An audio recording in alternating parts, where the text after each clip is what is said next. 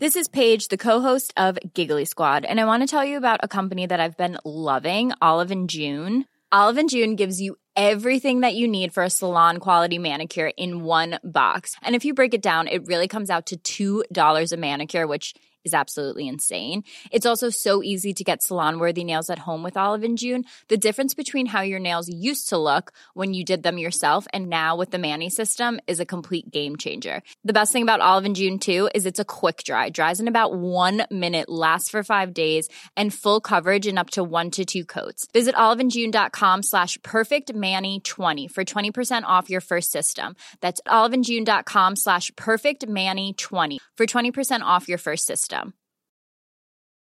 Hi, I'm Daniel, founder of Pretty Litter. Did you know cats tend to hide symptoms of sickness and pain? I learned this the hard way after losing my cat, Gingy. So I created Pretty Litter, a health monitoring litter that helps detect early signs of illness by changing colors, saving you money and potentially your cat's life. Pretty Litter is veterinarian developed, and it's the easiest way to keep tabs on your fur baby's health right at home. Go to prettylitter.com and use code ACAST for 20% off your first order and a free cat toy. Terms and conditions apply. See site for details. There's never been a faster or easier way to start your weight loss journey than with PlushCare. PlushCare accepts most insurance plans and gives you online access to board-certified physicians who can prescribe FDA-approved weight loss medications like Wigovi and Zepbound for those who qualify. Take charge of your health and speak with a board-certified physician about a weight loss plan that's right for you. Get started today at plushcare.com slash weight loss. That's plushcare.com slash weight loss. plushcare.com slash weight loss. Bienvenidos a una emisión más de este podcast que, esperemos ya sea uno de sus favoritos. Ahí me trabé, gracias por eso. Me, aventaron los poltergeist por acá. Eh, estamos una vez más reunidos en, en una misa. Eh, Negas, ¿cómo estás? Hola, buenas tardes. Este, muy bien, muy feliz. Aquí ya pisteando Jaquelino, empezando para ponernos siniestros con los asesinatos y las pinches leyendas legendarias del Deep Web. A huevo. Y pues diríamos que les vamos a presentar los invitados, ¿verdad? Pero pues ya vieron en el título del video, ni modo que no lo pongamos. Yo creo que este video va a reemplazar ahora el video que tenía de Lolo en la portada de mi, de- del canal. Lolo, ahí estabas en, en- en la portada. Para los nuevos suscriptores salía ahí la, carta de presentación. Eh, Dharma no está con nosotros el día de hoy porque pues estamos grabando a unas horas que no son muy, eh, digamos, eh, buenas para él. Ahorita está, sí, Son está- como las 3 de la mañana ya, ¿no? Ahorita. Sí, sí, sí, no, ahorita el vato está, está dormido, eh, el chavo, entonces no hay, no hay que molestarlo porque luego... Hay que marcarle, hay que marcarle para que se despierte. Sí, sí. No, pe- pero bueno, se, la- se las debemos uno con Dharma. Lo que pasa es que con Dharma tendría que ser fin de semana, en la mañana y pues eh, coordinar así como que mucha gente a veces se, se pone complicada la logística. Pero tenemos unos invitadazos, los venimos persiguiendo desde hace como un año y medio. Y pues yo creo que no necesitan así como mucha presentación más que decir que ellos son leyendas legendarias. Bienvenidos, Badía, Lolo, Borre. Es el orden en que los tengo en mi pantalla. Entonces, este, para, para ahí que haya un poco más de organización. ¿Cómo están? Eh, a toda madre pisteando, disfrutando de viernesito. Si es viernes, ¿verdad? Sí. Sí.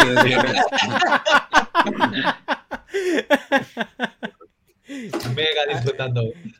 Eh, Lolo, bienvenido una vez más. ¿Qué onda? Eh, la vez pasada fue presencial, pero pues ahorita está cabrón, ¿no? Sí, está cabrón, güey. Que, que de hecho, en esta vez se me hace que te vas a ver mejor que en la presencial que tuvimos, ¿eh? Es probable, ajá, es probable que, que ya la maldición de que me vea desenfocado y fuera de cuadros se, se rompa. Y ahorita te lagueas todo el podcast, ¿no? Y así, Dúdalo, güey. Ese Mor ya invocaste a Morphy, güey, ya viene. No, güey, es que lo estamos cancelando, güey. Así como que lo invocas para cancelarlo. Eso güey. dicen los cristianos, güey. Güey, todos somos católicos, somos mexicanos, güey. Es nuestra idiosincrasia, güey. Eh, Sí. Y, Borre, eh, una vez más, Borre, ahora sí andas como que te falta tu media naranja, pero, pero qué bueno que estás aquí. Ando bien mareado, güey. Pero pues, lo bueno es que trajo una lavadora, güey. Eso nos Ah, felices, güey. Es lo único que hay en mi cocina, güey. Ah, yo pensé que porque como ya había, como ya había baby, te habían mandado al cuarto de lavado, men. Y no, tus No, no, es pinches que shows de Heracles allá. No, es que ahorita es- es- estoy mudándome de casa, güey. Entonces esta es la, mi nueva casa y aquí pues no hay muebles ni nada más que una mesa, una silla y, Y una- y mucho tiner. No necesitas más, Borre, para pasarte la toda No. madre, güey. Oh, es. estoy bien a gusto, güey. No sabía que me gustaban los solventes. Se mantienen a México esas Dice el borre, "A- ahora lo entiendo todo, ¿no? De hecho, No. al, al Negas lo veo como un mono, güey. Acá como un pinche mono. Borre, borre, ya bájale esa madre, borre. Te está destruyendo, borre. Sí, Estás comprando lavadoras y poniéndolas en la sala, borre. Y una aroma, güey. Es lo que tengo, güey. Qué feo.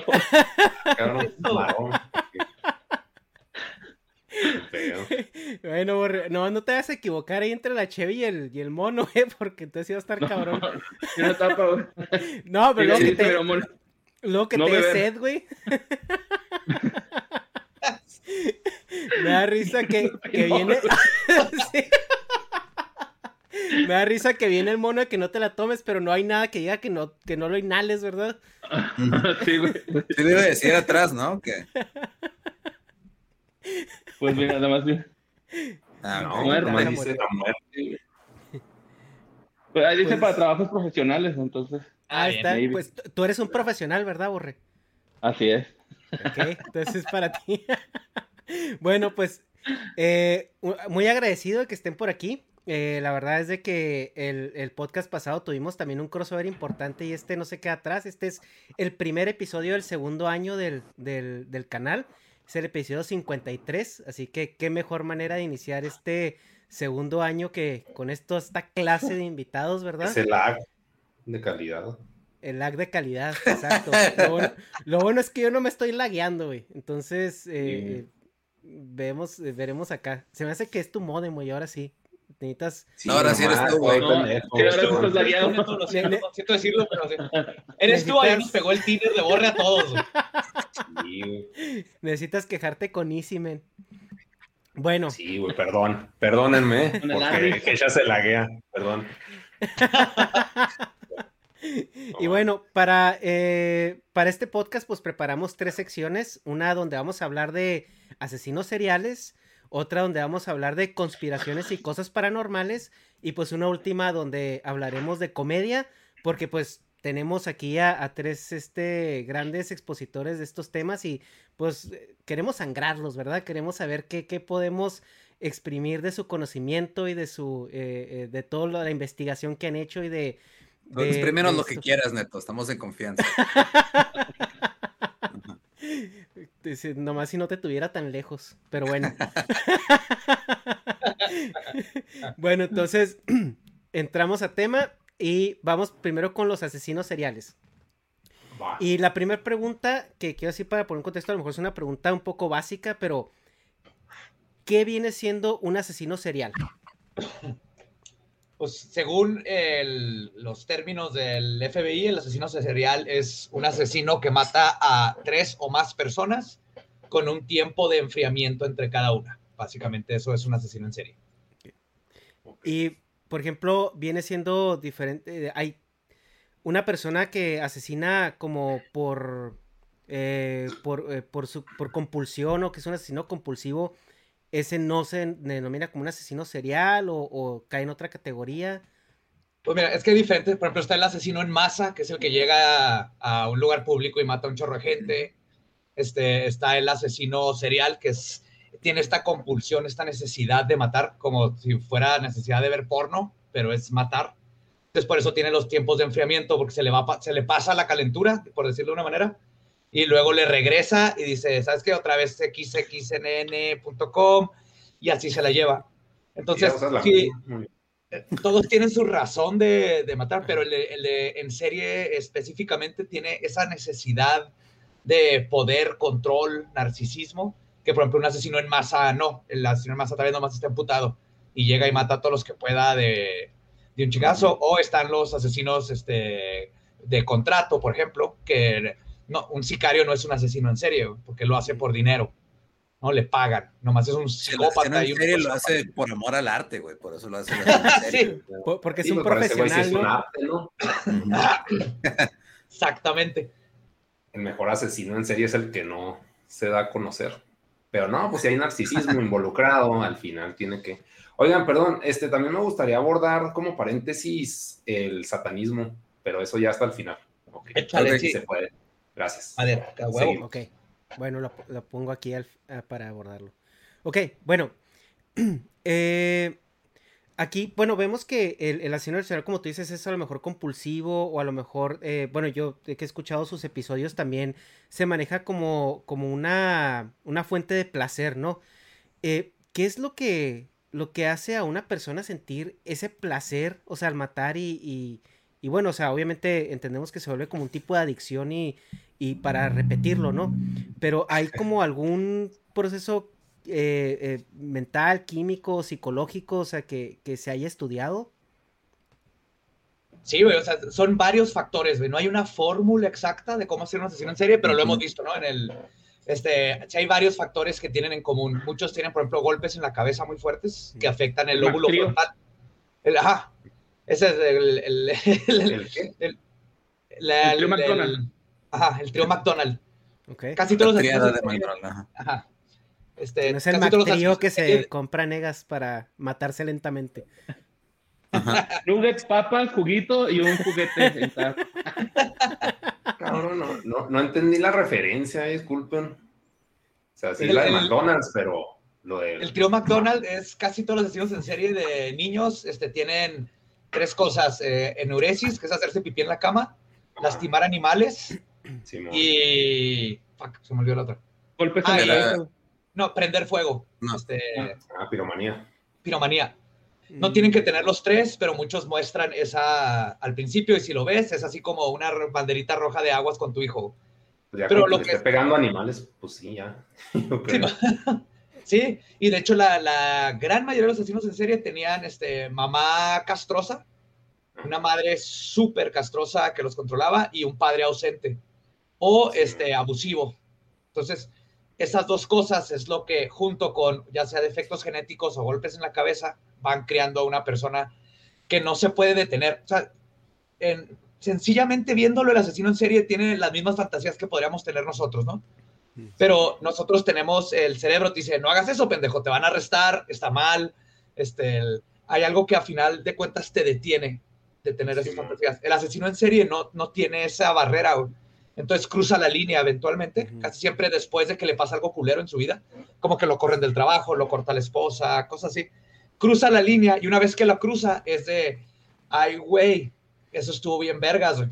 Quiero volver a sentir eso. Entonces lo vuelve a hacer. Y por eso, por lo general, ponle que un asesino en serie le tarda seis años su primer asesinato, pero luego le tarda nomás tres meses y luego dos semanas y luego a diario, porque cada vez se va haciendo más fácil, va aprendiendo, pero y cada vez necesita más la sensación de la fantasía o cumplirla. Oye, güey, pues de hecho los que no terminaron siendo asesinos en serie terminaron haciendo el género del nu metal, ¿no, güey?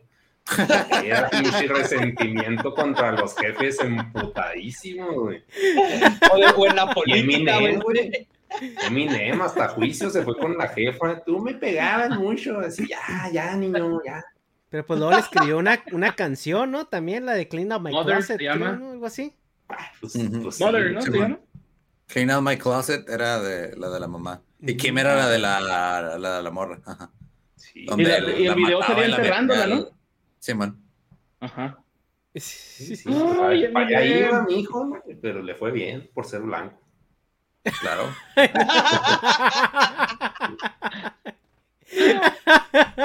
Si estamos haciendo rap, pero yo soy blanco, pásale, tú primero, pues. Qué bueno que Eminem no vivió en este tiempo porque si no hubiera sido apropiación cultural lo que estaba haciendo. Eminem es el Elvis de su época, güey. Tomó la música de los negros y la volvió más popular. Sí. Touché. Oye, eh, pero bueno, o sea, el, el origen de los asesinos seriales se puede rastrear, o sea, el asesino serial es producto de, de, de la sociedad o es, o es algo inherente que tenía el ser humano que hasta que se constituyó en sociedad se, se manifestó. en mi opinión, eh, fue, fue este, un efecto de la sociedad y la industrialización y todas estas cosas, porque aparte de que ya no tienes como persona eh, dónde sacar eh, esas fantasías y esas cosas, te empiezan a reprimir en sociedad, ¿no? Cuando empieza la religión y todo, entonces, por ejemplo, este, no te puedes masturbar, está mal, este, ser homosexual está mal, esto está mal, esto está mal, entonces empiezas a reprimirte y eventualmente la gente empieza a explotar. Y si tiene suficientes factores ahí, truenan. Entonces sabemos que desde los 1800 hay registros de asesinos en serie, ¿no? Tiene que haber antes, pero por ejemplo no se sabe de asesinos en serie en Grecia o en Egipto, que tal vez es porque no hay récord, pero lo más probable es que fue más bien la presión de la sociedad, este chingando a la gente y haciendo papás que chingaban a los hijos y los hijos que se empezaban a revelar. Las grandes como los asesinos en serie de la era dorada, del este, los 70 a los principios de los 90 fue porque veníamos de la guerra mundial, ¿no? Eran los hijos de los veteranos, Entonces tenías familias destruidas, papás con traumas, este, este, del post, ¿cómo se llama? De postraumáticos, mamás jodidas que estaban reprimidas en la casa drogándose para poder sobrevivir, güey. Este, la misoginia de esos tiempos y todo, entonces empezaron a salir un chorro de niños mal de la cabeza. Como Bill Burr. él, convirtió su ira en una manera de ganarse la vida gritándole al público. Sí, delicioso. Es admirable. Sí. la neta sí, cabrón. Iba a decir eso, Ah, pues de hecho, en Grecia como que no había asesinos en serie porque ahí era todos contra todos, ¿no? Ya de que no, los gays no estaban mal. Los gays eran Exacto. si no eres gay, te sales, güey de, pues. hecho, de hecho, la cultura griega era así, como que mira ese político anda con una mujer. ¿Qué va a decir la sociedad? Ajá. sí, no mames. Sí, bueno. la sexualidad era completamente abierta y natural, como es el sexo, ¿no? Fue hasta la religión monoteísta, específicamente toda la judeocristiana, donde empiezan a limitar la sexualidad para controlarnos y empieza a traer problemas que nadie se imaginaba, que los estamos cargando ahorita, de dos mil años después. Sí, cargando ese horrible. Control de masas, ¿no? Eh, oye, algo que, que, bueno, yo, yo he leído en, en, lo poco que me he informado acerca de, de lo que es un asesino serial o, o, lo que es un criminal, ¿no? Por así decirlo, es que pues tienden a, a tener cierta psicopatía o sociopatía, ¿no? Más bien. Y, y eso, según amigos psicólogos, dicen que ese pedo no se cura. O sea, eh, si eres un sociópata, no, no tienes, pues, como un tratamiento, unas Los psicólogos no curan nada, De hecho. o sea, básicamente eres como el Joker, ¿no? De la vida real. O sea, no tienes cura, güey. O sea, vas a ser un culero. hay, hay tratamientos antipsicóticos y tipo de, o sea, cosas que te pueden como regular un poco para que puedas vivir en sociedad pero no es, es como cualquier otro, o, sea, digo, como los otros imbalances químicos como depresión y todo eso, pues que en realidad no tienen cura, güey, son trastornos mentales que ahí están y pues, hay maneras de tratarlos, pero no se te va a quitar. No, y aparte es un número así como que el 10% de la sociedad es sociópata. No más que no todos son asesinos en serie, pero por ejemplo, los políticos son sociópatas la gran mayoría, güey, para... Y esto es, es, un, los socio, este, también los CEOs de empresas sociópatas, güey. Tienes que valerte verga a la gente para poder hacer lo que tengas que hacer para llegar a donde estás y tener un pinche billón de dólares mientras está valiendo verga gente en, en, sus casas, ¿no? Pero tu sociopatía no, no te hace sentir empatía ante los demás. Entonces es parte de, así nace, hay gente que así nace. Y en el tema de la, de la psicopatía, bueno, que se, también se, se, se relaciona mucho con, con el criminal. Y hablando, pues, pues, casi siempre vienen, bueno, no, es lo que yo tengo entendido, a lo mejor tienes otra información, pero que vienen como en no la sociopatía y la psicopatía, vienen un asesino serial, pero también, o sea, como tú dices, hay mucha gente que es un sociópata o un psicópata, pero no acaba siendo un criminal, porque también hay estudios donde dicen que los doctores tienen que tener cierto grado de sociopatía para poder ejercer su profesión. O sea, porque... Y si no las tienen, se las hacen en la carrera de medicina, güey. sí, y entonces... tarea y machetearle los, matan su humanidad, güey. Terminan viendo a las personas como cajas con órganos. Este, que puedes aplastar adentro. Güey. Sí, como una máquina que la abres y empieza a cambiar cosas, ¿no? Ajá. ¿Eh? Pero entonces, ¿dónde está esa línea? ¿Está en el trauma de la persona? O sea, si esa persona sufrió traumas importantes. Sí, en la gran, gran mayoría, hay sus excepciones, pero la gran, gran mayoría este, tuvo, sufrió de abuso mental, físico, psicológico de niño. Más, digo, la combinación de madre castrante o padre ausente, aunque hay excepciones como Jeffrey Dahmer, que en sí su, su infancia estuvo normal, pero tuvo un golpe en la cabeza bien cabrón. Y su problema fue que nunca habló con los papás, era gay y en esos tiempos no podía decir. Entonces, todo eso se empezó a, a como, este, Como cuajar dentro de él hasta que explotó.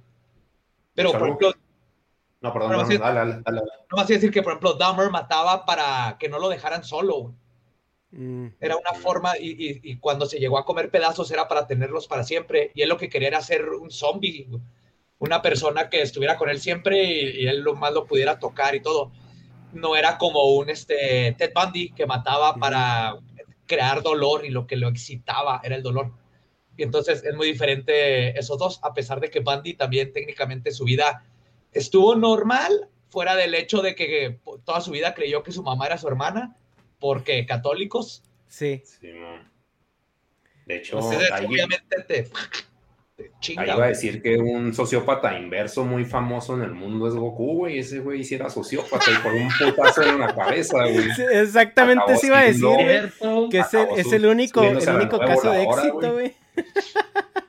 Oye, no funcionará que si le vuelves a pegar en la cabeza lo vuelves a, convertir en una persona normal, ¿no? El pedo es que lleves una buena cuenta, porque si te pasas uno, güey, o sea, se, se resetea otra vez. Entonces, sí. Eh, Eso estoy viendo yo porque yo llevo cinco concusiones fuertes, güey, así de ir al hospital y vomitar. Entonces, ¿Qué no sé si la que sigue me vuelve a... me- me Badía, el, el Ya te día que, juntas con Tony Hawk, güey, ya. Badía, el día que, que salga a la luz de que ser- eres un asesino serial, güey. Yo creo que todo el mundo te va a defender, güey. O sea, así como que... Todo mo- todo No, va a salir así como que- René, así de Va, que va a salir así como que ya sabíamos, güey. O sea, como, como el güey de esta banda que decía, tengo cráneos y pistolas en mi casa, ¿no? Así como que... Sí. Hago un podcast de asesinos seriales y los analizo demasiado. Ok. Sí. No, está bien, está bien. Mientras deje dinero. Oye, entonces para Dahmer su sueño húmedo hubiera sido la, la canción de A Little Piece of Heaven, ¿no? De Avenged Sevenfold.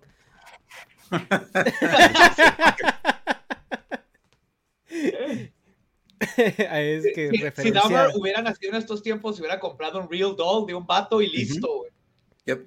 De hecho, lo intentó, tuvo un maniquí que se robó de una tienda hasta que la abuelita lo hizo sentirse mal y por eso lo tiró, güey. Porque la abuelita era católica, seguramente también. Simón. Sí, sí, sí. Oye, y bueno que eh, también lo que, no- lo que vemos es de que siempre que sale un asesino serial o un criminal así super high profile, eh, todas las noticias, eh, los medios, es así como es un monstruo, es una persona sin sentimientos, o sea, es un güey que no tiene retorno, etcétera, etcétera. O sea, todo se va a deshumanizar a, a esa, a esa persona que al final se convierte como en una entidad de maldad, ¿no? Y es donde la gente los empieza a atacar, empieza a decir, es que es un monstruo, es, es una Oye, perdón, defecio". perdón, perdón, perdón. Sí. Es que, pues, obviamente lo vas a atacar, güey, sí. O sea, lo deshumanizas porque hace cosas inhumanas, güey. Ajá, o sea, exacto. No, no, no es idea gratis, güey. Pero, pero si nosotros escarbamos, o sea, en la historia de esa persona, pues nos damos cuenta que muchas veces ese monstruo o esa persona inhumana es el mismo producto del, del acoso o de la o de la decadencia social, o sea, no salió así nomás de la nada. Y Claro, ajá, pero sigue siendo, te tiene que hacer responsable de sus acciones, Ajá, ¿no? Porque sigue siendo criminal y se sigue de- siendo- Es, es- ajá, es como los, los, los ladrones que se roban una lata de atún, güey, porque quieren alimentar a sus chavos o algo así. Pues, o sea, a fin de cuentas estuvo robando y está en culero. Sí entiendo tu punto de que la sociedad los orilla a hacer esas cosas, pero no está bien. sí, y la pregunta muchos aquí es, Sí, güey, la neta, de ellos por eso se esconden, por eso huyen de la policía, porque ellos saben que lo que están haciendo está mal, güey. Ajá, No, y no se Sienten la necesidad de hacerlo, pero saben que está mal. Y por ejemplo, hay mucha gente que sufre de las mismas cosas o peores que las que han sufrido muchos asesinos en serie y no terminan matando gente, ¿no? Entonces, sí, por eso en leyenda siempre hablamos de eso, el pasado para que entendamos de dónde viene, porque no se crió solo exactamente, los asesinos en serie no se crean en una este, en el vacío, eh, son víctimas de alguna manera, pero ya cuando se convierten, cuando deciden convertirse en los victimarios, que hijos de su puta madre y que les caiga todo el pinche peso de la ley y se los chinguen. Pero en ese proceso de convertirlos en unos, eh, bueno, en los, victimarios o en el monstruo, deshumanizarlos, ¿no, no habría que tener también como un proceso más colectivo de, de- de introspección y entender que realmente ellos, a pesar de que son lo que son y hicieron lo que hicieron, son producto de, de- del mismo ambiente donde, donde vivieron. O sea, bueno, ¿hasta dónde llega ese punto donde nosotros también tenemos que hacer una reflexión para tratar de evitar precisamente que lleguen más personas como ellos? Es que, Creo pues, que la- No sé. No, no, dale, dale, perdón. Nomás iba a decir que la reflexión tiene que ser eh, de nosotros como sociedad. Eso sí, creo que los asesinos en serie nos deben de hacer voltear a ver a nosotros como sociedad de que, que estamos criando estos monstruos. Criando y creando Ujú. este, Sí. estos monstruos por, digo, por la religión y cómo nos limita y nos hace sentir mal y cómo hace que mamás dejen a sus hijos porque está mal que se hayan embarazado solteras. Este, el- como la misoginia, que el- la religión trajo mucho de eso también, este, tiene a las mujeres ahí en la casa, miserables, y luego cuidando cinco niños con un señor que la golpea y no lo puede dejar porque moralmente la religión no la deja. Entonces, tenemos que como sociedad darnos cuenta de que estamos creando ambientes bien tóxicos que hacen a estas chingaderas que luego van y matan a todos los demás. Pues sí, no, es que, bueno, no sé. Es que, pues, ponerse a echar la culpa como el Joker de que we live in a society, así que, ay, ahorita la verga, o sea, pues sí, no sé. Es que el análisis como que viene después, güey, o sea, primero está la estadística, güey, o sea, tienes que tener la estadística, así como el FBI o el Mindhunter, de que, pues, es a, a pasitos pequeños, güey, y si no tienen presupuesto para investigarlo, pues tú no te vas a poner a investigarlo, o sea, nadie es tan ocioso, necesitas un sueldo. Así que no, pues voy a ir a ver a gente horrible para ver qué chingados tienen en la cabeza. Pues páguenme, güey. O sea, por más que me guste, güey, pues necesito comer yo también, güey. Y vas a perder un chingo de tiempo porque es gente loquita, güey, por ponerlo entre un término burdo, güey. Para que suelte la información. La entrevista de Manson, que se empieza a quemar la barba, es de que, ay, güey. No mames, güey, o sea, respóndeme la chingada pregunta, Manson. El güey así trepándose a la mesa de que, ay, cabrón, güey. Venimos mañana, güey. Venimos mañana a ver si estás mejor, güey. O sea. sí, güey. Pero ¿Quién tiene presupuesto, güey? ¿Quién tiene presupuesto? chido? Estados Unidos, güey. Es el que se pone a, a esos hobbies, güey, entre comillas. Pero en México nunca vas a ver a gente investigando esas pendejadas, güey. Bueno, No, pendejadas también es una palabra burda, güey. Pero, o sea, pues no, es de que no, no, güey. Lo más allá en los países mágicos, güey, de las películas, donde sacan buenos guiones para hacer series después de los casos, güey. Supongo que se publican los Libros, güey. Libros O sea, para sí. poder este, investigar, porque en México no hay libros de asesinos en serie. güey. Sí, ¿no? O sea, y si hay es de la víctima, güey, y lo saca así con sus pinches tres pesos que tiene, güey. Simón, Nadie lo o, compra, güey, güey. acá O sea, sensacionalista. Debe ser muy cabrón como víctima de asesinato sacar un libro, ¿no crees? Pero, pues. Güey, qué está, hueva con la ouija, ¿verdad? Ah, no, perdón. Sí, güey, perdón. porque letra por letra. hablando, como que pensé en el caso de Marisela. Y, o sea, que, que no, que era Ah, la, como que la mamá la que escribió. Ah, claro, sí. O sea, te digo, los allegados a la víctima, pues sí, también ellos, su testimonio cuenta un chingo, pero. Pero ya pero la víctima sí Apple, está- no se rían. Son más rápidas, O güey. los- Se o los conectan más sobrevivientes, rápido ¿no? con el otro, güey. No me acuerdo en qué capítulo tú dijiste, Joe, que uno de los sobrevivientes había escrito un libro, creo que fue el que le dieron un balazo, güey, y fue, fue BTK, ¿no?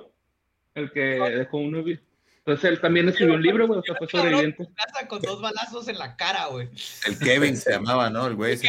Simón, El que 50 Cent, le dicen algunos. Al Robert Ramírez también le pasó eso, güey. Le dio un güey en la cara y el vato lo persiguió y lo correteó de su casa. güey. No, en, Qué en. México. En México son los asesinos seriales los que escriben los libros y luego van y dan conferencias al Senado. Como también el, el que aplicó ese, bueno, no fue asesino en serie, pero fue el Popeye, ¿no? El de Colombia, güey. Ese güey escribió un chingo de libros Ah, en la cárcel, güey. Cuando ese salió acá lo- ídolo, güey. Ah, Tenía Popeye. canal de YouTube y todo, güey. Es que acaba de morir. Sí. Y daba narcotours, güey. O sea, ibas con él él te iba, no, pues aquí matábamos gente, aquí es donde Escobar. Capitalismo, ¿no, güey? O sea, ¿quién se quiere bajar por una muestra? Eh, que no, no, ahorita no. Eh, Hay un programa en There's never been a faster or easier way to start your weight loss journey than with PlushCare. PlushCare accepts most insurance plans and gives you online access to board-certified physicians who can prescribe FDA-approved weight loss medications like Wigovi and Zepbound for those who qualify. Take charge of your health and speak with a board-certified physician about a weight loss plan that's right for you. Get started today at plushcare.com slash weight loss. That's plushcare.com slash weight loss. plushcare.com slash weight loss. A lot can happen in three years, like a chatbot may be your new best friend. But what won't change? Needing health insurance. United Healthcare Tri Term Medical Plans, underwritten by Golden Rule Insurance Company, offer flexible, budget friendly coverage that lasts nearly three years in some states. Learn more at uh1.com. Netflix, güey, que se llama Dark Tourism. Y, y van, a, van a un recorrido narco así en Colombia, güey, de, de cuál es la experiencia de que te secuestren un narco, ¿no? Y los agachan y los tienen ahí cañonados y la madre. Pinches clientes gringos, ¿no? Sí, Claro, güey. Cuando, güey, cuando- güey, cuando güey. el sufrimiento de las masas se convierte en entretenimiento es porque ya estás de la verga, güey. Sí, güey, sí, Ay, nada me así empieza. Jurassic Park 2, güey. O sea, así Lost World, así empieza, güey. Con unos güeyes con varo queriendo turistear con dinosaurios, güey. Sí, cierto, güey. Y sí. Güey. Y aquí el tema controversial es eh, al respecto de, bueno, cuando tratas con, con este tipo de criminales. eh, en la serie de Mindhunter, por ejemplo, es un, eh, te dan como un escenario donde, donde dice el protagonista, no recuerdo cómo se llama, donde él empieza a indagar sobre Manson y lo dice, güey, es que este vato vivió de la verga, o sea, eh, ah, como que, quien alguien piensa en los niños, ¿no? Así ese meme, ¿no? Y, y que lo empiezan a, lo empiezan a criticar porque dice, güey, ¿cómo te atreves a sentir empatía por él, güey? Y, y es un tema controversial porque, bueno, o sea, si, si tú no te metes a entender por qué la persona se convirtió en lo que, en lo que llegó a ser, tampoco eh, te estás permitiendo encontrar como un método para, no digamos reformarlo, porque como tú dices, o sea, si un güey No mató a un chingo de gente y, y- y médicamente es casi imposible eh, introducirlo a la sociedad de nueva cuenta, pues mínimo entender las señales y, y- y atender ciertos casos potenciales. Pero ahí es donde viene, güey, es que cómo puedes sentir esa empatía por esa persona. O sea, y es la controversia, porque luego eh, tú, tú haces alguna declaración donde dices, güey, o sea, es que el vato, pues no mames, güey. O sea, la pasó de la, de, de la chingada cuando era un niño. Y te dicen, güey, pero pues es un monstruo. Esa controversia, ¿cómo hay que manejarse? Yo creo Pues que. nomás ya- No, perdón, perdón. No, no vas a decir eso. O sea, regresamos, creo que a ese punto donde, Ujú. como decía Lolo, o sea, estos güeyes saben perfectamente que lo que están haciendo está mal. Este, sabe que cualquiera de ellos, la gran mayoría, tuvo muchas oportunidades para hablar con alguien güey, y decirle, ¿sabes qué? Tengo la necesidad de matar a alguien, no dejo de pensar en matar a alguien. Y pudo haber buscado ayuda psicológica, pudo haber hecho mil cosas, pero no lo hacen, se dejan llevar hasta que cruzan la línea y una vez que la cruzan empiezan a buscar cómo seguir cruzándola, cómo mejorar su técnica, cómo hacer sufrir más a la gente, porque hay uno de los narcisistas de, este, por ejemplo, poder control, lo que los, les excita es ver a la víctima tener control sobre su víctima. Entonces, estas personas saben perfectamente que lo están haciendo mal y no se merecen nada de empatía una vez que cruzan esa línea, en mi opinión. Pero es que también eso no es difícil porque, o sea, yo digo, güey, si a, Que si a veces... No, espérame, espérame. Déjame terminar, cabrón. es que, mira, si a una persona que tiene problemas con el alcohol, ¿no? Que es algo como se puede decir más trivial, más común, menos ya ahorita que casi casi dices, no, es que si tienes problemas, ve y hasta te, te, te, te traen aquí en la en el, en el altar porque pues aceptaste tu, tu debilidad y todo. O sea, pero aún así es un estigma social. Ahora imagínate estas personas que tienen esos deseos inminentes por, por matar o no nomás los asesinos, también podemos hablar de los pedófilos o todo eso, que lleguen con un psicólogo, que lleguen con alguien y digan, güey, es que yo, o sea, siento la necesidad de matar, siento la necesidad de acercarme a los niños, o sea, tú, o sea, ¿crees que sea así como tan fácil de, como para decir, es que ¿por qué no buscaste ayuda? pues no sé si sea fácil, güey, pero sé que el, el que hayan decidido conscientemente tomar la vida de alguien más Está mal. para mí pierden toda la empatía, güey. Está, está mal, güey. Les haya pasado. Y más porque te digo, tenemos, son, son un porcentaje bien bajo de la población a comparación de la persona que sufre de abusos. güey. O sea, mucha gente que ha sufrido de abuso sexual y no se hacen pedrastas o asesinos en serie, sino que se, se mejoran y hacen y, y no. Entonces, entiendo que algunos asesinos en serie como este, que tienen esquizofrenia, ¿no? Como el vampiro de Sacramento. Ahí también, por ejemplo, ahí más bien yo le echo la culpa también a los papás, güey, los debieron haber este, metido a la cárcel a esos güeyes, porque lo único que hicieron es mandarlo a la verga cuando ya no querían lidiar con sus pedos. Y luego la- con la abuela, y la abuela también lo mandó a la verga, y eventualmente, pues solo y con esquizofrenia terminó matando personas. Entonces, yo sí creo que ahí tienen la culpa los, los de alrededor, porque él sí, el vampiro de Sacramento sí tenía problemas mentales y no estaba, sí sabía pues que es estaba que- haciendo cosas malas, pero estaba mal. Pero pues es que también echarle la culpa a la familia, pues si el güey está hecho mierda en la cabeza y los no son doctores, pues así como que, o sea, estoy generalizando un chingo, ¿no? No conozco Sí. exactamente el caso, pero, o sea, si no sabes cómo lidiar con la persona y ya estás hasta la verga, es de que, bueno, toma abuelita, ya la verga, toda esta mierda ahí. O sea, ¿por qué va a ser su culpa eso, güey? Es así como si yo dejo la basura en el pinche parque, güey. O sea, y, y luego, no, pues que la recoge mi mamá, güey. Y luego ahí va mi mamá, y no, no la va a recoger, pues, o sea, no sé, güey, o sea, como que no, no, no sé, mal ejemplo, pésimo ejemplo. Porque, no, no sé, güey, o sea, que, qué hueva para una familia que no es un médico, ni está entrenado, ni nada, lidiar con un güey que se está meando en las paredes, es de que, ay, güey, no lo deja de hacer, güey, ya le dijimos, más bien la analogía no sería que tú tiraste la basura y tu mamá, este, no la quiera Ah, recoger. Se va al bote, güey, porque yo tiré la basura, güey. Ajá, ni siquiera, no, o sea, tu mamá ni siquiera sabe lo, lo que es basura, güey. Tú estás, haciendo un cagadero con la basura y llega tu mamá y no sabe qué es, y como no sabe qué es, pues no lo atiende y se va, güey. Simón. Que también eso es, pues, en esos tiempos también había un estigma con este, ayuda psicológica, psicólogos. Ayudó mucho que ya sabemos un chorro de asesinos en serie, lo cual es creepy, güey, porque una teoría de por qué hay tan poquitos ahora, hay dos generalizadas, güey. Una es de que ya hay más ayuda, se encuentran mucho más rápido, hay más cámaras, es más difícil. Pero la otra es que justamente se han hecho mucho más listos gracias a que leen libros, ven películas, hacen todo y ahora todavía hay el mismo número de asesinos en serie. Se sabe que hay mínimo siete activos siempre en cualquier este punto de Estados Unidos, pero ya Perdón, no pero, perdón, por- como en cuántos, en- por estado, por decirlo. O sea, No, para el- una unidad de país. espacio. todo el país. O sea, ah, ok, ok, ok, perdón.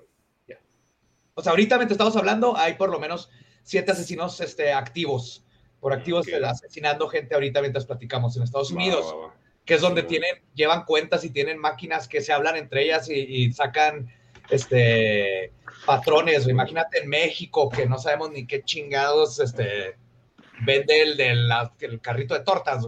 Sí, Vamos a ver cuántos asesinos en serie hay. No, imagínate también en el Deep Web, que también es algo, un tema muy tabú porque pues es demasiado profundo, güey. O sea, yo nomás Deep Web ya me suena así al diablo, güey. O sea, es como que es demasiado, demasiado, es más grande que el Internet.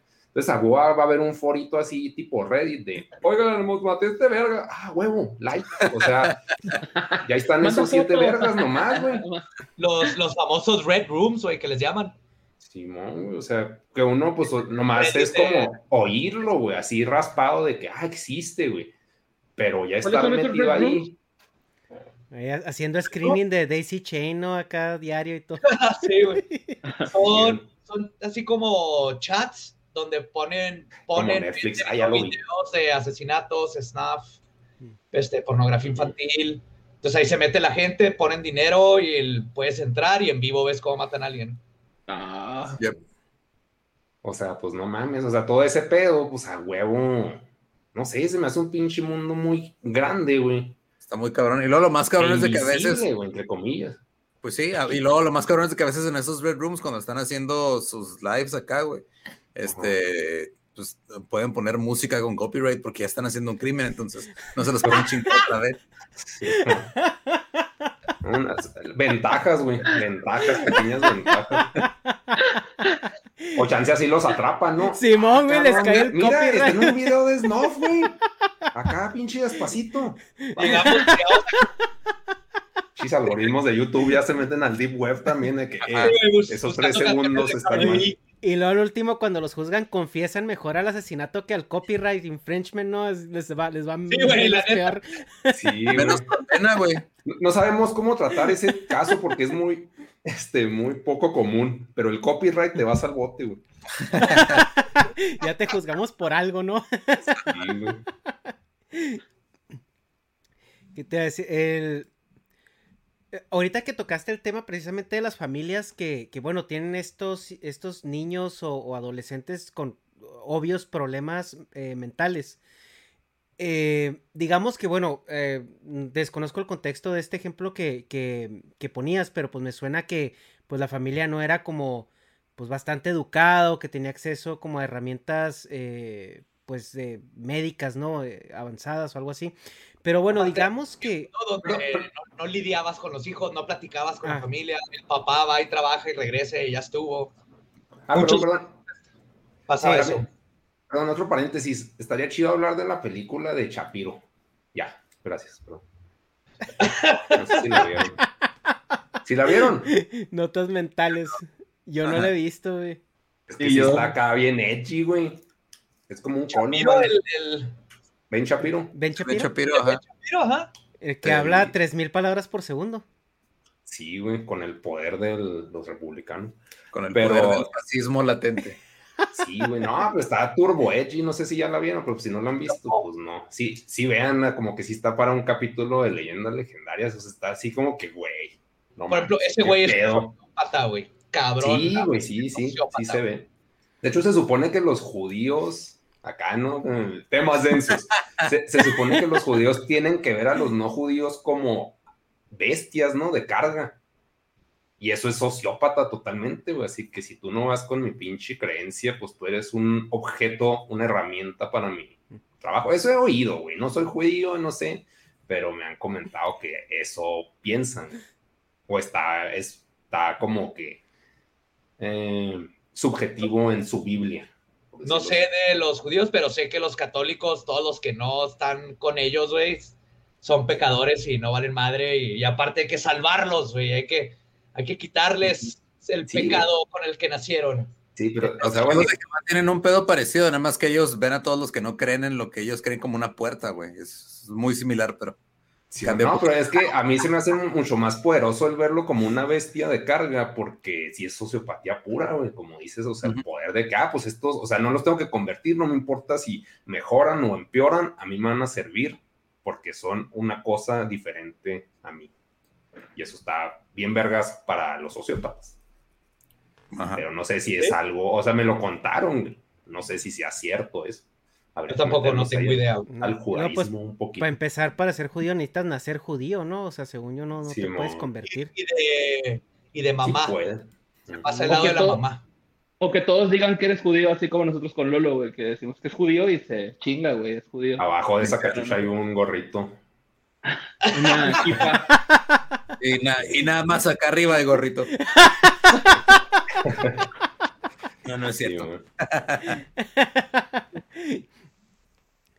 Ah, bueno, te decía, de, de- bueno, te das cuenta, eh, digamos que ahorita ya una persona, eh, entre comillas, educada, o sea, que esté consciente de lo que sucede y todo, se da cuenta que su hijo es claramente un asesino en serie en potencia, güey.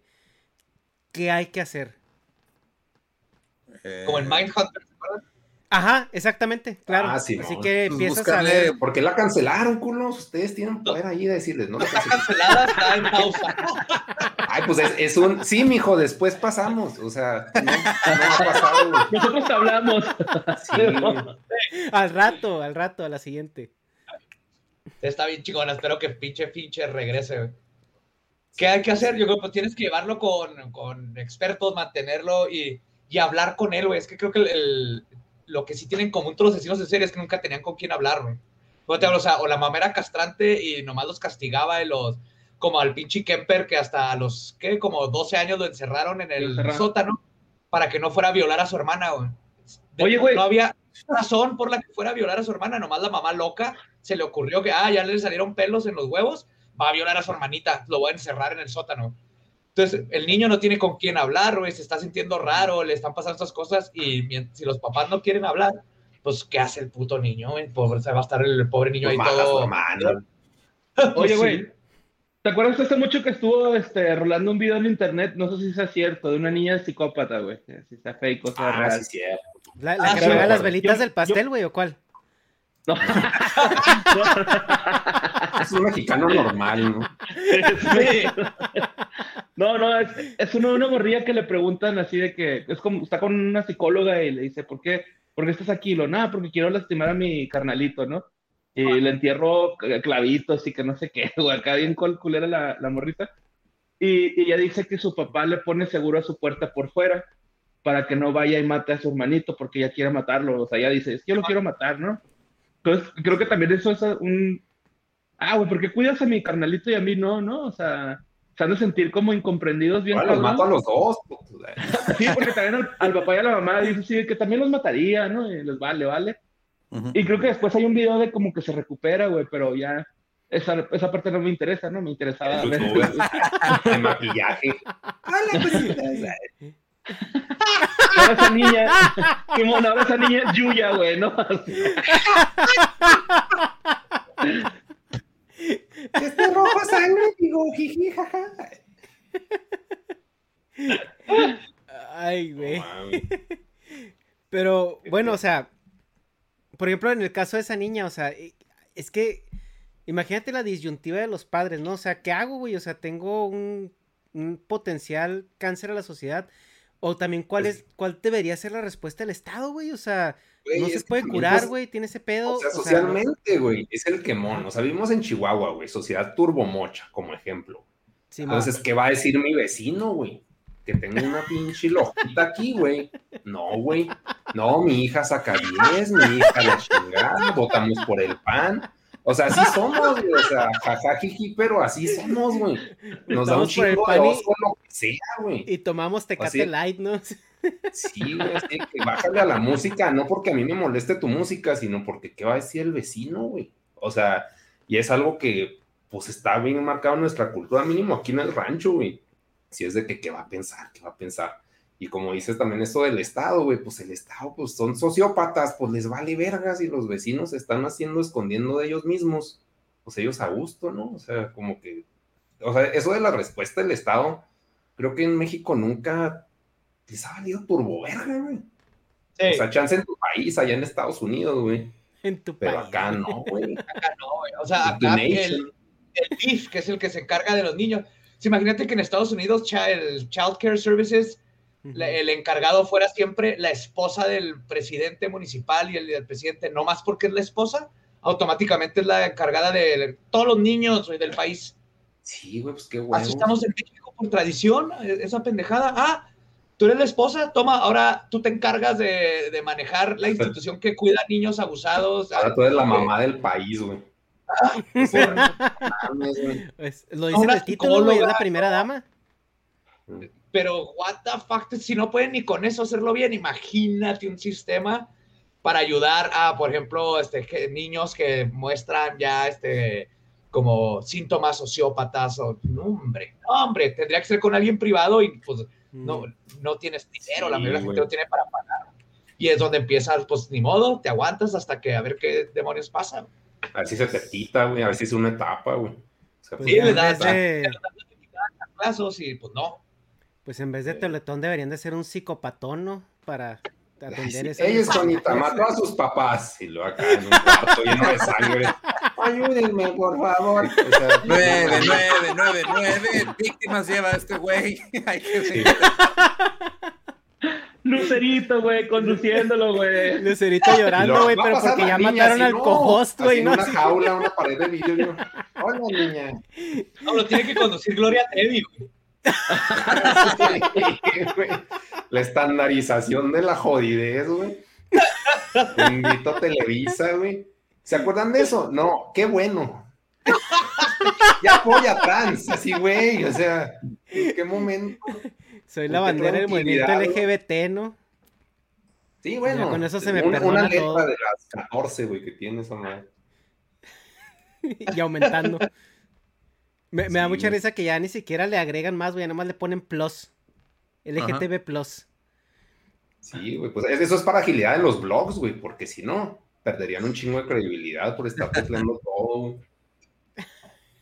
Así, no agregaste mi letra. Así, güey, la, tu letra se agregó hace dos horas y esto salió hace cuatro. Sí, es, es como el, el pi, güey. Cada día se agrega más. Pues bueno, eh, no sé si tengas alguna otra pregunta de asesinos seriales, Negas. Ah, tú tenías algo de la romantización, ¿no? La, el Es- culto a la personalidad y todo eso. Pues sí, es que pinche, como actualmente necesitamos a huevo Jesuses personales, siempre los hemos necesitado, pero algo que tuvo el cristianismo, el catolicismo, era de que, ah, bueno, todos los dioses de antes son este, condensado y mejorado, güey. El que te pegaba ahora dice, no, dale calmado, y todos acá pisteamos, chido. Y era el Jesús, güey, pero ahora, pues como perdió credibilidad, no sé en qué momento, porque ignoro mucho de esas cosas, y ya pues los ídolos, en, cuando yo estaba niño, los Jesuses personales eran los rockstars, en mi caso fue, se puede decir, Manson, ahorita no puedo decir eso porque Manson está turbo funado, pero pues sí era un, un exponente, o sea, eran los rockstars en su momento antes, Motley Crue, güey, o, o sea, Bush, y ahora hay un chingo. Chicago. Chicago. Bush, o sea, el presidente Bush, no, no. Hasta Trump, güey, hasta Trump es un personal Jesus, güey. Entonces, como pues, hay, hay tantos y, y ya son bienes de consumo, güey. Entonces, ah, pues tenemos un, un grupo social que le gustan. ¿Sabes qué? Me, se me hace bien irónico, güey, que a las feminazis, güey, por lo general les maman las series de asesinos en serie, güey. Así, güey, es una serie de lo que estás aboliendo, güey. Y así no la consumo siempre y a ver el próximo capítulo, es que está bien interesante, así, güey. ¿Por qué consumes eso, güey? Pero el caso es que, pues sí, güey, o sea, como que pinche... Pues el Ted Bundy, güey, que tenía groupies y ni siquiera había internet, güey, no había Instagram, güey. Ahorita, no mames, estaría cagado en viejas ese güey, así en cuadritos, el cabrón en el piso y así los cuadritos, miren nomás, y así chingo de likes, güey. Pero, pues es, es como que ridículo, irónico, pero pues, es un absurdo, un absurdo más del capitalismo y pues nomás era un comentario, no sé, no tenía... No, no está así como que me quiero reír, pero no quiero que me vean, güey. No, o sea, es que, o sea, en- en- como a medio rant de negas me pegó la gomita, güey. Entonces estuve en verga. La gomita, ¿qué es eso, güey? Unas gomitas este, chidas. Es que- es que- es que- Gomitas buena vibra. Sí, güey. Estaba acá viendo entrar en su rant y ¡ah, cabrón! El Pokémon tiene sus buenos puntos. Me agarró señal, mi compa. Está bueno, Sí, pues sí, en, en realidad no era como que. O sea, ¿qué opinan de ese pedo de la romantización? De hecho, ustedes lucran con eso, güey. Porque, pues, a huevo tienen un chingo de, de por nomás estar platicando de esas personas, güey. O sea, ¿qué opinan de eso? A pesar de que les genera dinero, pues dicen, pues hermoso, güey. Así como broso con la política, que nomás está cagando el palo de que todo está mal, todo está mal, así sí, güey. ¿Qué vas a hacer? Todo está mal. Denme dinero, güey. Pero, o sea, ya como persona, güey. O sea, así como yo lucro haciendo mis pendejadas, güey, que considero que es un absurdo. ¿Ustedes qué opinan de ese pedo de la romantización de... ¿Sí se dice así? Pues de ese pedo, o sea, que Pues ya que- está, es normal, güey, ya está, es admirable, güey. O sea, ¿cómo, cómo le hace una serie de algo tan culero? Ah, o sea, una serie, güey. Mínimo así un documental, güey, pero o sea, ni siquiera son documentales, son series, así como el meme de que todo estaba bien, hasta que no. Y así, que, ah, que la chingada, o sea, como que pinches guiones así bien intensos de, güey, o sea, trátalo rápido y concluye cosas útiles, güey. Y al final, nadie sabe, nadie sabrá, está cabrón. Y así que todas las series son iguales, o sea, ¿qué opinan de todo ese pedo? Ya.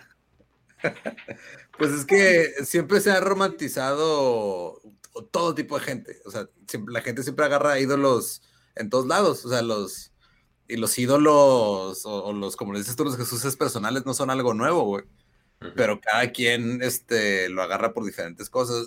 A, a mí sí me saca de pedo que luego tengan admiradores los asesinos en serie, por ejemplo. De que admiren O sea, porque muchas veces como que se les, se les olvida convenientemente que cometieron crímenes y dicen, no, no, es que es un incomprendido y por eso este, me identifico con, con el sufrimiento que ha tenido, ese tipo de cosas pero convenientemente se les olvida que, ah, sí, mató a 17 personas, entonces esa parte como que la ignoras y luego te enfocas en lo que te llama, güey. Por eso existe eso. existe con todos lados, o sea, el, digo, te pasó a ti, le pasó también a Badía en su tiempo con Manson, dices, ah, me identifico con este, lo que está haciendo ahorita, pero pues supongo que este, no se identifican con la parte de que acaba de salir, ¿no? O sea, obviamente... Ah, no. ¿Qué tal la morra? O sea, como que porque no lo veía venir, güey. O sea, pinches videos acá y luego una canción violando a, su bajista o no sé qué chingados. Así, ay, ¿qué pasará si me meto a la caca? Y lo, ay, me manché, güey. O sea, mames, güey, por favor. Es que te encanta la golosina, güey. O sea, qué chingados. O sea, es una víctima que se va a meter sola, güey. O sea, está mal, güey. Está en la verga lo que le pasó. Claro que está en la verga, güey. Pero es como si yo me acerco al narco, güey. Así, hola, ¿qué hacen? O sea, ay, me mataron. O sea, güey. Es obvio, güey.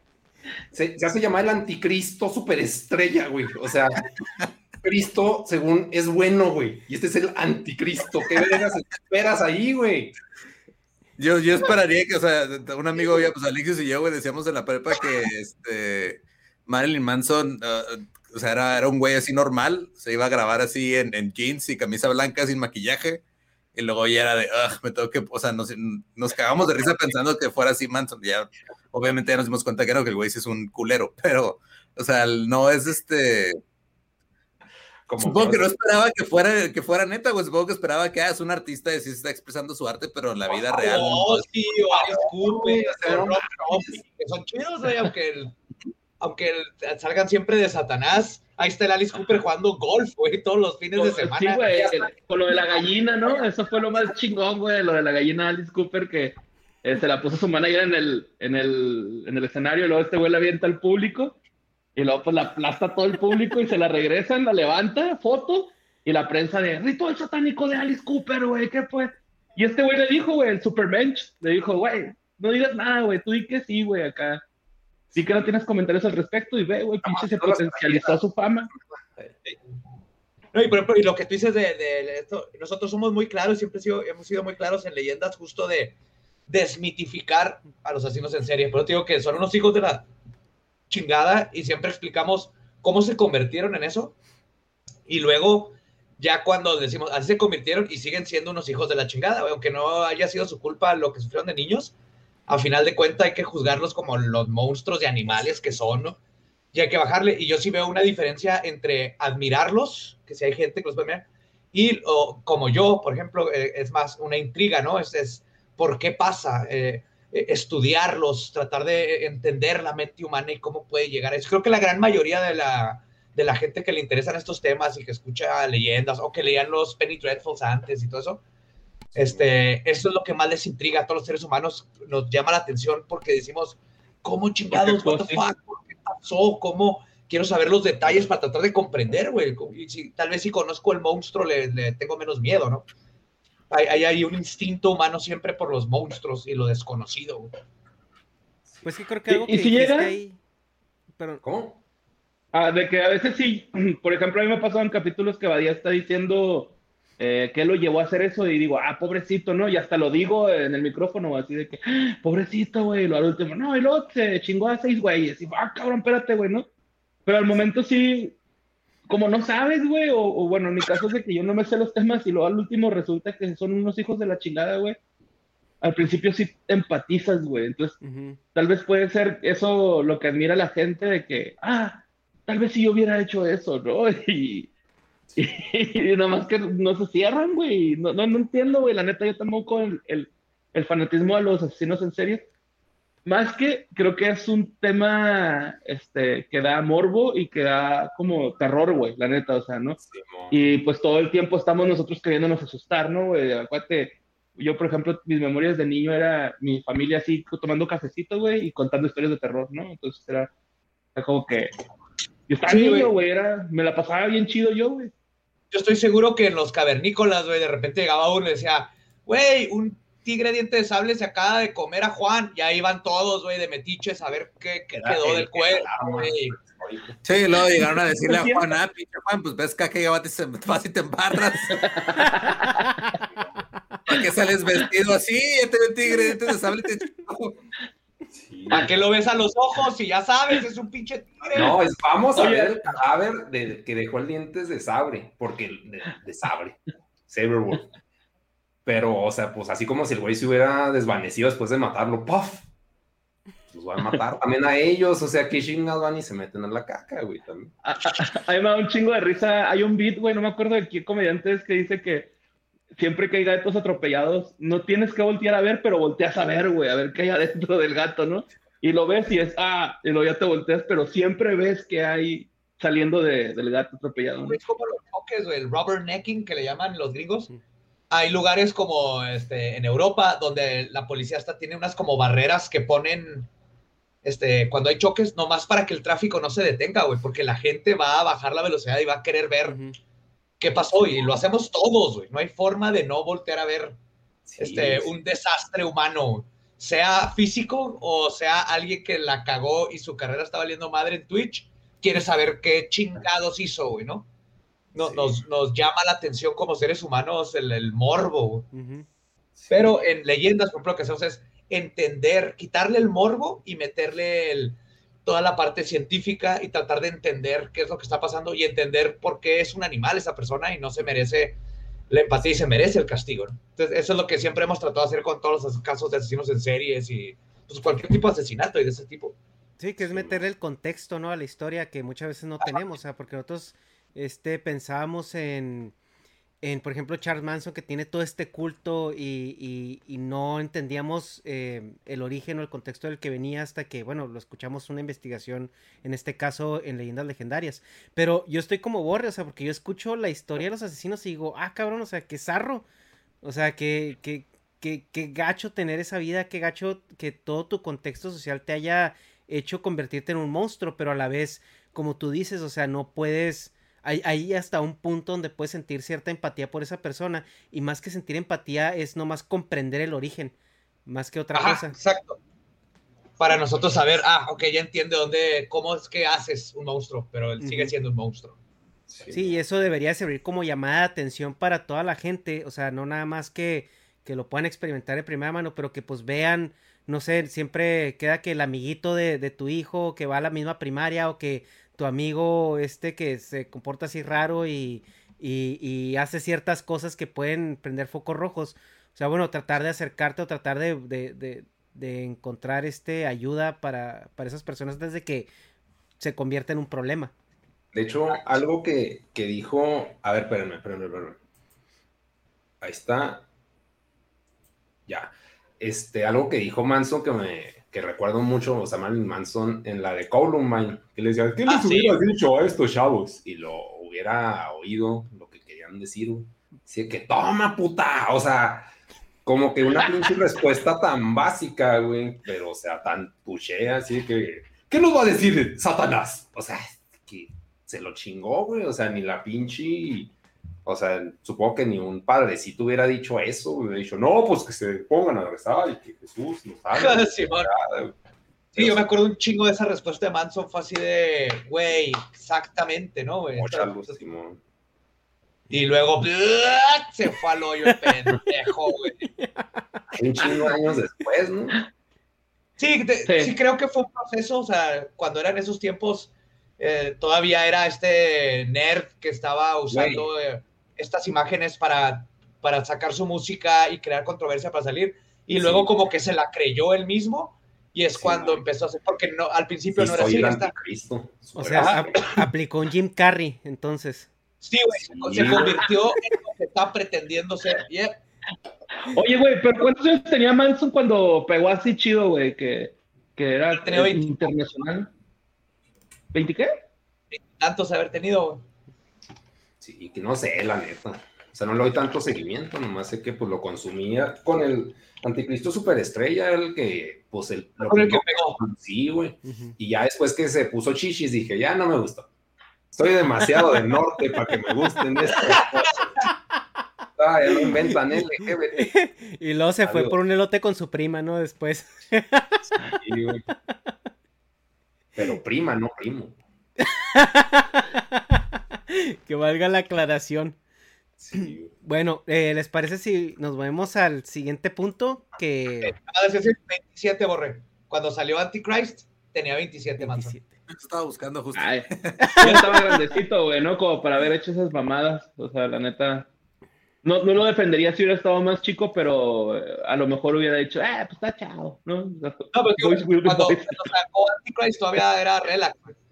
Mm. Sí. Ajá. Pinche Eso vato. está bien pirata porque, o sea, pues como que socialmente los rockstars eran intocables, o sea, no sé si vieron la de The Dirt, Sí. de Motley Crue, pues eran unos putos cerdos, güey, o sea, ponle que eso Cabrón. ahorita no es tabú, güey, ahorita ya es de que, ah, sí, la libertad sexual y la chingada, güey. Pero ¿cuántos hijos no tendrán, güey? Así sin hule todas a capela, pum, pum, pum, pum, pum, a la verga todas, güey. El pinche ECE, ¿no? También, güey. ¿Cómo, perdón? El, el ECE, güey, del de NWA.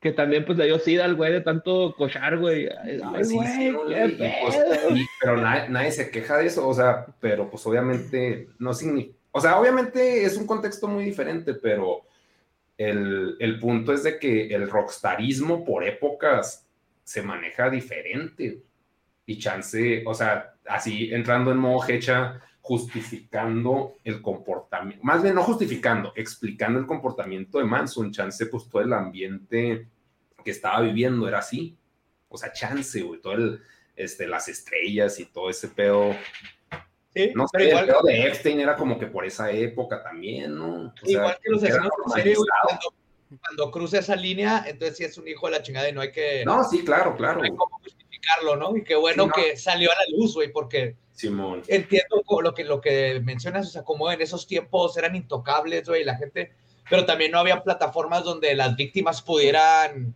hablarlo Sí, y que y sentir ap- apoyo, güey, porque ese es el problema. Sí, que la mayoría de las víctimas no podían hablar porque no sabían si las iban a apoyar, güey, es bien difícil. Sí, Y algo, lo veíamos también en, en México que, por ejemplo, a una mujer cuando la, la violentaban era cállate, o sea, porque pues ya, ya eres menos que, que antes. de hecho, algo que me gustaría saber, güey, por mi ignorancia de, sí, vil ignorancia, como que quiénes fueron, se puede decir las, no sé si ustedes sepan eso, o sea, es un tema aparte, las que hicieron como que el detonante para todo ese pedo, o sea, así como Rosa Parks, un pedo así, de que, ah, esta morra fue la que detonó todo este cagadero, todo, toda esta... Me Too, yo creo es el Sí, primer pero- movimiento, ¿no? Simón, pero o sea, nombre en específico así, de la, la Jesús ahí, o sea, la, la, el estandarte, güey, la Virgen ahí, ¿quién, quién es? Pues fue contra este, ¿cómo se llama este pendejo? ¿El Weinstein? El del Weinstein, ajá. No, sí, pero o sea, la morra, a eso me refiero, o sea, quién, Fue, es que no me acuerdo exactamente quién fue la, la primera, güey. Sí. Creo que eso fue está mal, esta- ¿estás de acuerdo? o sea, porque no sabemos esa, ese datito que pone O sea, una de un las datito de cultura popular, Al- McGowan, pero no me acuerdo si ella fue la primera. Mm. Ajá. Sí, no. Estaba leyendo Es que que, fue acuerdo- Alisa. Estaba leyendo ¿Cómo? que fue Alisa Milano. La primera Elisa que Milano. pop- ajá, Mm. popularizó este un término que había hecho Taran- Tarana Burke. Ok. Ah, qué chingón, ok. Pero muy buen, muy buen punto que saca Negas de que debemos de conocer la Rosa Parks de estos movimientos y ponerla, si es Alisa Milano o quién dijiste ahorita? Tarana Burke. Sí, porque Ahora nomás conocemos al, al malo, güey, pero no al héroe. Lo leí en Wikipedia, así que no me dan tanto caso, güey, la neta. Ay, güey, Wikipedia es más que en carta ya, güey. Sí, fue Tarana. Fue Tarana Burke, empezó el Me Too Movement en el 2006, güey. Verga. Oh, qué verga. No mames, no, ¿Quién- no, no, Y en México, bueno, ah, no, no sé si tenga que ver, pero fue esta Olimpa, Olimpia, o cómo se llama, la, la, por eso se llama así la ley, ¿no? Sí. La de las nuts y todo ese pedo. Mm.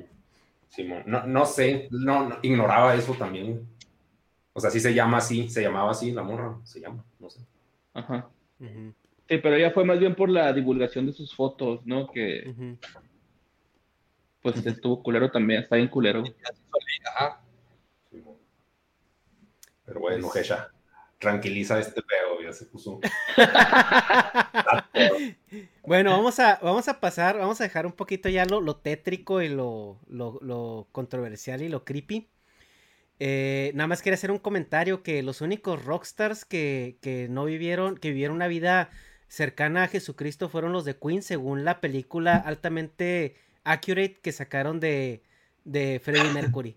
O sea, todos menos Freddie eran hombres de familia, no le ponían el cuerno a sus esposas y no caían en vicios. Claro, Sí, eran pues, unos ellos- ángeles caídos, güey. Era- eran los discípulos de, de Jesús. No güey. tenían tiempo de andar poniendo el cuerno, están No. haciendo.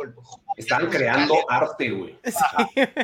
¿Sabes cuántas veces iba Brian- cuántas veces Brian May salió de su cuarto, güey? Vio, vio una muchachita este, en paños menores y le dio un suéter, güey. O sea, nada más. ¿Sí? Era, es impresionante todo el trabajo que hizo por la gente necesitada, güey. Sí, Sí, sí, mientras Freddie Mercury se tiraba a los brazos de la perdición, lejos de ellos. Pecador. Bueno, pasando al otro tema que tenemos, este, aquí preparado, ¿verdad? En este gran guion que preparé anoche. Eh, las conspiraciones y cosas paranormales. Su podcast, Yeah. además de tratar crimen, este, asesinos seriales y todo, se van a las cosas paranormales. Eh, Borre dijo, ya estoy muy estresado, me tengo que ir a la playa porque no traigo chistes de animalitos. Entonces, vamos a, vamos a irnos a un lugar más tranquilo. Y aquí... Oye, güey, como que tu reloj sí es un fantasma, güey. No, es un ovni.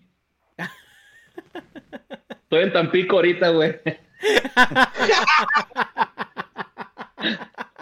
Y a Lolo ya la gotita lo trae, ¿eh? Más que tu tiner royal. De hecho, por eso lo puse porque me sentía como en.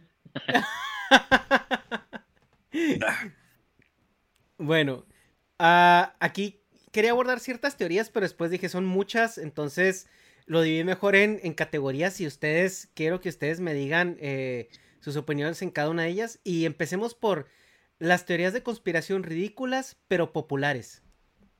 Y Badía, empezamos Pizzagate. contigo. Bueno, Lolo, Pizzagate, ok. Ah, pues sí, es, esa madre nos han pedido tanto que hablemos de Pizzagate y, cuando, y esta es una teoría que ya está confirmada que es falsa, güey. Está confirmadísima por, por un chingo de gente que es falsa. Y cuando le dices a la gente, güey, es que es falsa, eh, o sea, no hay una pizzería en la que están abusando de niños. Igual están abusando de ellos en otro lado, porque esa parte de, de eso sí. Pero no Pero en una no pizzería. Pero no es en el sótano de una pizzería, ni son güeyes mandándose correos, o sea, y le dices a la gente que, ok, mira, esa ya fue este, demostrada que no es verdad, y aún así se aferran y dicen, ah, no, pues eso dices tú, pero yo, yo sigo creyendo que es neta. También algo que es bien común en México y no lo entiendo es que agarran el nombre de algo y se lo aplican al, al todo, güey. O sea, en México, Pizzagate es sinónimo de orgi- organizaciones que, este, abusan sexualmente de niños, ¿no? O tráfico de llamarse, se debería llamar Diócesis de Puebla, no se debería llamar Pizzagate. Sí, güey. Pero entonces luego les dicen, Pizzagate no pasó. O sea, me estás diciendo que no crees que haya abuso sexual de menores. Sí, güey. Pizzagate es un evento en la historia que no sucedió. Abuso sexual de niños sucede todos los días y está bien culero, güey. Ahí está la iglesia para comprobarlo. Pero no es Pizzagate. No usen Pizzagate como sinónimo de abuso sexual. Es un ejemplo, es el primer ejemplo que se me ocurrió. Badía. otra, otra también que está ahorita de moda y también es ridícula, es el, el pedo con el dióxido de cloro. Ah, bueno, sí. Bueno, sí, y más cuando tienes líderes este, políticos eh, haciendo endorsing, ¿no? De esas, de esas teorías también. Ajá. Sí, de influencer. Mi- Mis amigos de dióxido de cloro me mandaron ese tratamiento para que me estoy muriendo de COVID a la verga. Así que te puedes pintar el cabello y después puedes irte a... No, Sí, güey, mis libre- amigos de ter- libre de. Mis amigos de terapia con imanes, güey, me mandaron este tratamiento para el COVID, güey. Esa es una que, que topé en Chihuahua, güey. Neta me dio una diarrea horrible, güey. ¿Es en serio lo que? Terap- Sí, güey, terapia con imanes para el COVID, güey. Dije, no mames, o sea, dale calmado, güey, a la muerte, güey. o sea, ¿qué pedo, güey? Mismo, güey. Pero es multiusos, güey, porque cuando no lo estás usando, lo puedes poner en el refri, güey, y te adorna.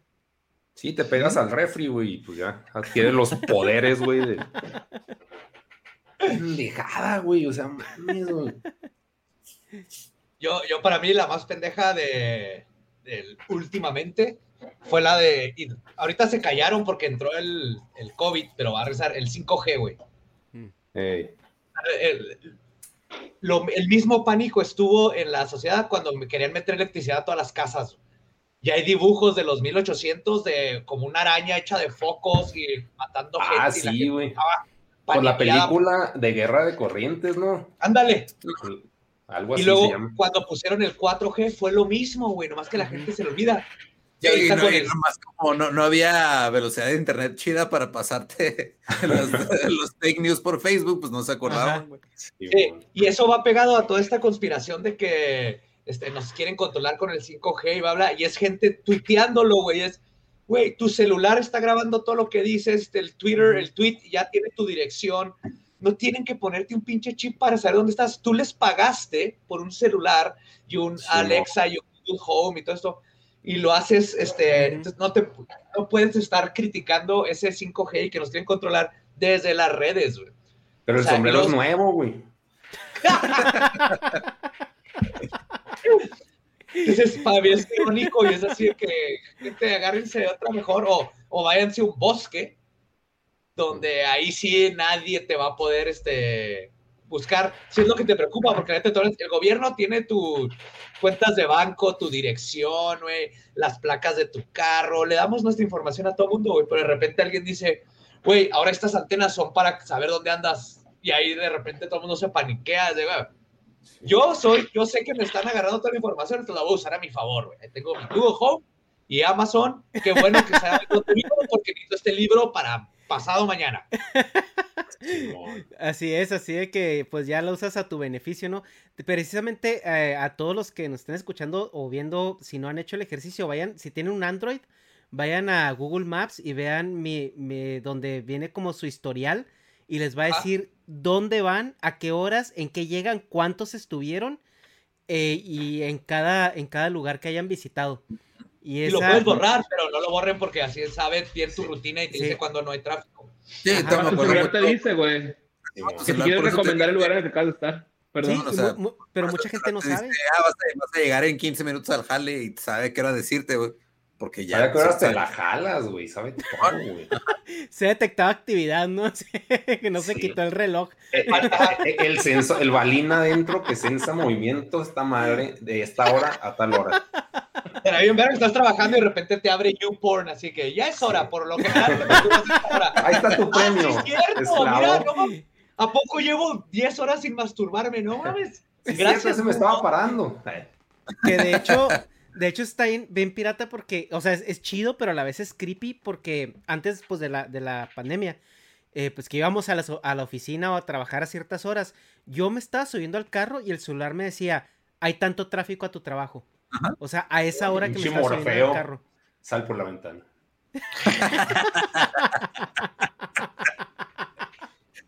Ya Morfeo ya es para todos, güey. O sea, lo cual está chido, pero a la vez, o sea, te deja pensando, o sea, el celular me conoce más que mi esposa, ¿no? O sea, es como que sabe más cosas de mí que cualquier más otra estadística persona. que tu esposa, güey.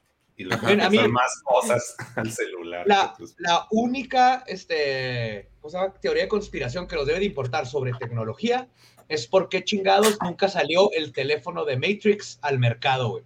El que se abría. Pues porque No, güey. Morfeo Yo lo te busqué en eBay. Ahorita ya lo encuentras ahí. En México Una- no había, en Estados Unidos tampoco. Sí, una, una compañera mía de la primaria lo tenía, güey. Y se la cagábamos, un- sí, ¿La se la cagábamos primaria, un güey? chingo. Sí, se la ¿Estabas en los un noventas en primaria? Sí, una loca que flotaba. En el 90, güey. Sí, güey. Yo, también 90, estuve en los. 90 en la primaria, güey. Yo la primaria fui del 92 al 99. Güey, no, no conoces hecho, a su amiga, güey. se la Ah, no. regábamos un chingo porque traía celular, güey. Era la única persona que traía celular y lo traía en su cajita esa de Space Marks o cómo se llama. Ahí lo traía y la maestra se lo quitaba un chingo porque le daban sus papás, güey. Oye, así es que, ay, mira, mira, es rica, ja, ja, ja. sí, así, güey. Pero, bueno, no Borre. Eres, eres la única persona que conozco que vio uno en vivo, güey. Sí, güey, Pero sí, eres también era Ah, pero como- es que eso está como un güey que vio un ovni, güey. O Sí, sea, el que le picabas y lo güey. sabía. Es que, Ah, ok. no acabé este video y se ve bien borroso, güey, y la amiga moviéndose a madre. No, porque, yo, porque yo tuve el, el- el que era como cromadito el celular, que, pero creo que se salió en la 2, no me acuerdo en cuál. Sí, no, no, No, no. no. Yo digo el de la 1 que le pica y Eh, se abre. que le picaba y lo- salía la, ajá. Mm. Y de, y de hecho, yo, no, no era, o sea, el teléfono en sí, güey, era otro teléfono, pero ese era como un case, güey. Mm. Entonces no es el de Matrix, ¿o no? Es el de Matrix, Sí. tú, Borre. Oye, Borre, así, así contestaba. Va 10 No, siempre, güey, de los no, no, teléfonos. no estaba, no estaba relleno de dulces de pura casualidad. Es más, era una burbujita, ¿no? Tenías que tirar unos aritos, güey. acá. Déjame la marco a mi amiga, güey, para que te diga. Sí. Oye, güey, aquí un paréntesis nomás. ¿Sabes qué estaría bien, vergas? Que Sony sacara un boombox que midiera lo mismo que un boombox de antes. O sea, de- no tiene nada que ver con lo que estamos hablando. Pero que era vasos, güey, para la peda, güey. Así un chingo de vasos y donde poner la botella y arriba tuviera así lo del sonido para andar cargando toda esa madre. Para los de la nostalgia, Nostalfax, o sea, todos nosotros. Ajá. Y ya. Ándale. Ahí por, por si nos está viendo Sony desde Japón, una idea. Gracias, Me saludos. gusta. Y ya vi, era el Nokia 8110. A A ver, ver. Nokia 8110. Sí, Ay, no, 4G, güey. Sí, sí, ese. Ah, ese no, color es el de mi compa, güey. Así. Como pinche amarillo chillón. Mm. Sí, no, Ah, es Ahora que es había- hombre, ahorita era, era compañera, güey. Ya, ya se te está cayendo tu farsa, Borre. No, ninguna parte, güey. Era una teoría de conspiración, el celular de Matrix. Sí, güey. y al rato Mausan, acá con Borri. Tra- traemos a Borri. El el teléfono brazalete, ¿no? ¿Te acuerdas de Jonathan Reed? Sí, güey, no mames. güey. ¿Puedes usarlo? Mm, No. Ah, esa la güey.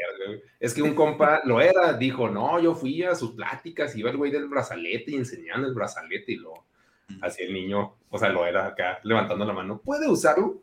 Eh, no. Está la verga. güey. No, güey, en Amazon, digas, en Amazon hay boomboxes estilo retro que tienen Bluetooth. eh, ahí está, ya. Alguien Pero tiene para vasos, güey. Eh, ah, no es, sé. para, es para post-COVID, güey. O sea, que todo ese espacio se ha aprovechado Ajá. para cargar objetos relacionados con la fiesta. O sea, un, un gabinete portátil, pues. Un espejito. Darle maquillaje, güey. Oye, Borre, ¿y cuál es tu teoría de conspiración? ¿Qué piensas que es más absurda? Bueno, a, a excepción de la, o- de la orinoterapia. ¿Qué otra, qué otra teoría de conspiración te, te atrae? El de la cereje, güey, que era satánico, güey. Ese me caían los huevos porque a mí me gustaba bailar en la cereje de niño, güey. Si sabes que también- es la de será hip hop, aquí, Ajá. Ajá. Ajá, pero son españoles tratando de cantar en inglés. Fonéticamente Ajá, todo. cereje, eh, eh, Las flipantes aventuras de hacer. Y creo que también creo que también el de la tierra plana, güey. Ese también se me hace bien absurdo. Acá como que, güey, no mames. O sea, Sí, ese ni lo no es mencioné porque un güey lo dijo. Mira, yo creo que la Tierra plana que lo es dijo, más lo un- dijo que estaba mamando, güey. Sí, Sí, güey. la Tierra plana es más un club social, güey, que yo creo que sí se, que se crean ese pedo. O sea, es como, ya estamos aquí, güey, nos caemos bien, vamos a seguirla cotorreando, güey. Sí, güey. Sí. ¿Has visto el documental donde accidentalmente se comprueban a ellos mismos que es redonda la Tierra, güey? Está bien vergas. Sí. Nomás el puro clip no están haciendo su experimento, luego ya nomás acaban y dicen, fuck. Aparte se gastaron como 25 mil dólares, ¿no? Porque necesitaban comprar un acelerómetro. Juntaron como 25 mil dólares, lo compran para comprobar sus teorías de que era redonda, güey. Si es, si es redonda, va a, ver- va a decir 25 grados, no, 25 grados, verga. Esta madre está arreglada. Es, es No, de la mafia del poder, güey. Es neoliberal. El pedo es de que están conspirando los fabricantes de acelerómetros para hacernos creer Sí, que la. Tierra es. Sí, si no, no venderían acelerómetros. Se les cae el mercado acelerómetro. Las acciones de acelerómetro así en picada. No mames, no mames. No mames, ya, ya nos ganó GameStop. Y bueno, la siguiente eh, pregunta es: teorías de conspiración que ustedes consideran que sí son plausibles. Mm, Yo sí creo que hay algo de, de verdad de todas estas gentes ricas del Club Bilderberg, por ejemplo, que se, se- se sabe que se juntan y que ahí es donde deciden los mercados, precios de petróleo, este, mil cosas que tienen que ver con dinero, ¿no? ¿Quién van a ser los presidentes de acá, de allá? ¿Cuáles guerras siguen? ¿Cuáles no? Y creo que a final de cuentas lo, es el dinero y la gente de dinero los que verdaderamente controlan el mundo. güey. O sea, los No, Illuminati. judíos. Ahora te digo una teoría de conspiración que yo saqué, güey, a ver si les gusta. Creo que se las dije en la peda. Que, que Hitler, güey, la, la tirada de Hitler era tumbar el, el sistema económico mundial, pero acabando con los judíos, que eran los dueños del dinero. Según el mito urbano que yo tengo, entonces el güey decía, no, los judíos son malos, hay que matarlos, pero de abajo de la pirámide para arriba. Entonces empezó y luego como a la, menos de llegar a la mitad de la pirámide, pues se le, pa- le pararon el pedo Me dieron Pero- set. y mata a todos los judíos de que, bueno, se acabó su opresión económica. Ahora, en lugar de dólares, bueno, no había dólares, serán los, las libras, serán los Hitlers. Era con pinche Hitler. todo, todo lo que era 50 Hitlers. Yo, nine. Ay. Hitler eh, nada más era- quería tener su cara en un billete, güey, era todo lo que quería en realidad, entonces. De uno, bueno. y la reina dijo, no, no, no. Ay, Oye, si tan solo Hitler hubiera dicho eso, quiero que mi cara esté en un billete, le hubiera dicho, toma tu billete. Y ya se hubiera, se hubiera evitado una tragedia, güey, mundial. Ah, que no puedo ser artista. Yo voy a pagar por el No. Ah, tú, Lolo, ¿qué teoría de conspiración crees que, que sea plausible? Que el 11 de septiembre fue auto ejecutado. Sí, güey, fue, fue muy buen show. La neta, güey. Yo- creo que ahora sí caída perfecta, así. Sí, falsa bandera, exacto. Sí, tuvo yo creo que lo de Ramstein, ¿no? güey, ¿no? ¿Cómo, cómo? Sí, güey. Fue como un concierto de Ramstein, güey. De hecho, ahí explosiones, sacaron al fuego, güey. humo. ¿Quién hizo estas explosiones? Y lo. Ya se Sí, su fue un pedo que sabían que iba a pasar eventualmente, entonces no metieron las manos, dijeron, ok, chido, que pase. Como Eh, por- y- Ujú. porque hay antecedente, Pearl Harbor hicieron lo mismo. güey. Sabían que venían los japoneses y en lugar de, porque Eisenhower ganó la presidencia diciendo que no iban a entrar a la guerra y estaban en, en decadencia económica y las guerras Ujú. siempre son buenas para la economía. Entonces, ¿cómo, ¿cómo meterte a la guerra sin que la gente que votó por ti se enoje?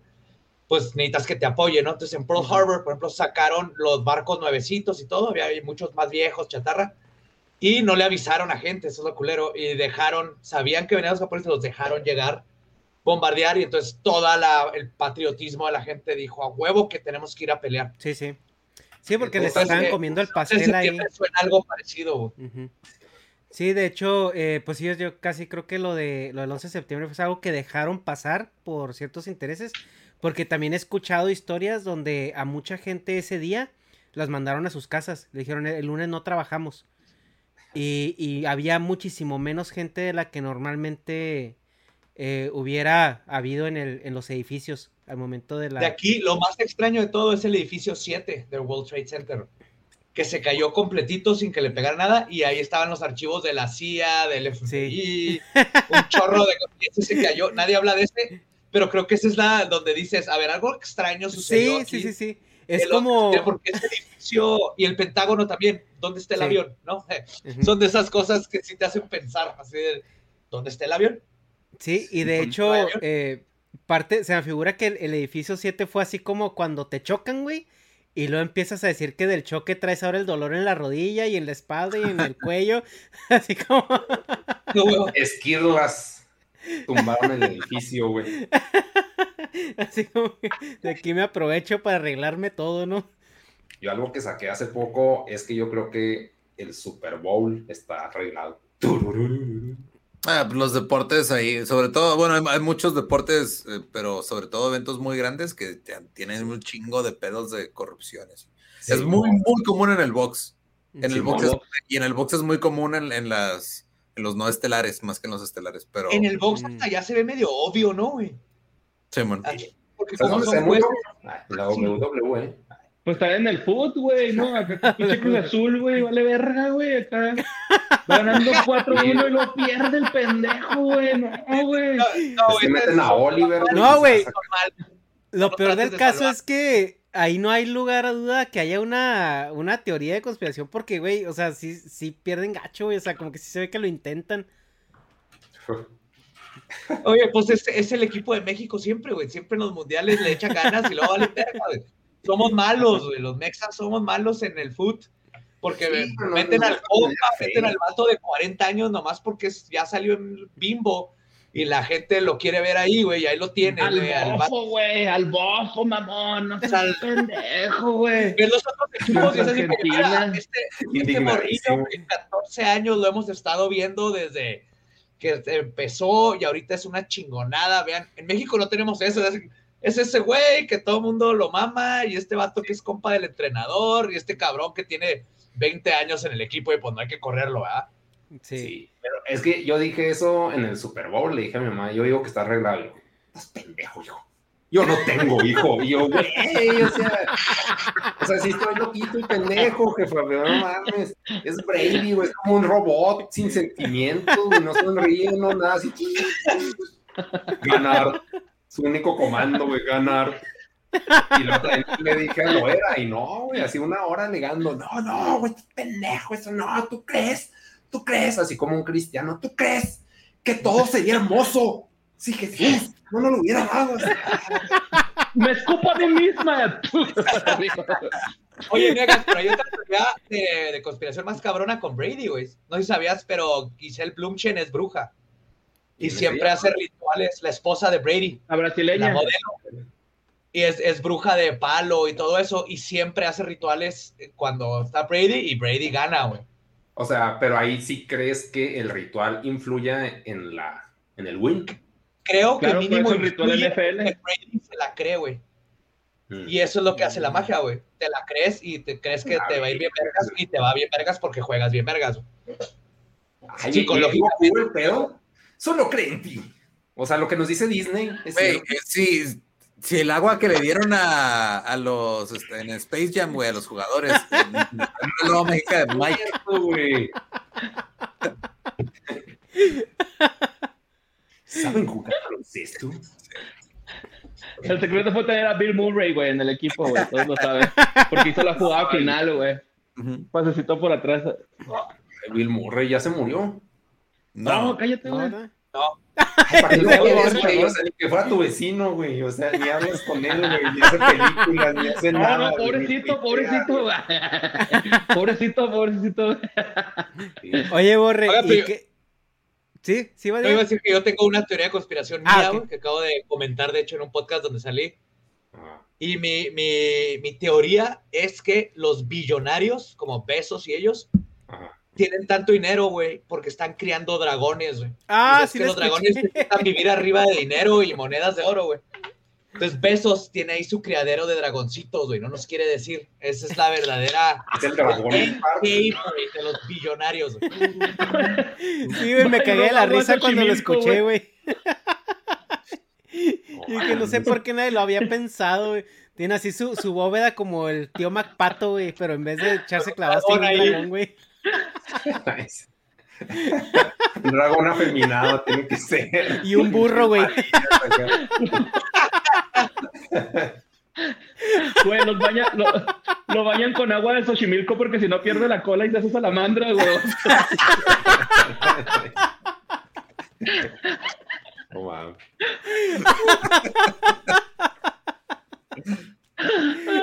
Ay, güey. Borre, ¿tú tienes una teoría de conspiración que crees que es real? Ah, no sé si es teoría como tal, güey, pero siento que los discursos de Trump sí tenían mensajes entre líneas, o sea, o Sí, más bien la gente, Eso está comprobado. Ajá, hay-. ¿Un no. ejemplo, no? Hay un término que le llaman este el, lo- el, el dog whistle, o sea que es como Ah, Simón, el trigger. Simón, que es un pedo de, o sea, de- no tanto yéndonos a lo del trigger nega, sino de que tú estás usando lenguaje codificado. Entonces Trump lo hizo varias veces, en, en, discursos que daba, estaba como metiendo lenguaje codificado para la gente de, de ultraderecha que creía otras cosas, para que se sintieran mm. como que, ah, ok, mínimo este bueno se está viendo y sabe qué pedo. Y le llaman dog whistle o silbato de perro porque está hecho como para que no lo perciban más que quien los tiene que percibir. Es como usar cierta terminología muy propia de algo, ¿no? O sea, es como... Exacto, o sea, algo, un ejemplo muy sencillo es cuando se la pasaba diciendo al COVID el virus chino, por ejemplo. O sea, nada más se le está llamando el virus chino el virus chino, estaba resonando con la gente que, este, quiere echarle la culpa a un país, ¿no? Por ejemplo, o sea, que cree esas conspiraciones de que el virus fue hecho en un laboratorio y que lo soltaron a propósito y todo este pedo. O sea, sí existe eso y sí, no, y Trump no es el único que lo hace, güey, o sea, un chingo de, políticos siempre hacen ese tipo de cosas en sus discursos. Oye, si hablamos de discursos entre líneas, AMLO tiene un discurso más grande, ¿no? Entre sus líneas, güey, de lo que dice. Es un libro, entre cada línea, güey. AMLO hace el uso correcto del silencio, güey. Las pausas hitlerianas dominadas. No, así va.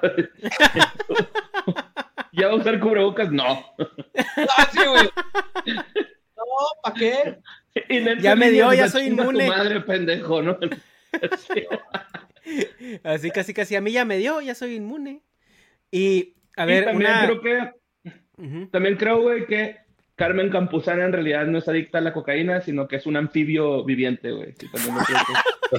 Por eso suena nadie. y que Lorena Herrera es hombre, ¿no? O sea, que... y se cogió al Facundo. por la cola. Se curó.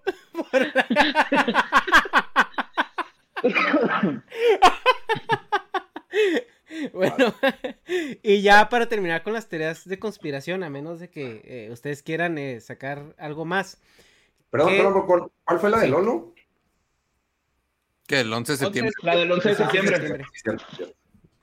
Eh, ¿Qué teoría de la conspiración, si es que ha habido alguna, ya se ha probado real? Los WAPs, y los, los ovnis. Por ejemplo, ahorita pues ya salió el, el, Pentágono, este, la CIA, el FBI acaba de sacar documentos donde ya aceptaron si existen esas chingaderas, no sabemos qué son, no son nuestras, no son de otro país, pero no sabemos qué es y hemos gastado veinte y tantos millones en un proyecto para tratar de saber si son un peligro o no, pero hasta el momento no los podemos explicar, güey. Sabemos que son naves de que no son nuestras ni de otro lugar. Sí tengo una teoría de ese pedo. ¿Y cuál es tu teoría? Perdón que, son turistas, güey. O son, es como el graffiti de los marcianos, de los extraterrestres, güey. Así que les dicen, no vayan a ese planeta porque allá están en peligro de extinción los humanos, se están matando entre ellos, tantos pendejos, pero los queremos investigar. Entonces hay unos que dicen, ah, vamos a robarnos vacas, güey. Unos en la peda, güey, unos chavalos pubertos alienígenas, vamos a robarnos vacas y si podemos nos escogemos, ¿no? arma. Son los rednecks de alienígenos, güey. Y luego los grafiteros que llegan y rayan los campos. Y pues sí, o sea, es como los punks, güey, los, los puertos que nomás andan turisteando hacia lo pendejo y ya se van. O sea, porque dicen, ¿para qué vamos a conquistar ahí, güey? Tenemos, ya sabemos crear oro. O sea, no necesitamos crear la atmósfera como los Anunnakis, o sea, ya, X. No necesitamos sus cosas. Pues de, de, otras que sí, este, ya han sido como comprobadas, hay un chingo, pero eh, una fue de que un plan del, no me acuerdo si la CIA o el FBI, de matar gente inocente para echar la culpa a Cuba durante los 60, era la CIA, ¿verdad? Sí. Está luego la del, lo de, los del FBI infiltrando los Black Panthers, que mucha gente creía que era conspiración, pero ya dijeron, no, si la neta si infiltrábamos ese pedo, estuvimos también ahí cerca de Martin Luther King y todo, o sea que, que hay muchas de esas, casi todas tienen que ver con... Em, como con vigilancia del gobierno y esas casi siempre resultan ser ciertas. Mm. También, pero ahorita ya es bien conocido que la CIA este, le daba eh, armas a los contra y con el dinero de las drogas se financió y tienen su propio ejército y dinero para hacer lo que quieran. Ahorita ya se sabe, pero en su tiempo era una teoría de conspiración, hoy nadie lo podía creer, ni el presidente de los Estados Unidos, güey, porque decía, no, como que la CIA hace lo que se le hincha, pues si están de por debajo de mí. Y no, ni madre, güey. Tienen su propia lana y sus propias misiones y guerras y todo. Verga. Y sí. Ingenuo, ¿no? Pues No es que es, lo que es lo que comentamos en un ¿Te pasan podcast. cosas que no controlo? Sí, es lo que comentamos en un podcast este anterior precisamente con Víctor Hernández, que, que ya en la figura presidencial es simplemente como que la cara de, de así superficial de lo que está sucediendo, ¿no? En especial con, con países como potencias, ¿no? Como eh, Estados Unidos. O sea, yo, yo no puedo creer que Estados Unidos, eh, la institución como tal, recaiga en una sola persona. O sea, yo siento que ya eso es algo que, que Muy trasciende. lógico, Simón. Ajá. Claro, es lo que te decía de los Bilderberg y los intereses monetarios, ¿no? O sea, a final de cuentas, hasta, eh, aunque sea democrático, democráticamente elegido el presidente, de todas maneras, si te fijas, todos vienen de una, una línea de políticos, güey. No es como que salió de la nada. güey. Es un vato criado dentro de la política que llega, pero aún así cuando llega, aunque tenga las mejores intenciones, güey, hay intereses por arriba del presidente y del país, que siempre son los bancos, las petroleras, las grandes industrias, güey, las que Oye, dicen, Badía. hasta ahí llegas. Si, si llegaran acá una llamada telefónica y te dijera, güey, somos los Bilderbergas, Kyle, vas a tener que dejar de hacer tus pendejadas esas de leyendas, ¿no? Vas a ser uno de los nuestros, güey. Ya, ya estás cagando mucho el palito. Vente aquí, hay pecado, hay todo. ¿Te vas no te vas? Lo, lo, lo, pues se fue a Badía, pues ni modo, le entró el cristianismo y se fue a la verga. Te Me irías. voy luego regreso con mi podcast, Mi vida dentro de los Bilderberg. No, no Todo podrías, lo- güey. O sea, no, ya, ya vas a ser un elite, güey. El punto es, ¿te irías o no? No, no, no, no quieres dar show, güey. O sea, el punto no es brillar más, güey. O sea, el punto es irte allá donde los que no brillan controlan todo. ¿Te vas? No, no podría. Ay, no mames, no mames. No, yo con el pueblo y para el pueblo. Es que lo casarían, lo casarían, lo casarían con una, con una Kardashian, güey, o algo así, güey, para que el güey ya, ya esté serio, güey. No, güey, no, ya, ya sería José Antonio Holmes. Soros, güey. José Antonio Soros, güey. ¿Y tú, Lolo, si te vas? Pues Lolo es reptiliano, güey, igual que tú. No es cierto, no estaríamos aquí si tuviéramos ese poder, güey. Es simplemente una pantalla, güey. De hecho, de hecho tú, tú tienes, tú tienes un mono, güey, porque te hago a transformarte en humano, güey. Entonces ya te pones un mono. Pues sí, es que está lavando mi traje, güey. Pero el punto es Lolo. ¿Te vas o no? Ya sé, diciéndole a mi negas que es reptiliano y el güey está en el comedor de la maquila, güey, ¿qué te pasa? La neta creo que este, depende de qué edad tenga. Si me lo dicen ahorita, no. Pero si, ah, si me lo dicen después de los 50, digo, chinga su madre, vámonos. Sí, así que todavía tengo sueños. Ajá. Metas. Sí, no, quiero hacer cosas, denme chance, güey. Pregúntenme. acá, pues, es que ya todo está hecho, dirían eso. Bueno, no sé. Pues se les fue la oportunidad. modo. ¡Ah! No, sí, ¿Tú, pues Así Tenías que. dos lavadoras. Si me puedo llevar a mi familia, sí, güey. Claro que puedes, güey. O sea, Ah, entonces sí me, lo- sí me voy. sí me voy, pero les diría que no digo nada, o sea, que mi vida siga normal, pero no digo nada. No, no y si digo así, ah, no puedo. No, güey, pues te vas a ir con, los dioses. O sea, Ajá. Yo creo que te es de esa echar. pandemia, ya estás muerto mañana. No, no van a llegar y te van a decir, a ver, Borre, ¿qué quieres hacer? No, eso, a ver, pendejo, Así vas a querer. güey. Ajá. No, sí quiero, les voy a decir, sí quiero. Ok. Ajá. Una vez tuve un sueño bien siniestro, güey, que, que me ponían así los, a prueba los, los Illuminati, güey, por ponerles un término, y me ponían imágenes horribles, güey, en la cabeza, así como un chingo de flashazos. Y era la prueba para ver qué tan sociópata era. Y debía despertar y decir, sí, acepto. Y ya me iba a ir. Y se tomaba la píldora roja, ¿no? Ándale, o sea, pero era, o sea, en la de en la película de Matrix es así como, ¿quieres ser bueno y tener ideales? ¿O quieres seguir en la mentira acá? ¿Quieres perder todos tus pinches ideales y valores, güey? ¿O quieres seguir en tu mentira de que los valores existen? Esas eran las píldoras. A la verga, ok. Eso suena como Pues aquí sigo, güey, jodido. Entonces, entonces tuve empatía con, con las imágenes mentales que tenía. Con la humanidad, güey. Bien, te salvaste. Eso fue, eso fue, tuviste una- un encuentro cercano con el 5G. Sí, güey, exacto. No, yo creo que era el 7G, güey. Pero, pero sí.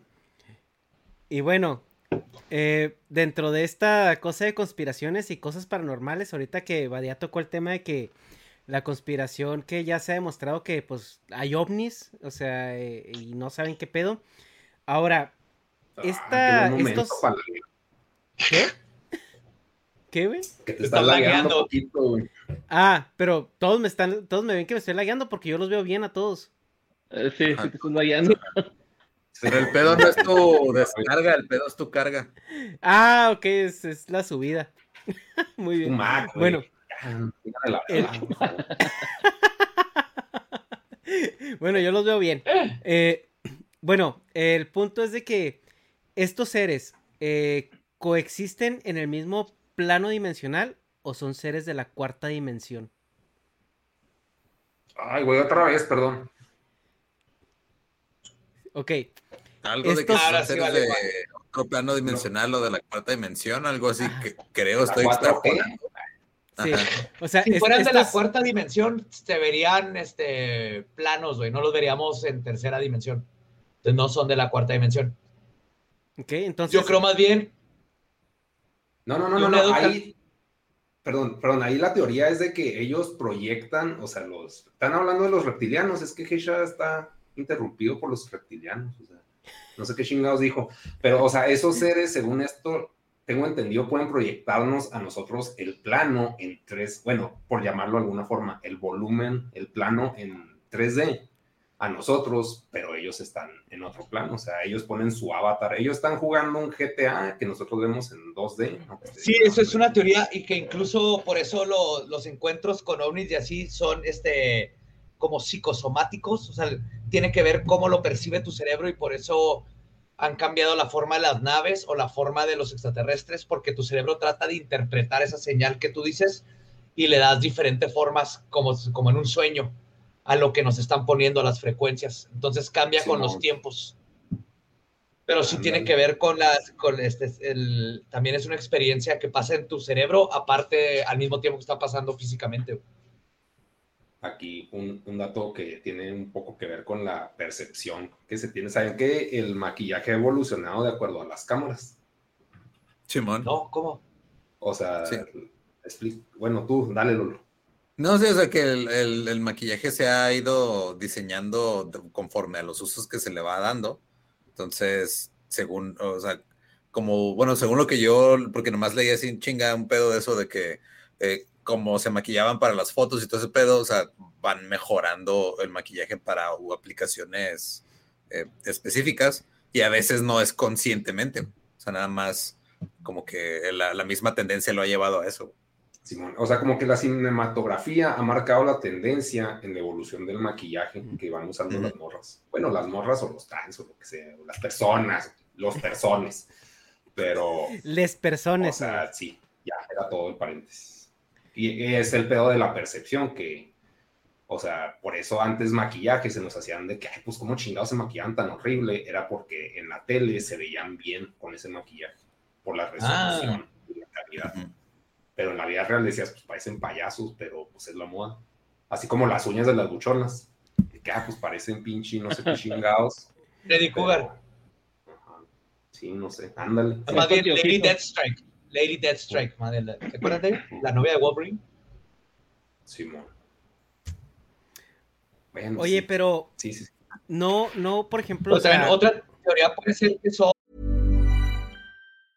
Mom deserves the best, and there's no better place to shop for Mother's Day than Whole Foods Market. They're your destination for unbeatable savings, from premium gifts to show-stopping flowers and irresistible desserts. Start by saving 33% with Prime on all body care and candles. Then get a 15-stem bunch of tulips for just $9.99 each with Prime. Round out Mom's menu with festive rosé, irresistible berry chantilly cake, and more special treats. Come celebrate Mother's Day at Whole Foods Market. Market. Mom deserves the best, and there's no better place to shop for Mother's Day than Whole Foods Market. They're your destination for unbeatable savings, from premium gifts to show-stopping flowers and irresistible desserts. Start by saving 33% with Prime on all body care and candles. Then get a 15-stem bunch of tulips for just $9.99 each with Prime. Round out Mom's menu with festive rosé, irresistible berry chantilly cake, and more special treats. Come celebrate Mother's Day at Whole Foods Market.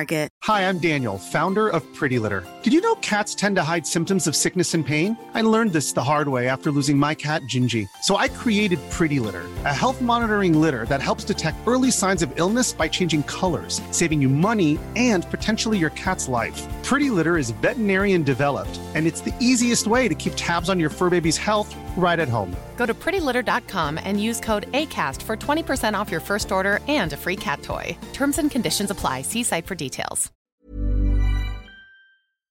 Imagínate que nosotros en, no sé, este, mil, mil años, en 600 años o menos, tenemos máquinas para viajar en el tiempo, güey.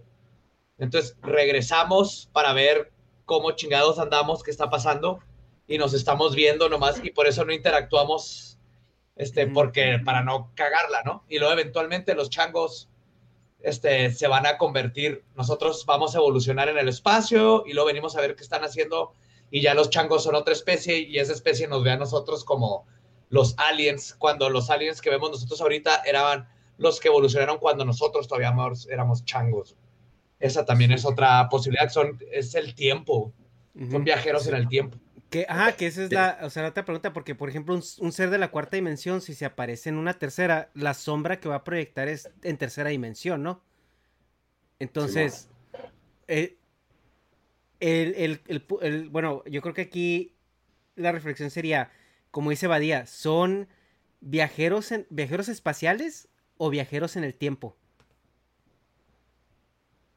O, o, seres de otras, o tal vez son todos. A mí se me hace que, que hay de diferentes tipos. Sí. Es difícil saber. Creo que lo importante es decir si existe el fenómeno, pero todavía no sabemos si es uno de esos o todos. Entonces, tal vez los que van y sacan anos de, de vaca son los punks de los aliens de otro planeta. Sí, y los que detuvieron y hacen que, porque esto sucedió, güey, cuando estaban probando apenas las bombas nucleares, este, hablan mucho eso, veían las naves y de repente uh -huh. se apagaba todo, güey, no podían este, probar bombas nucleares. Tal vez eso somos nosotros del, del futuro, así como que, espérate, chingando, ¿no? Para que no la, porque ahí vamos a valer verga. Sí. Tal vez hay de diferentes. Bueno, pues ya cerrando el tema de las cosas paranormales y todo eso, quedamos que los seres de la cuarta dimensión no se pueden aparecer aquí porque si no serían en 2D. Y... Que técnicamente serían de la quinta dimensión porque la cuarta es el tiempo, pero sí. Okay. Oye, pero es, es, eso de que es el tiempo, más bien es nuestra interpretación de la cuarta dimensión, ¿no, güey? Porque puede haber sí, una cuarta sea... dimensión espacial y para nosotros es el tiempo, pero, o sea, no podemos es, expresarlo, güey, más que en una sucesión de diferenciales. Pues es que claro, es y de hecho, no, el tiempo es una, este, es el tiempo-espacio, es una, es, va junto, el tiempo y el espacio que se dobla y ahí caen las cosas y nosotros nomás percibimos el presente, nos acordamos del pasado, pero todo está pasando al mismo tiempo. Nomás que nosotros no podemos percibir el futuro, pero por eso hay gente que puede ser vidente de a de veras, porque no, no, va en contra de las leyes de la física que tu cerebro pueda percibir el pasado o el futuro. Porque está pasando todo al mismo tiempo. Perdón, más que eso está comprobado. Lo, el, son teorías de Einstein, de Hawking, de todo Sí, eso. es que hay teorías que son ciertas, como la de la evolución, güey. Pero, o sea, mi punto. Ah, o la, o la gravedad, ¿no? Sigue siendo la teoría de la gravedad, o sea. Pero o sea, es, es, la ley, pero no, no, se sabe exactamente cómo va, pero con las fórmulas se va comprobando cada vez más uh -huh. y, nos, y ya podemos llegar a la Luna o a Marte usando esas fórmulas y esas teorías de, de la gravedad. Aunque sí, fluctúe, igual, o sea, igual la velocidad de la luz fluctúa, güey, no es, no es constante, como dicen, pero nos sirve para hacer cálculos. Pero, o sea, mi pregunta iba por, o sea, si es cierto eso, o sea, si está comprobado de que todo ya está escrito. No que esté escrito. Por ponerle un nombre, güey, porque si como el destino. Pero sí, sí está no, no comprobado porque no lo podemos probar. Hay, hay ciertas este, teorías muy buenas científicamente, pero lo que, lo que indican las teorías y las fórmulas es de que el tiempo y el espacio es un círculo, o sea, está pasando todo al mismo tiempo. Si estuvieras en un hoyo negro y pudieras pararte enfrente, verías la parte de atrás de tu cabeza, güey. Porque el, doblaría el tiempo y el espacio al grado en donde tu vista vería hacia atrás de tu cabeza. Entonces sabemos que todo está pasando al mismo tiempo. Eso no, no habla de libre albedrío, destino. Pues Pero es que sí habla de... básicamente- Es, es como, por ejemplo, la, la, la película de Interstellar, ¿no? O sea, que, que te habla de que te puedes meter a, a una, bueno, una persona, una, por- en este caso sí sería una quinta dimensión, tiene acceso a la, a la línea temporal donde vivimos, pero en cualquier tiempo. O sea, realmente puede brincar eh, a cualquier instancia de esa línea temporal a su, a su gusto. Y ya, bueno, si nos vamos a otra dimensión más arriba y otra más arriba, ya empiezas a ver las diferentes líneas temporales y puedes empezar a brincar entre líneas temporales, que eso es a lo que se le dice que sí puedes tomar cualquier decisión, pero eh, cada decisión va a ser como una rama Un de universo- tu línea temporal. Ajá, un universo paralelo, exactamente. Y por ejemplo, todo eso son teorías, pero entran dentro de como de los conocimientos que tenemos del universo y explican las cosas, por eso se aceptan como sigue siendo física teórica, pero van de acuerdo a lo que es- conocemos del universo y de hecho ayudan a explicar por qué se mueven los astros de cierta manera, por qué el tiempo este, se dilata en ciertos lugares, gravedad, bla, bla, bla. Entonces, por eso es teoría, pero se acepta porque sí explica bien las cosas, pero todavía nos falta mucho para aprender. Oigan, ¿les causó sentido lógico aplicable la de Tenet? No la he visto. Ah, creo donde que- No sé, güey, está edgy. Obvio, porque pues, ese Sí, güey, ¿no? pero creo que este güey, por ejemplo, todavía Inter- Interstellar también maneja este, cosas como este, hoyos negros y la quinta dimensión y así, pero de todas maneras tiene personajes que te importan y están pasando por esto. Creo que Tenant fue nomás meterse en el pedo de, del- de qué se trata el mundo, el cagadero. Le valió verga a los personajes, entonces a mí también me valieron verga los personajes, y entonces te quedas al final así que medio entendí y me valieron verga los personajes, entonces no sé qué sentir. ¿Y los fantasmas qué serían? O sea, los fantasmas en qué, en qué plataforma coexisten con, con nosotros. Pues hay varias el- teorías. El fenómeno eh, paranormal en general. Ah, bueno, perdón, antes de empezar, ¿creen en fantasmas? Creo en el fenómeno y, me, y he visto. Ah, ok. Y lo he visto y me ha tocado. Yo. ¿Tú, Lolo? De así como creer en fantasmas de que se me va a aparecer acá una niña y eso, no. ¿Y un niño?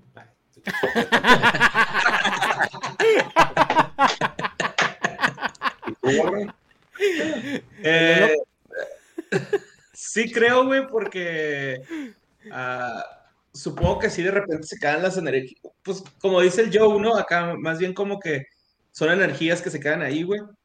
Pero sí, este, sí creo, pero nunca he visto y espero no ver, la verdad. Hay un paréntesis con los fantasmas, güey. Si los fantasmas existen, se rigen por la ley de la gravedad. A huevo, güey, porque si no, no los veríamos en un cuarto. Estarían así en el espacio valiendo turbo verga.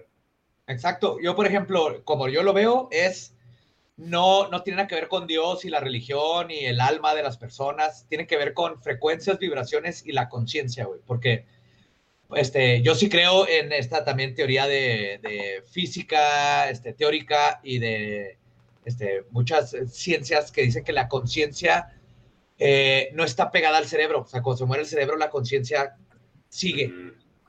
Entonces, esa conciencia eh, depende, porque depende también del tipo de fantasma que estemos hablando, se puede quedar. Por ejemplo, el más común es el, el residual, que es, se queda como, como un holograma tuyo, Stone Tape Theory. Haz cuenta que se graba ese, ese último momento de estrés o de, este, de muerte, se queda grabado en las paredes. Entonces, en ciertas situaciones, cuando la, eh, la presión atmosférica es correcta, la temperatura, eh, el- el- hay suficiente electromagnetismo alrededor, se ve como el holograma tuyo de lo último que hiciste, güey. Pero no eres tú, y no es tu alma, y no está consciente, y no puedes interactuar, nomás estás haciendo lo mismo, como un holograma de Star Wars. Yo creo también ahí como que aplica la, la teoría de que esto es una simulación, porque es cuando Eh. borras una chip que se quedan ahí los bits, pero no puedes accesar a ellos, simplemente ahí están. Es como que el Pues- residual de información tuya que quedó Sí, antes de que se suscriba. Y, y todo corro- corrupto, puros- ¿no? Porque son puras apariciones entonces de, de, este, niñas y tu- entes Ah, raros y no este, no sé, otra, otro tipo de otro tipo de falla en la simulación, güey. Sí, ahí lo que creo que es la explicación es nuestra forma de percibir, porque según tengo entendido, de acuerdo a mi experiencia, es que las mujeres se interpretan como una mancha blanca con una mancha negra arriba, que es el típico de una mujer, güey. O sea, de, de la del aro, güey, de las niñas siempre son de blanco y arriba es pelo negro, largo, o sea, como, y los vatos son manchas negras. Ok. Chingados, eso es nuestra percepción, porque nosotros percibimos hombres y mujeres y ya chance hay fantasmas de arcoíris, pero, o sea, los de antes eran nomás así dos. Los de antes eran nomás negro. eran blanco y negro nada más. Es un pinche arcoíris, ya está, no dejan ver la tele en paz. De hecho, se me hace- es- eso se me hizo bien chingón de Matrix 2, güey, cuando explican los fantasmas. Mm. Que eran los dos tipos estos de blanco que se pueden hacer como sí. transparentes. Eran, eran los fantasmas del Matrix, ¿no? Y también están como los vampiros, los hombres. O sea, explican las cosas paranormales dentro de una Sí, simulación. Como los percibiríamos como un fantasma, pero la verdad son estos como programas, este, viruses y cosas de la simulación que andan ahí. Por eso me gustó un chorro ese concepto Sí, en. Matrix. Ese documental de la. Matrix. Ya salga la 4, no sé qué chingado va a pasar en la 4, pero no mames, güey, o sea, sí está de que verga, güey. ¿Qué Van a bajar, van a bajar un app y, y les va a dar direcciones Google, güey. Y ya. Imagínate que Trinity y Neo sean los malos, güey. Ah. Que hayan agarrado la imagen de ellos dos para hacer los nuevos malos, como la, la idea de los que los salvaron ahora son los nuevos Agent Trinity, Agent Neo, algo así, estaría bien vergas. No En la, mames. en la 4 lo que va a pasar es de que se le va a aparecer este, el de las palomas a John Wick y le va a decir, ¿quieres este píldora o aquella? Y ya. De hecho, a mí la que me gustó un chingo, pero pues sí está, bueno, menos la historia de los ancianos, Cloud Atlas, güey. Se me hizo así como que un pinche tripsazazazazo, güey. Los ancianos, pues era como que empatía con ancianos, no sé qué le pasaría a los Wachowski para meter esa historia. pero de- la creación de la Virgen, güey, de la religión en base a una puta, güey. O sea, todo ese pedo es de que verga, güey. O sea, como que in- imaginar una historia a través de generaciones, no de las que ya pasaron, sino de las que van a pasar, y cómo se reinicia todo y cómo crean nuevas religiones, se me hizo muy, muy verga. Y ya, Cloud Atlas.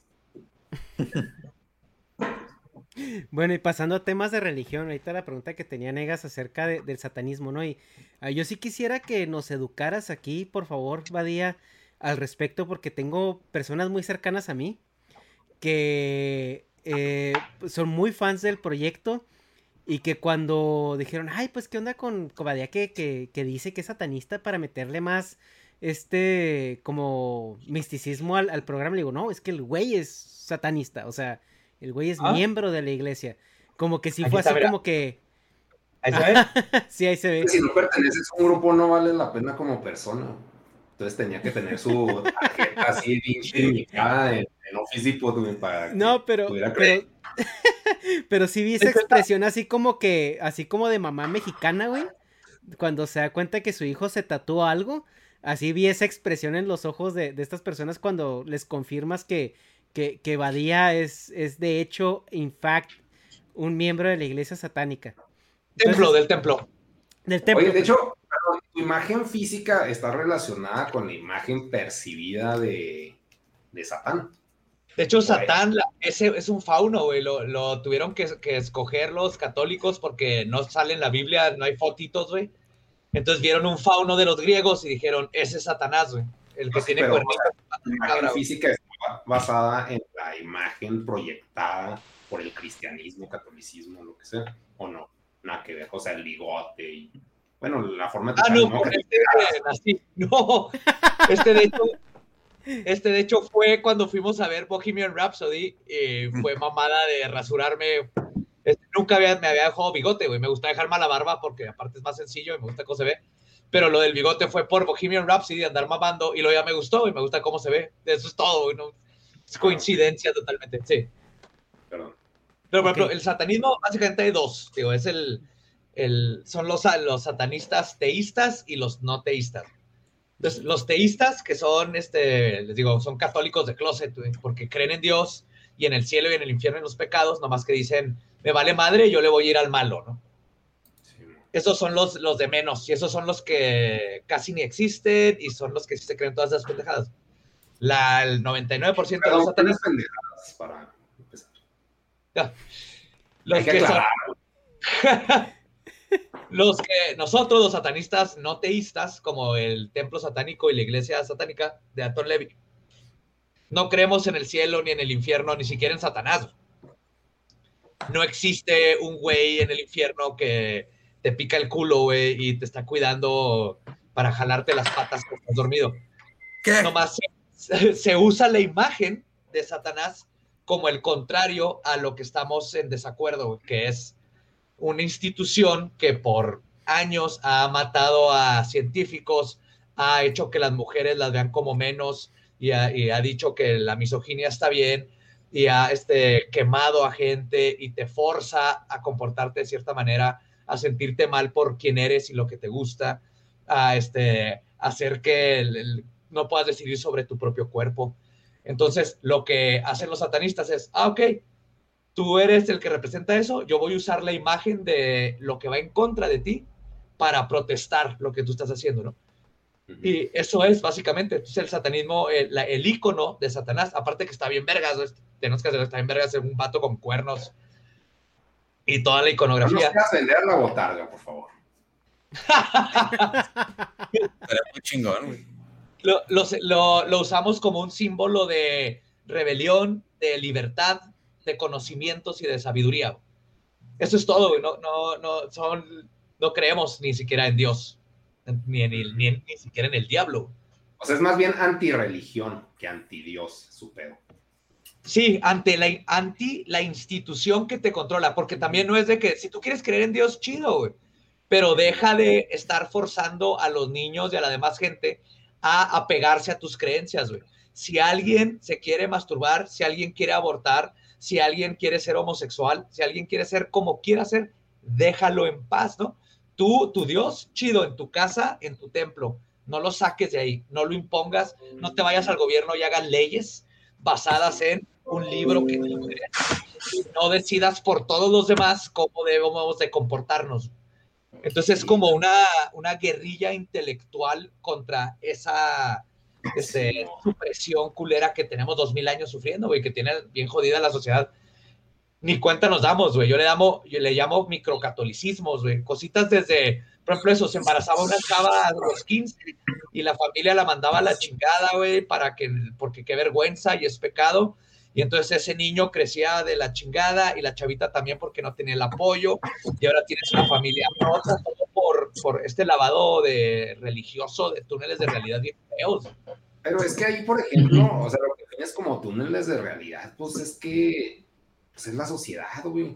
O sea, y pues, los que están en el poder, pues son, se puede decir, los religiosos. güey. O sea, no digo que a, la fecha, pero desde siempre, güey, desde siempre el control social básico, pues ha sido la religión y es de que, güey, hay algo más que a chingar, no soy yo. Exactamente. máquina. Pero, o sea, como que hay más el anarquismo, o sea, sí está muy utópico no tener control social, güey, o sea, vos tienes que tener, bueno, de acuerdo a como yo estoy, ahora, historia. En. Creo que eres tú, Mario. ¿Yo? Sí, güey, están lavando los platos, un pedo así. Ah, sí, estaban agarrando. No, estaban, estaban agarrando una cheve del, del zinc. Es que no tenemos refri. O no, metiste una lavadora en donde ve el refri, güey. Güey, Prioridades para la verga. Voy a llevar. Sí, no sé, o sea, es que, o sea, pues el, el control social, pues existe y, y gracias a eso, pues el- estamos controlados hasta ahorita como estamos controlados. Y, Y pues como dice Peterson, o sea, pues hay cosas buenas en eso, pues, como excesos y culereces, pero o sea, como que nomás estás exponiendo lo culero que ha traído, que obvio, obvio son un chingo de cosas, un chingo de genocidios y de social, y o sea, pero a favor de, de los Rockefeller y, o sea, los iluminados. Pero, por ejemplo, digo, mucha gente se va a decir que sí, está, está culero los, los, este, las- los asesinatos y todo lo culero que han hecho y las cruzadas, pero hay cosas que nos pasan todos los días como por qué seguimos peleando que un güey se pueda casar con un güey o una chava con una chava o un trans. ¿A qué chingados nos importa? A nadie, ¿no? Amor es amor, pero la religión y la gente que está en el poder dice, eso está mal y no se va a poder hacer, ¿no? Eh, también cosas como la mota, ¿por qué tanto es madre con que la mota sea legal? Es por pedos de católicos, güey, ¿no? Eh, hay otras cosas ahí, obviamente, con todo, pero más que nada es este sentimiento moral de yo soy el dueño de la moral y la moral tiene que ser así. Y Yo tú, creé la moral, güey. O Sí, sea, y tú te tienes que atener a mi moral, ¿no? Aparte, siendo los católicos se creen aquí en México, porque así nacieron, creen que son el centro del universo y no, güey, son la minoría de en la religión, güey. Entonces pero es también que sí.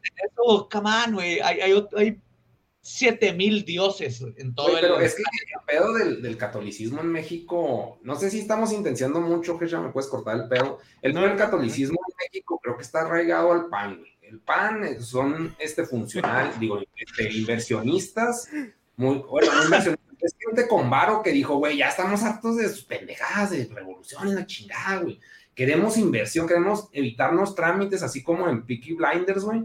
Queremos evitarnos trámites, hay que llegar al poder, hay que llegar al trono, güey, y facilitar el pedo. Coincide que creemos en que Jesucristo es muy bonito y guapo y la chingada, y ya eso está arraigado a su idea política, güey. Pero, tú esto- digas que es minoría, si están en el poder, pues no son minoría, güey. o sea, tú puedes decir, no, nadie cree y la chingada. A mí también me caga el pinche catolicismo. Por, No, o sea, y- por el- digo minoría como religión, pero todos los, los partidos políticos, todos son católicos, güey, porque todos los que to- todos los mexicanos, la gran mayoría es católico. Ahorita, güey, pues el presidente no sacó unas estampitas de Jesús, güey, así de eh, a- hablando, abiertamente, hablando abiertamente de valores católicos, güey, cuando se supone que debe ser laico todo el, el gobierno. Pues es güey. que precisamente lo que, lo que mencioné ahorita a- a- al inicio, bueno, más temprano en este podcast, es que la cultura la- mexicana En la es- tercera hora del podcast, ¿o? Perdón. es que la cultura mexicana está intrínsecamente relacionada con el, con el catolicismo. O sea, tú puedes ser ateo, pero tu moralina Pero eres ateo, cultural- gracias a Dios, literal, güey. Ajá, o sea, tu moralina eh, eh, tu cultural está muy arraigada. Y también hay una cosa intrínsecamente que es los países que están más jodidos son los católicos, Simón. porque es la mentalidad. Por ejemplo, en Estados Unidos es más protestante que católico. Y los protestantes, aunque es el mismo Dios que los católicos, la mentalidad o la idea ya es, si tú, te- si a ti te va bien, estás honrando a Dios. Simón. Si yo hago un chingo de dinero, eh, estoy diciéndole, les- ah, qué chingón, mira Dios lo que yo puedo hacer gracias a ti. En, en los países católicos, la mentalidad que nos hicieron desde que llegan y conquistan es estar jodido es, es normal. Es la voluntad de Dios. Cuando te mueras, te vas a ir al paraíso. Sí, es como ¿no? la, la el- es se le- sí, se le de llama todo. el, el- el dogma del, ¿qué? Del, del sacrificio y el, y la, y el evangelio del, de la prosperidad. Ajá, Pues mira, güey, tú lo- el religioso es religioso porque quiere, güey. O sea, si ellos quisieran dejar de ser religiosos.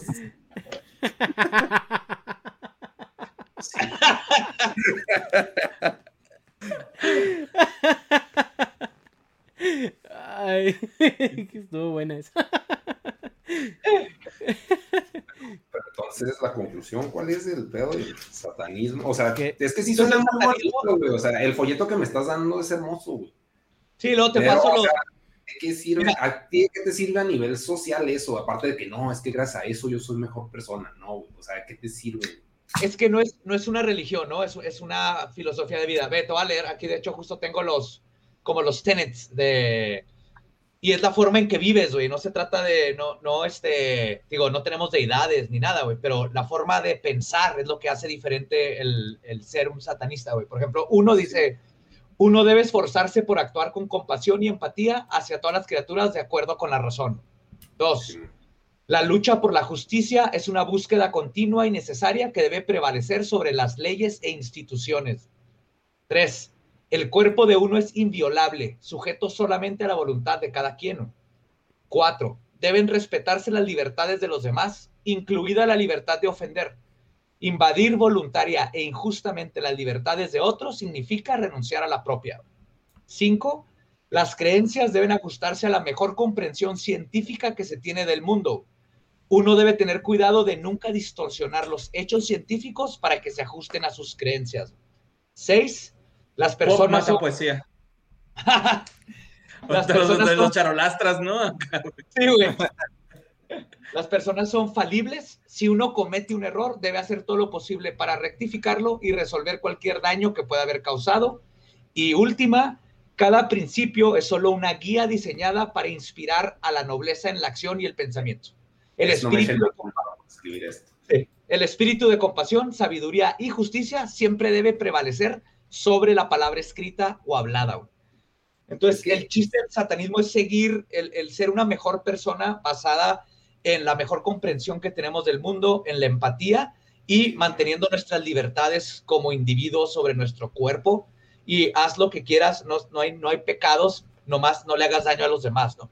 Simón. Mm. Es que a mí Eso lo que es- me causa conflicto del, del satanismo es su RP, güey. O sea, cómo definieron su, bra- su marca, güey. O sea, porque es como lo- los republicanos, güey, que ya están refinándose bien cabrón y ya están ga- ganando credibilidad, están usando, pues cambiando cómo son percibidos y se la adjudican de moralistas. ¿Por qué no se pusieron mejor humanistas? Porque iban a jalar menos, menos güeyes edgy o por qué chingados. ¿Por qué se tenían que llamar satanistas, güey? O sea, ya, Porque somos- que, que son el antirreligión, güey. Somos Pero los trolls originales, güey. Es por trolear a la religión y porque está bien verga la iconografía, güey. Y la verdad, si te pones a pensar, Satanás representa esto, güey. Fue el vato que le dijo al dios que controlaba todo, no Sí, ni madre, güey, estás mal. Y esos Pero- güeyes necesitan libertad y vete a la verga y yo me voy a ir a hacer lo mío. Entonces Sí, también tiene ese, esa idea, es un arquetipo, güey, y su arquetipo es Sí, la sabiduría y la libertad. Es que a mí el Lucifer- conflicto también que me car- que me causa ahí, güey, es de que vete a la verga, yo no voy a hacer lo mío. Y es de que sí, güey, pero en mis terrenos, güey. O sea, te estás poniendo a hacer lo tuyo en los terrenos de los que dominan al mundo. Pues así que, pues sí, güey, pero porque te doy chance, güey. O sea, puedes andar acá pregonando que shalala chilili, pero si quiero te mato, güey. O sea, los... Y de Pues no, alguna forma... en la O sea, mitología. Sí, o sea, como que en la vida real es de que ya, ya le estás haciendo mucho de pedo, ratatatata, güey. O sea, fin. O sea que Lucifer es el punk original. Sí, exactamente. Pero, pero no tan punk, güey. Es, creo que es un punto medio en el, en el caer en el pinche libertinaje o la culerez, güey. Y es el punto exacto en el que uno debería vivir como huma- ser humano, ¿no, güey? O sea. Sí, respetando esos a güeyes sí le dieron, ¿Por por qué no le dieron el punto al, al sí y al no, güey. O sea, le dio un sí no acá. Sí, es que estamos aquí para aprender, para ser mejores personas. Hazlo sin miedo, sin que te limiten. Nomás no le hagas daño a los demás, güey. Tú, do what you gotta do, güey. Y entonces, el, el, el ícono es parte nomás de eso. Y una vez mi mamá también me preguntó, cuando le platiqué todo esto, ella de que entiendo, pero ¿por qué, por qué el diablo? Y le digo, mira, madre, si te dijera que fuera loquinista y amo a Loki, y no estaríamos teniendo esta conversación. O sea, la única razón es porque aquí la gran mayoría son católicos y a la hora de que presentas esta imagen, los haces cuestionarte y luego platicas con ellos y luego aprenden. Entonces, tal vez en otra cultura donde la religión, si Ah, estás con los nórdicos y los que los limita es Odín, pues te vas y te conviertes en loquista porque Loki Pero- era el, desmadre, ¿no? convertido- No tú, pero has conocido gente que convierta de catolicismo a satanismo. Un chingo, güey, ahorita con leyendas más. Y no es tanto que se convierte, sino que empieza a dejar de sentirse mal por todo lo que le han enseñado en toda su vida. Y mínimo se relaja y dice, sí, cierto, o sea, de- tengo que dejar de preocuparme de un, un señor misógino en el cielo que nos está vigilando a todos. Y tengo que preocuparme por el señor misógino que me está vigilando en mi área de trabajo. Exacto, güey. Exacto, y que no tiene derecho. Cuando antes la religión decía que tú sumisa, tranquila, el vato sabe lo que hace. ¿Sabe? Cuando Sí. te casas, güey, todavía cuando te casas te siguen diciendo, tú mujer vas a servir al hombre y cuidar la casa, y tú hombre vas a proveer dinero, de eso se trata. Así que, güey, es el 2021, ya como que superen ese pinche desmadre, ¿no? Oye, Lolo y Borre, ¿a ustedes les ha causado algún este problema social cuando llegan con su amigo el satanista a sus reuniones? No. No, güey. Bueno, Pues que no es Juárez, que es- platique, ¿no? Ju- Juárez es como más abierto, ¿no? Pero pues, o sea, ¿te imaginas en Chihuahua, negas? Sí, no mames, güey. Pues igual no que, o sea, no, no, no creo que sea más abierto, sino también como que no, no lo ven este. O sea, vale ¿no? Simón, o sea, es más que me, eh, es más me vale, va- me vale verga, a- estoy abierto a la idea, es- estoy en contra de la idea, pero no voy a hacer nada al respecto. güey. Mm. No es como Querétaro, que si te vas a Querétaro con eso ahí sí se te va a armar una multitud de gente con palas y antorchas. En Navidad todavía, este, en mi familia les inculcan poner al niño Dios en el nacimiento y yo mientras como araña así en las escaleras, güey, así que, ¿qué está haciendo esto, güey? No, nada, ahí, no, yoga, es yoga. El Güey, a mí me güey. En la familia también tienen, tenían esa tradición del lado de, de mi papá. Y, y eran por edad, siempre era el más chiquito. Entonces Sí, iba, iba, y pues ya le tocó a este, y cuando no había nacido alguien nuevo, pues iba subiendo. Y después de un buen de años me tocó a mí y me brincaron, güey. Fue así de. Yo así con el pelo hasta acá, maquillado, con mis camisas de Manson, güey. Así de, ¿esta quieren que cargue esa madre? ahorita no, Y mi abuela así que no, está bien, vamos a brincar. Y a la hora negas- van a llegar y vas a tener un nacimiento enseguida. Los que quieran poner acá al niño Satán, bienvenidos. Al baby Yoda, güey. Simón. Negas es lo que hace, cambia al, al- al niñito por el baby Yoda, ¿no? Así en la noche. Es más popular. Totalmente. Y pues, eh, Re- bueno, eh, ¿alguna otra pregunta que tengan, Negas? ¿Algún otro comentario? Si no, para ya pasar a- al último bloque, porque ya Lolo, No, ya. ya. lo veo ahí un poco desesperado. Sí, ya cambia. Fuga. Bueno, y pues ya el último bloque que tenemos aquí es pues la comedia. Eh, pues su podcast es como la, la gema del, del infinito. Aún no sé si es de la realidad por los temas que tocan o el del alma, porque cada vez que me río de algo que cuentan chistes se me va un pedazo de mi alma. Pero, o sea, realmente es como... La alma está sobrevalorada, neta, no te preocupes. pero al final de cuentas su, su podcast de comedia es de los más exitosos de, de al menos de, de- de México y Latinoamérica, eh, me parece. Pero el, el- el punto aquí es de que eh, la, la primera pregunta que tengo al respecto es, el entrar a un teatro como fue el Metropolitan, ¿verdad? Y gritarla, gritar necrofilia y que la gente los aplauda y los vitoree. Obviamente estamos hablando de que hay un contexto, o sea, porque no puede llegar don pendejo a hacer lo mismo y esperar la misma reacción. En la comedia, ¿qué tan importante es ese contexto para que hasta una misma persona, eh, por, por términos muy burdos, dé risa? Güey, el contexto es todo en la comedia. Si no hay contexto, no hay comedia, güey. O sea, sí, porque necesitas, so- o sea, tienes que construir sobre algo para poder llegar y tergiversar una idea. Y si no hay contexto, no tienes bases para nada. Si yo llego y nada más te digo, este, el... Se le cayó el pito al perro. chiste, ajá. Si nada más te digo el remate de, de- de un chiste, güey, y no te doy el No contexto, entiendes. el No, 90% pero- de las veces te a quedar con cara de, ah, ok. Sí, yo creo que, ahí lo que a lo que se refiere Hecha es de que el contexto invisible es de que ya son famosos y conocidos por su tipo de humor, entonces si puedes llegar y negrofilia y así todos, no mames, hilarante. O sea, la fama está totalmente adjudicada a que sean, obviamente se fue construyendo, pero ya llegó un punto en que toses, como Bart Simpson, y entonces, o sea, sí va por ahí, Hecha, o estoy equivocado. Pues, ajá, o sea, por ahí, o sea, es el contexto ese que ya se trae, que es implícito, ¿no? O sea, que no lo vas desarrollando a través de un chiste. Ok. También es, es importante, güey, o sea, porque sí, te- te- lo- justo lo que está haciendo, si llega cualquier güey y nada más grita necrofilia, van a decir qué pedo con este güey, porque no, es- no trae contexto, no hay un contexto que le dé, que le permita decir eso y salirse con la suya, güey, o, o que Les pasó en Puebla, ¿no?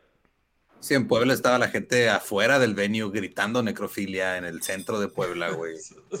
O sea, imagínate que va un carro, güey. Puebla, güey. Necrofilia, Pero, necrofilia. por ejemplo, con nosotros, eh, eso que dices de la fama, negas, lo que ayuda es que lo que técnicamente es un chiste local, lo de la necrofilia, es un chiste local de miles de personas. Entonces, por eso funciona. Simón. El contexto está dentro de que hay suficientes personas que saben. Porque te aseguro que si alguien en el teatro jamás había escuchado a nosotros, se han de haber dicho, Mm. ¿qué? ¿What the fuck?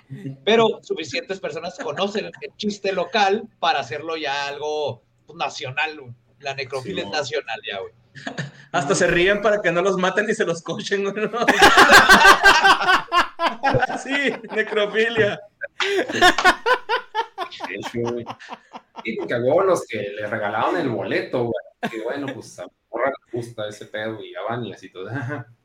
Qué chingados. O sea, pero Sí, sí. obviamente como minoría. Pero es que pasa, con todo el mundo. O sea, por ejemplo, este, tú ves eh, comediantes que no son, o sea, que no, son- no es un grupo, o sea, un, un solo comediante que es conocido por algo y ya se ahorra el presentarles todo porque ya la gente cuando lo va a ver, pues ya trae ese contexto, ya trae todo lo que ha hecho el comediante antes. O sea, si tú vas a, si tú ves a Jim Carrey y hace una cara bien pinche rara, te cagas de risa, güey. Pero si vas en la calle, ves un tecato haciendo la misma cara, pues te cambias de banqueta, güey. El contexto que ha desarrollado el tecato de la banqueta de Jim Carrey es muy diferente. Pero ahí la pregunta es, ¿todavía no les da cringe hacer eso? O sea, así de que ahorita están en la etapa de disfrute de que no mames, qué chido que acepten. Yo creo que sí entiendo el punto, o sea, como de que, de que va a llegar un punto en el que vas a decir, sí, sí, ya, necrofilia, whatever. Ajá, O sea, vas a estar en el Oxxo y lo, necrofilia, güey, suaves, hilarante, güey. Y tú, ah. Pues ahorita no, pero por ejemplo sí, cuando estamos con los proveedores de camisas, uno mandó un diseño que era, tenía, decía necrofilia. ah, necrofilia, fue de, güey. Y si no, o sea, está chido que sea el inside joke de, de los. Sí, este, del podcast, pero no es como para tenerlo en una camisa, güey. ¿Sabes cómo Tampoco- estaría? Pod- Podría funcionar como logo de banda de Black, güey, o de Dead. Ándale, exacto. No se entiende ni verga y dijera necrofilia. Sería un Pero sí, el, o sea, sí, sí, sí entiendo el punto porque sí pasa y, y pasa con, con los fandoms en general, güey, ¿no? De que ya nada más se vuelve fanservice y, y luego a veces los, los mismos creadores se quedan como que, güey, pues que también, mira, sé hacer otras cosas. Pero Sí. es parte de, o sea, y tienes que aprender a identificarlo, o sea, porque digo, la neta, el, el mame de la necrofilia viene de uno o dos episodios y las últimas veces que ha salido, hasta Badía lo dice en el guion, así que adivinen qué, necrofilia, o sea, así como ya de, Simón. o sea, está chido, pero este es el, Ah. es el dilo otra vez, Bart, dilo tuyo. Bart. Güey, a mí me pasó, de hecho, me- yo me di cuenta de eso con Negas, güey, cuando este, fuimos a un Decon y estabas tú, Negas, en ese Decon, y toda la gente estaba cantando la canción de Prendo la tele y veo promos de fajas. Pero yo, yo, la neta, güey, a mí me gustaba un chingo tus animaciones de Chihuahua Police Department, ¿no, güey? Era así de que, güey, esa madre está bien pasa de verga, güey. O cuando te disfrazabas de Mario Bros, güey. Pero toda la gente te ubicaba por, por veo, prendo la tele y veo promos de fajas, ¿no? Entonces, creo que ahí es, es más bien como dicen este, Lolo y Badía, güey, que es como que un inside joke, güey. O sea, ya nada más. Lo- los mismos fans de leyenda saben que necrofilia es un coto así de. Porque si, si lo dices fuera de contexto, ya no entra, ¿no? Y después escuché promos de faja y de, ah, el pinche morfo y el nega, según qué huevos, güey, qué chingón. Y- O sea, todavía no llegan a ese punto de que, ah, cagante, güey. O sea, porque sí son muy, muy famosos, güey. El punto es, todavía no les, o sea, no, no llegan a raspar de que sean tan, que rayen en el punto normie. O sea, del tecato en la, en la fila, en el extra, no sé si van al extra o al, ah, no van al del río, pero este, van al del río, y ahí el de atrás, güey, necrofilio, güey. O sea, no, No, les- esos son, son buena onda, güey, los que nos topamos. sí, o sea, Oye, son- son aparte, más- o sea, es- la, la neta es parte de, o sea, no- y, y no tiene por qué molestarte, al contrario, o sea, encontraste una Es que sí manera muy corto como para conectar con la gente que le gusta lo que haces. Y, y ya, o sea, no eh, se vuelve como una especie de no sé, de- como de secret handshake, güey, ¿no? Así, ah, mi- ah, Sí, entonces- a mí se me pasó una vez, de hecho, viniendo de Del Río, güey, con una Cheves, pasó un carro y gritó, ¡Necrofilia! Porque me reconocieron, güey. Entonces fue así de que, ¿what? ¡Ah! Chingón, güey. Pues los, les- los saludé, pero exactamente es como este secret este club donde nomás los que saben. de- Simón, es que envidio esa actitud, güey, porque a mí sí me da un chingo de cringe cuando mencionan mis cosas. es de, eh, O sea, son poquitas, güey, no se compara el nivel de fama con el que tienen ustedes, pero o sea, Ay, claro que sí. ya un poco. Me digan. Yo, yo la neta, eh, batallé un chingo con ese término de cringe, güey. No, la neta no sé bien en qué se refieren con cringe, güey. O sea, Pena ajena, güey. O sea, que te dé pena ajena Ajá. que alguien haga algo. ay, Pero si no me doy pena yo, güey. imagínate. la propia. O sea, es de que, ah, yo hice eso, güey. Yo, yo le metí a este güey en la cabeza ese término. Qué asco, me Ya, ya. Y también está incluido dentro de cringe, para mí. Sí, Va, sí. va, va. Sí, o sea, una, bueno, una cosa es pena ajena y la otra nomás es pena en general de, de algo. O sea, que lo veas y te dé cosas y de, ay, güey, no, porque. Ajá. Acá. Exacto. Y tocando. No, la neta, tema- yo, yo no he llegado a eso. No sé si los demás, pero creo que no. Pues a mí me pasa con el del Bigfoot, güey. Que, o sea, la neta, me, me- yo estimo un chingo a la gente que me manda mensajitos así privados de que, ah, güey, chingón el episodio de hoy, qué bonito. Pero ya me molesta que me manden el Sasquatch que toca el sax, güey. Ya, así como que ya, güey, ya lo vi, cabrón, ya. Deja de mandármelo, güey. Así es otra rola. Me vale verga, güey. Ya, esto está la verga que me lo manden, güey. Pero a la vez así como que, ah, gracias, qué chido, ¿no? Eh, pero por dentro estoy así de que, ay, güey, Pues sí, es que- voy a ver. Ajá, porque es un pedo de. eh, para, para la gente que te lo está mandando, la experiencia es completamente distinta que la que ya tienes tú, güey. O sea, Ajá. a lo mejor te lo has visto miles de veces, pero ellos genuinamente se están tomando el tiempo de pensar en ti y compartirte Ajá, algo. no, no, no, no, es que no me estoy quejando de. No, no, del exacto. pedo. o sea, Pues es como la- Apreciamos eso, pero llega el punto en el que dices, ah, sí, gracias. Pero tú ya dices, güey, no, ya lo vi un chingo de veces y ya me lo mandaste mucho, pero. Ajá, y, y hasta Ay, eso nunca ha sido la misma rola, güey. Lo bueno, güey. Pero si eso sí de. Ya, cuando güey, ya no me lo mandes. Pues es que, es que es también como el, el chiste, yo que fui mesero, de que tráigame la cuenta y dos policías, joven. O sea, así como que, ah, o sea, fue gracioso las primeras 300 veces, ¿no? O el de. Chinga tu madre. No, acá que te pedían la cuenta lo chinga tu madre. Llegaba el mesero así. Dame las nalgas. A las nalgas. No, Bueno. tenía un compa, güey, que a los meseros, güey, les decía así de que, eh, güey, tráeme una cubeta de carta blanca, ¿no? Y luego se iban y luego les decía así despacito, rápido, ¿no? Acá, güey. Y un día uno lo, un día uno lo escuchó, güey. Oh, pinche vergüenza, así todos de no mames. venían re gargareadas. Pero, pero cerradas, ¿no? Después de que lo escuchó. ¿no? Sí.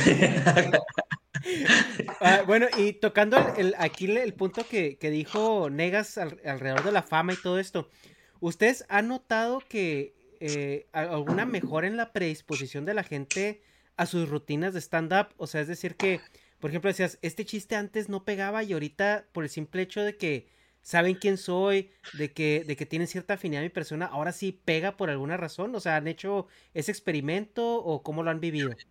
Es que cambia un poco dependiendo del público. O sea, por ejemplo, cuando hacíamos los shows en vivo de leyendas, que abríamos haciendo stand-up, como ya nos conocen y ya saben cómo es nuestro humor y todo, yo me puedo subir y puedo empezar a aventar chistes bien ojetes y bien culeros desde un principio, porque la gente ya me conoce, ya sabe quién soy, ya sabe a lo que voy, güey.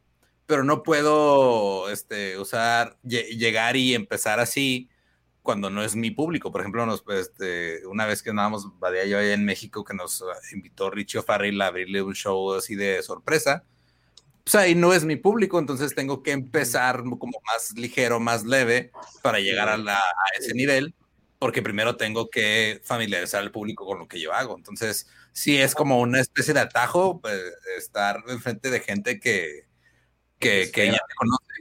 Y también este, lo, lo que es muy cierto en la comedia es de que aunque tengas fama, güey, ponle que a lo mejor los primeros cuatro o cinco minutos la gente se va a decir, ah, ok, qué chido. Pero si después de ese tiempo ya estás este, tanqueando y no lo estás haciendo reír, güey, vale verga qué tan famoso seas. O sea, Sí. no lo vas a hacer reír si le estás cagando. O sea, a lo mejor te, te va a dar un, ahí un, un margen como de, Te voy a dar chance, ¿no? Te voy a aguantar los primeros dos minutos. y la chingada. Eh. Y luego ya cuando le empieza a cagar, no, güey, o sea, eres famoso y todo, pero la neta no me da risa, güey. Entonces, o sea, nada que más me te da mucha- ese, ese buffer nada más. güey. ¿Sabes qué me da mucha risa? Que se matara Robin Williams. Como que, ay, no, qué mucha pinche felicidad a la verga. Ya, sí, no se maten, Patch Adams.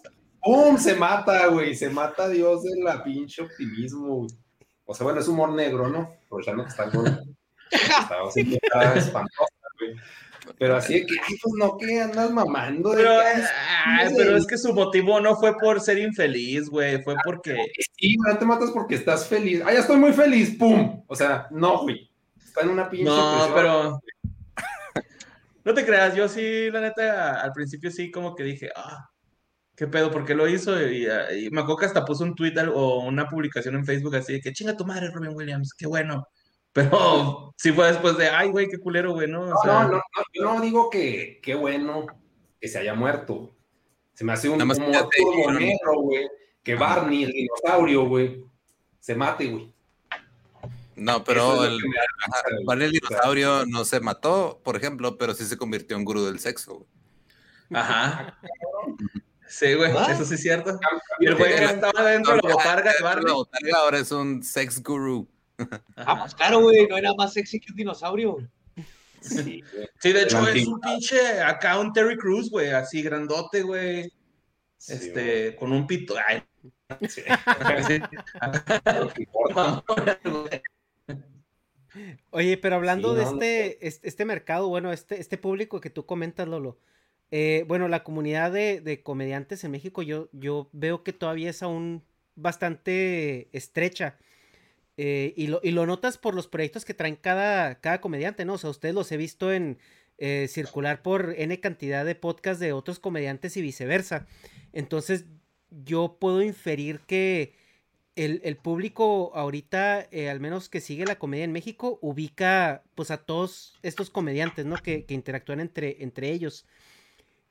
Es, esto, e- esta fama que ustedes tienen ahorita ha modificado su forma de hacer comedia, tanto que le meten menos eh, como pre a su, para entrar ya como a su, a su, a su estilo de humor, o, o los, les ha abierto la puerta a ser un poco más explícitos o más eh, em, creativos al respecto.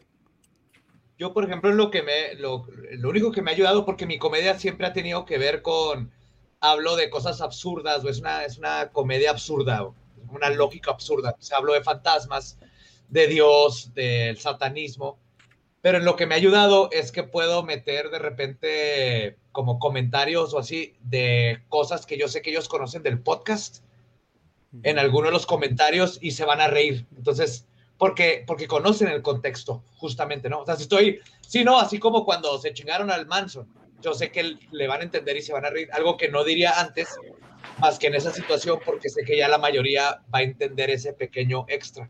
Pero en sí mi comedia ha sido igual.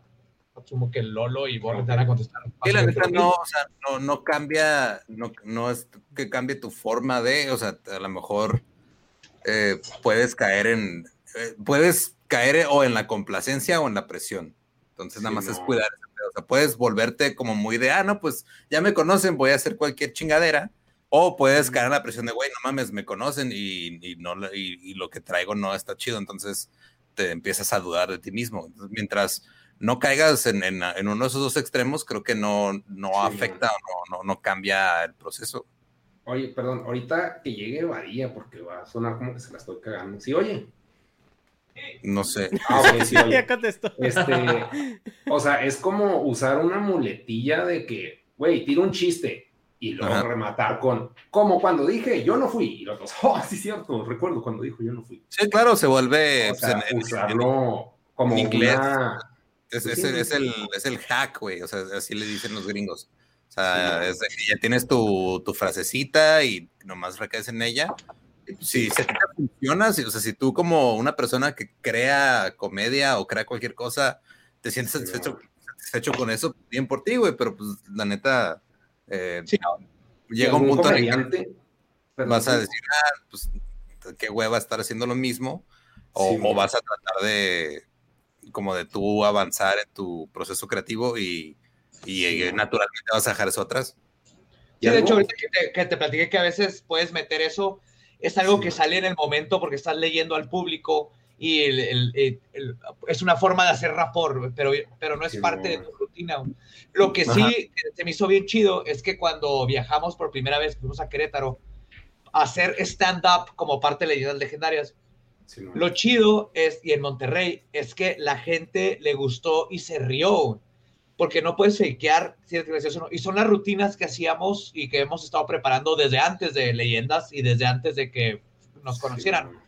Lo, lo que sí ayudó Leyendas es que se llenara de gente a escuchar el material que después de dos, tres años de estarlo preparando, ya sabemos que es buen material y ahora tuvimos un público nuevo que le gustó el material, ¿no? Es, es lo bueno de la comedia, es muy honesta, güey, porque como dice Lolo, la gente no se va a reír a fuerzas, no lo van a fakear por más que te amen allá arriba, güey. Y luego, Así es.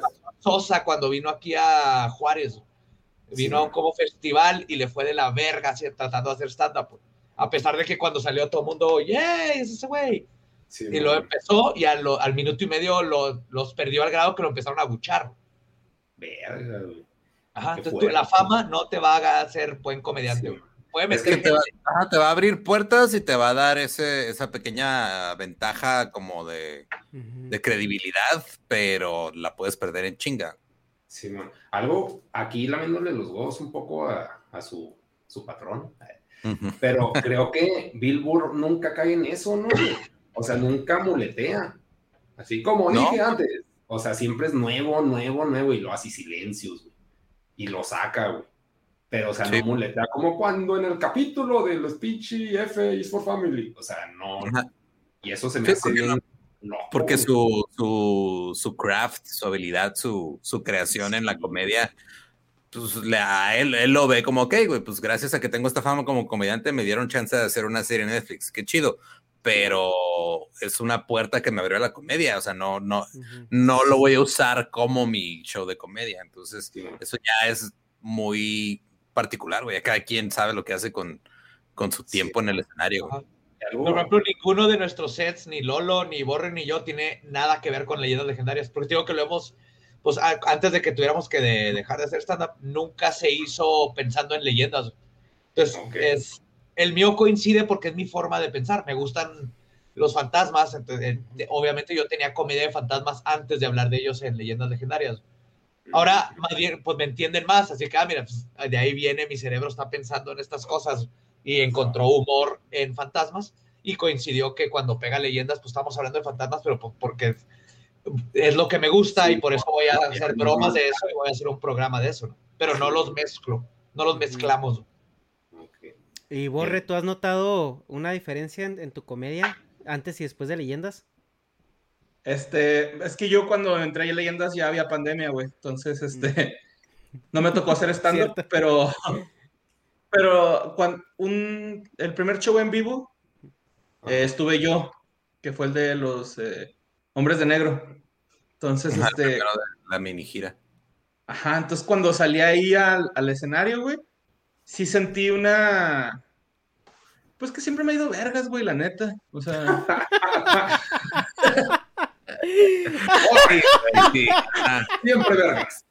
sí, yo, yo me acuerdo de las veces que no te he ido vergas. Jamás se ha güey. ay, estaba empezando, Lolo. Lolo, ¿no? Lo- Lo- Lolo sacando su lock, ¿no? Así de que, porque en el podcast anterior Lolo me dijo que él tiene registros de absolutamente todo. Lo mío, Sí, los güey. de los demás me vale verga. Sí, este, de hecho, cuando quieres, este, a- creo que le puedes decir a Lolo así como, oye, yo estuve con en, tus, en cuántos shows contigo y lo ya te dice. Ah, en tantos. Pero sí, güey, no, creo que sí, sí hubo una mejor respuesta, güey, pelada. O sea, sí ya, no sé si porque era un escenario ya grande o no sé qué pedo, güey, pero sí, este, la gente como que, probablemente como dice Joe, güey, ya sabe qué persona eres, güey, ya sabe a qué te vas a referir, ¿no? Y, y sí lo usé dos, tres veces porque cuando, antes de que empezara la pandemia, pues ya me, me sacaba gente por leyendas, ¿no? güey? Porque, por- porque era invitado. Y en open mics o en algunos showcillos me llegan a decir así de que, ah, chavarra, tú dijiste esto y aquello, y toma un gallo, güey, te lo regalo, ¿no? Y está bien chido, güey. Estás, esa gratitud. Ya, arre, gracias, güey. No, no me lo voy a fumar, pero lo voy a guardar. Pero sí, sí hay un, este, como que, como dice Lolo, no debes de dar, dar por sentado, güey, que todos saben qué pedo con tu comedia, pero sí, sí la gente que ya sabe, ya es un plus, güey, ya no eh, tienes que explicarle tan, tan cabrón, güey, ya, ya saben qué rollo. Ahí vas a tirar algo, que ¿Cómo? ¿Vas a decir algo? No, eh, nada más ¿Cómo le, le iba, le iba a preguntar si, eh, eh, si, si ahora que está en leyendas ha afectado de alguna manera el material nuevo que está preparando para el 2032 que salgamos de esta pandemia. ¿A mí me dices? Sí. Ah, este, sí, güey, un chingo. O sea, sí, este, pues yo creo que más que por leyendas, porque pues he tenido muchos cambios en mi vida, ¿no, güey? Me casé, güey, tengo un hijo, güey, entonces, este, eh, obviamente en leyendas va a ser parte de, ¿no? Pero eh, yo soy muy a hablar de, yo soy así, y es que creo que soy así porque me pasó esto, y ahora resulta que soy así porque tal cosa, ¿no? Entonces soy como más, este, reflexivo en mi vida. Aunque no nada al respecto. Mi papá me Entonces- no, no tan así, pero sí, este. Yo creo que sí va a cambiar, güey, la neta, y mucho, ¿no? Porque sí hay de, sí hay carnita, güey, para de- de- de, este, desmenuzar ahí. Entonces sí, sí considero que va a ser importante leyendas ahora en mi comedia, güey. Muy bien. Y bueno, ya el último punto, ya para terminar, eh, por fin, ¿no? ya tenemos muy buen rato, muchas gracias, la verdad es de que Oye, está muy bueno. Dime. Es que quiero meter algo, no sé, como comentario y ver qué opinan los A ver. tres. Yo creo ver. que la, la delgada línea de, de Robin Williams a Jim Carrey fue expresarse todo lo que traían en la cabeza por sus huevos y no hacerlo. O sea, un, un güey querer ser el payaso perpetuo y el otro voy a admitir, güey, no soy más que un payaso, estoy loco. Por, des- por ponerle un nombre, estoy loco. Porque, pues, o sea, me gusta, me gustó más el Jim Carrey de que está loco, güey, que el de una pareja de idiotas. O sea, porque si, si era muy payaso, porque era muy su cara, güey, o sea, su cara es un pinche teatro, güey, con patas, pero ya no ves eso en ese güey, ya ves una expresión turboneutra, güey. O sea, ese güey murió, güey, o sea, como que sí mató a su payaso, güey, mató a su Joker y siguió con su vida y siendo famoso, pero, o sea, ya cae en absurdo un hombre real más que su payaso, güey. Y eso se me hace bien culero, güey. Por eso Robin Williams creo que se mató. Y ya, no sé qué opinan al respecto de eso. o sea, ¿Tiene sentido o no? Pues en sí, o sea, Robin Williams tenía más problemas, este, eh, o sea, mentales desde, bueno, más trastorno, un trastorno en específico y otras cosas que Sí. creo que trascienden el payaso o no, güey. O sea, eh, independientemente de si le, le hubiera afectado igual si fuera un actor dramático nada más o si fuera una persona que no estaba en el ojo público. O sea, lo- la razón por la que él se quitó la vida no, no estaba ligada a su A vida su comedia. a creativa, a su comedia o a su trabajo. Pero entonces, ¿cuál fue? Ah, o sea, bien mi hizo su trabajo a pesar de sí, exacto. Todo esto. Es que eso es lo admirable, güey. De Jim Carrey, que Jim Carrey no tiene esos problemas, él, él pinta, hace mil otras cosas, güey. Él trae una mente diferente. Robin Williams tenía un problema interno, una depresión, y a pesar de eso, encontraba en el actuar y en el hacer sentir a la gente mejor como una forma de, de- de sacar cosas, pero eventualmente le ganó, le ganó esa depresión que tenía detrás de esas máscaras que usaba para Sí. hacer un mundo mejor, güey, porque neta Robin Williams es una persona que es lo que le importaba. Te podía hacer llorar, reír, este, imaginar, es bien chingón, siendo una persona que por dentro estaba muriéndose, güey. Eso es lo Sí, o sea, impresionante. tenía, tenía una, una enfermedad, no me acuerdo cómo se llamaba bien, pero era un tipo de Es demencia. Alzheimer, güey. No, No, no, era no. Alzheimer, ¿no? No, no era Alzheimer, era, un- era una madre que es como una especie de demencia que también afecta a tipo Parkinson's. Y es este, y, y eso trasciende el hecho de que haya sido o no un payaso, güey. O sea, son cosas, son situaciones muy distintas las, las de Jim Carrey y las de Robin Williams. No, sí estoy de acuerdo, pero, o sea, como... Sí, o sea, más bien desconocía eso. Y ya, Ok. mi error y pendejo yo. Pero el punto es cómo a mí se me hace muy respetable que Jim Carrey se haya, que ha mandado a la verga al payaso, güey. Ponle que al rato vuelve así, no, la verdad, tengo ganas de ser payaso, yupi. Y sí, Pues es que. Pero ahorita... Acuérdate el documental de Irene, Irene, yo y mi otro yo, güey, ¿no? O sea, Jim Carrey es Hank, aparte de ser Jim Carrey. Sí, no, sí, sí, eso, eso ya es más del, del pedo de, ok, ¿sabes qué? Yo ahorita traigo otras ideas en mi cabeza, eh, en- en mi trabajo anterior pues, ya no va con lo que quiero hacer ahorita, y sí es muy respetable que haya dicho, es que, güey, pues ya no voy a estar haciendo lo mismo, ahora voy a hacer Desde este Andy Kaufman, ¿no? Desde que hizo el de Andy Sí, Kaufman, no. güey. Sí, Ahí sí, sí, se voló, sí, güey. Eh, la- digo, ya específicamente ese pedo de Jim Carrey sí es muy respetable. El decir, ¿sabes qué, güey? Yo sé que puedo generar un chingo de dinero, este, abriéndome el culo y poniéndome un apio y haciendo como que habla, pero ya no quiero hacerlo, güey. Quiero hacer otra cosa. Bueno, Sonic estuvo bien verga su personaje de Mr. Robotnik. Eh, bueno, yo, yo no soy el público target. Pero, pero eh, Güey, negas, pero tienes que aceptar que Sonic es de las mejores. Esto, es, esto habla mal de las industrias, pero es de las mejores películas de videojuegos jamás, güey. no, perdón. ¿Y la de Mario Bros de los noventas? Me gustó más la de Mario Bros de los 90, güey. Mortal Ah, Kombat, güey. ¿no? No, no, bueno, a mí, güey, pero, Es- o sea, es- soy- Street Fighter, ¿no? Con Jean-Claude Van Damme. O Mortal Kombat, güey. Murió ahí. Ah, güey, pero So- Sonic está Luisito Comunica, güey, no mames, güey.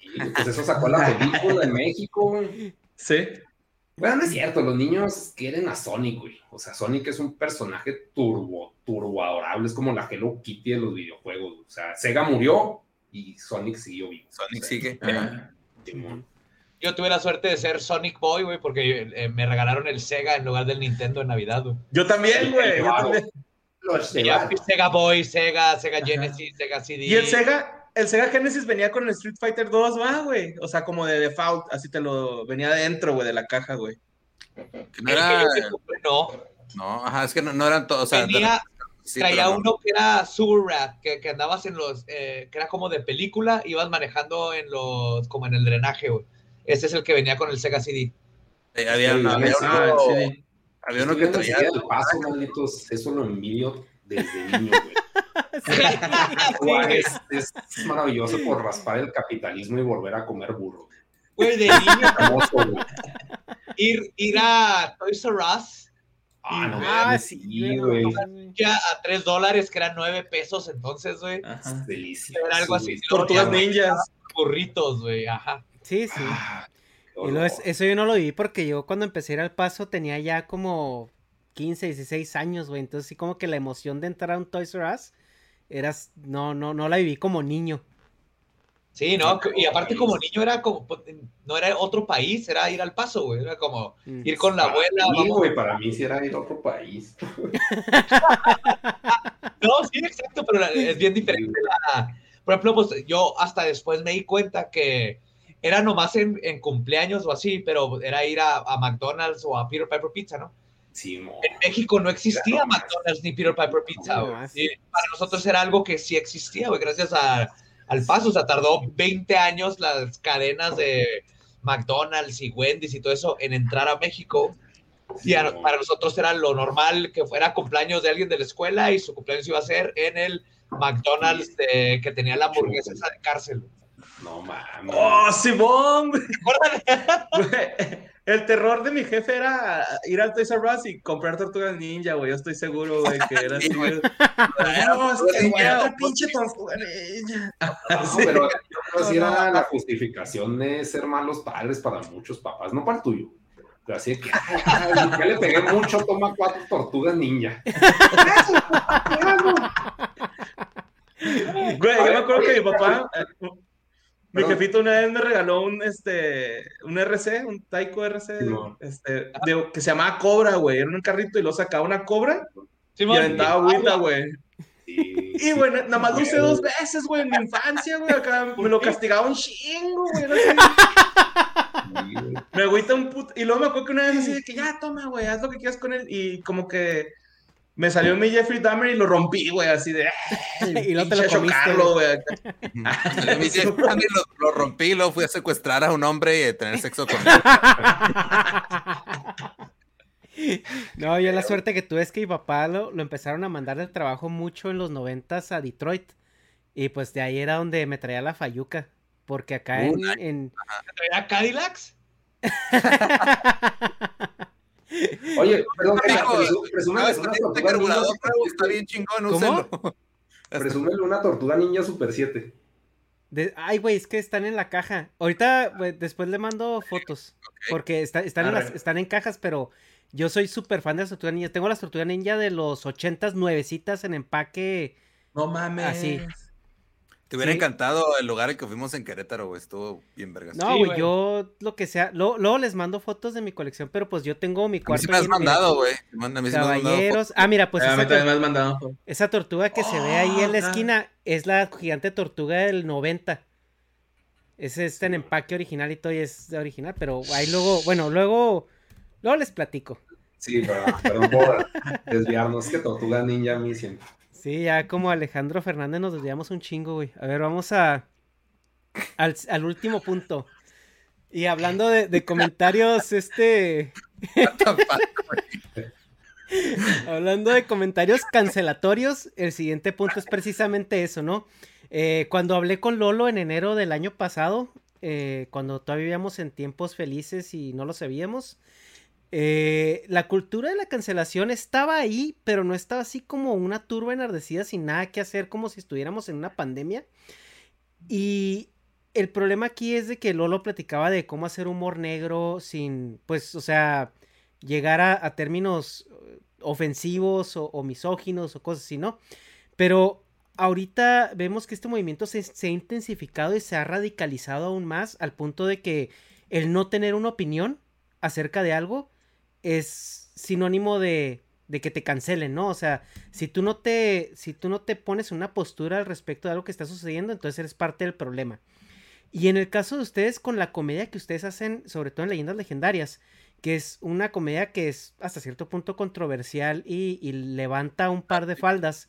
Hemos dicho cosas horribles. Ajá, ustedes, yo. la primera pregunta, ¿han editado alguna broma o algún punchline que han hecho y que han dicho, ¿sabes qué? Se me hace que me fui de más. No. El, el podcast se graba seguido. Lo único que pasa de repente es que alguien se está meando, por lo general es borre, y tenemos que ir al, al baño, güey. Se pone pausa y luego continuamos. Nunca se ha editado absolutamente nada. Como, como lo escuchan, es como salió así de corrido. Sí, o sea, porque yo estoy consciente de que si yo digo algo que este, lastima o ofende sensibilidades de alguien, pues tengo que tomar mi responsabilidad por lo que dije, güey. No me voy a ocultar en, ah, no, pues es que es comedia. No, pues ok, ok, va. Reconozco que la cagué y todo. O sea, estoy dispuesto a lidiar con las consecuencias que traigan las cosas que digo. A mí en lo Sí. personal me molesta que hay muchos que se escudan en el, ah, pues es comedia, o es un chiste, o es esto, o es aquello, para tratar de, de meritar que una persona se haya sentido de cierta forma por haber escuchado lo que tienes que decir, güey. Entonces, sí, lo dijiste con la intención de hacer reír a alguien, pero también tienes que estar consciente que te puedes llevar a alguien entre las piernas y, y- y eso pasa, güey. Y el estar consciente de eso es lo que te ayuda a, a mejorar y a ir este, afinando tu, tu humor. O sea, porque si puedes hacer cosas o puedes decir cosas que pueden ser consideradas muy culeras, pero tienes que saber este, cómo decirlas y cómo lidiar con las consecuencias. Sí, yo creo que es bien importante tener con nosotros. Algo que pasó es de que, y conforme fueron pasando los episodios, la gente nos empezó a conocer. Entonces, a pesar de que hay humor negro y que son temas oscuros, nos empezaron a conocer como personas. Entonces, saben que nunca hacemos, y, y- y también como este, estandoperos, nu- nuestra comedia nunca ha sido con el afán de ofender. Entonces, sabes que en la comedia puedes llegar a ofender a alguien, y como dice Lolo, si llega a pasar, platicas y pides perdón o, o dices, ¿sabes qué? Perdón que te ofendí, pero yo sí creo esto, ¿no? Pero aceptas y lidias con tus consecuencias de lo que hiciste. Pero en leyendas legendarias eh, siempre hemos sido nosotros y solito la gente se dio cuenta, güey, estos vatos no, no son malas personas, güey, cuando dicen algo no es por ofender, si alguien le ofendió algo, se arregla a la hora de los comentarios o no lo hicieron con la intención de que tú te sintieras mal, ¿no? No lo Sí, están y diciendo, luego- te lo están ajá, burlando. Y a, mí en lo personal lo que sí me causa eh, bastante ruido es que luego hay gente que empieza a decir, no, es que ya no te puedes burlar de nada, ya no puedes hacer chistes de nada. Y es de, güey, claro que puedes hacerlo. Claro, pues, Si, tú si- si tú sientes que ya no puedes hacer chistes de nada, entonces tal vez ya es hora de que dejes de hacer chistes, güey. O sea, tal vez ya no tienes habilidad para hacer chistes con lo que está ahorita aquí y tal vez tu, tu carrera, pues ya mejor vete a, a practicar, no sé, si tienes carrera profesional, pues, regrésate a la oficina, güey, porque ya no, tu habilidad ya no da para más en el contexto en el que estamos viendo ahorita, güey. Pero de que se puedan hacer chistes de todo, se pueden hacer, güey. Nada más hay que encontrar una manera de hacerlos. Ok, ¿tienen algún tema o algún... No tema, ¿verdad? Porque ustedes tocan temas que pues sí, de por sí son tabús, pero tienen como algunos chistes que, que, que ustedes, o sea, dicen con esto no me voy a meter, o sea, a pesar de que estamos tratando este tema, no voy a hacer este chiste. O sea, tienen como ciertos lineamientos o lo van sacando así como, como salga. Pues no, o sea, digo, en las rutinas, si no da risa, pues lo quitas. No, bueno, en la, la rutina Pero es algo en que el- tienes un poco más No, pero trabajado, más bien pero en el, tópicos, en ¿no? el Pero, en podcast, el, ajá, pero, pero dentro del podcast, yo en lo personal, yo no me limito con lo que digo. ok. Y hay veces en las que sí tengo que dar un poquito del contexto después de que digo algo, pero no me limito a, ah, no, no, sabes que no voy a hacer un chiste de esto, porque no, no, o sea, yo en lo personal no lo hago. Y creo que ni Borren ni Badía lo hacen tampoco. No, Sí, Yo creo que con lo que más. ah, perdón. No, nomás iba a decir que, que viene de esa, de que mentalmente eh, sabemos que cualquier comentario no es con el afán de ofender, güey, por- porque si hay muchos comedi- este, comediantes que se agarran de, lo, si ofendo, si chingo, es, es la comedia más fácil y es lo que me va a sacar risas. Y Se entonces jactan ahorita- con esto de, es que me, me encanta incomodar al público. Es que, Ajá. güey, no, que el público no se tiene que incomodar, se tiene que reír, güey. Es- Y ahorita que la gente eso, güey. está, está exigiendo comedia que no se base en eso, eh, entran los comediantes que dice Lolo, ¿no? De, ay, ya todo el mundo se ofende y no puedes hacer chistes. Ahora No, resulta que no puedo salir con vestido y decir que soy putito porque ya no da risa. Pues no, pendejo, ya no hagas ya no eso, da risa, Ya, ajá. ya pasó, güey. Que no victimice a un grupo marginado y dale, güey. Puedes seguir haciendo chistes. Hay chistes de todo que no tienen que basarse en, en victimizar y en, y en usar los mismos prejuicios de hace 100 años, 50, 20 años, ¿no? Ajá. Yo con lo Que- trato de frenarme un poquito, güey, eh, creo que es con el narco. Ahí sí. Y, y aún así he hecho chistes, güey, ¿no? Pero no que diga, ah, güey, a lo mejor se puede ofender este grupo de personas, Sí, o sea, ¿no? O sea, más ha sido que. Ajá, genéricos, exacto. ¿no? El Acá, crimen. ya, güey, porque- Qué loco que el crimen te asalte. Algo así. Sí, no mames, que sí es un tema por, por, Y no porque ah, la sociedad es ah, mi vida, güey. O sea, Sí, sí, sí. y en, en el caso, bueno, eh, también platicaba con Lolo en, en su momento acerca pues de cómo la comedia ha ido evolucionando, ¿no? De, de una manera orgánica sin tanto este movimiento cancelatorio. Eh, porque, por ejemplo, hace, eh, bueno, no 10 años, ¿verdad? Hace 15, 20 años, pues yo me acuerdo que lo que tú prendías en la televisión y estaba en la barra cómica, pues era Jorge Ortiz de Pinedo con la escuelita y con este otro tipo de La Hora Pico y cosas así, ¿no? O sea, que eran programas pues altamente misóginos y, y- y hasta cierto punto si lo ves con la lupa y el contexto actual, retrógradas. Pero sin embargo no se están funando a esas personas. Eh, y, y- y aún así ya no se hace esa comedia. Y a lo que, a lo que voy con esto es de que ustedes creen que en 10 años eh, este movimiento de Funa los venga y los bite in the ass. O sea, por algo que, que ahorita ustedes están haciendo y que en Sí, 5 o es que- 10 años ya no sea correcto. Pues es es que que es sí, invisible ahorita eso, ¿no? Ah, Lo que- es- Pero mi, mi postura es, este, digo, pongamos de ejemplo a Kevin Hart cuando lo invitaron a los Oscars y luego lo desinvitaron por los tweets homofóbicos. Ajá. Él ya se había disculpado, él le ha dicho, ¿sabes qué? La neta, yo ya no soy esa persona, güey. Y dijo, si me quitan este pedo, pues ya ni modo, güey, va. La, o sea, la, la pago, no hay pedo. Pero yo ya no soy esta persona, güey. Si tú llegas con una persona y le enseñas chistes misóginos, homofóbicos o algo que hizo hace 5 o 10 años en cualquier momento y lo sigue defendiendo, diciendo que, ah, no, es que yo estoy bien y lo que dije estuvo bien.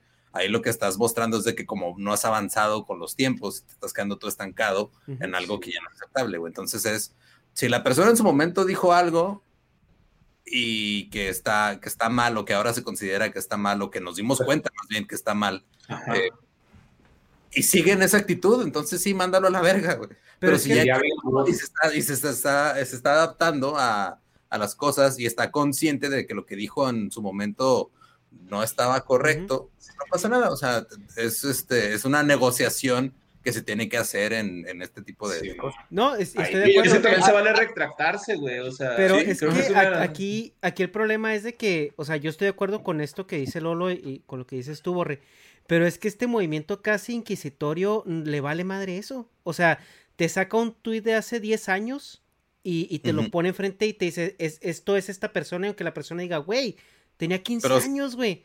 O sea, ahorita seamos, honestos, 30. o sea, seamos honestos, güey. ¿Cuánta gente han cancelado en realidad? Honestamente, ¿cuánta gente ya no tiene jale por un tweet de hace 10 años? ¿Qué le pasó a James Gunn, güey? por ejemplo? Lo quitaron, ¿no? De Guardians of the Galaxy y luego de repente lo pusieron. Ah, bueno, pues lo quitaron de una, pero de repente estaba en otra y luego lo regresaron a la que estaba. güey. En realidad no han cancelado a, a- a muchas personas. Ponle, a Chumel le cancelaron su programa en HBO, pero su contenido en YouTube lo sigue consumiendo la gente. güey. Sí. No ha habido, fuera de Bill Cosby que está en la cárcel, fuera, o sea, de Louis C.K. que este, encontró su nuevo público en la gente de ultraderecha en Estados Unidos. O sea, no hay alguien que en realidad esté cancelado después de algo así. güey. El, es- el movimiento de cancelación, la parte que yo le veo es de que tú, tú dices, ok, güey, hay un chingo de problemas en la sociedad. Hay homofobia. Y hay esta figura pública que ha hecho cosas homofóbicas.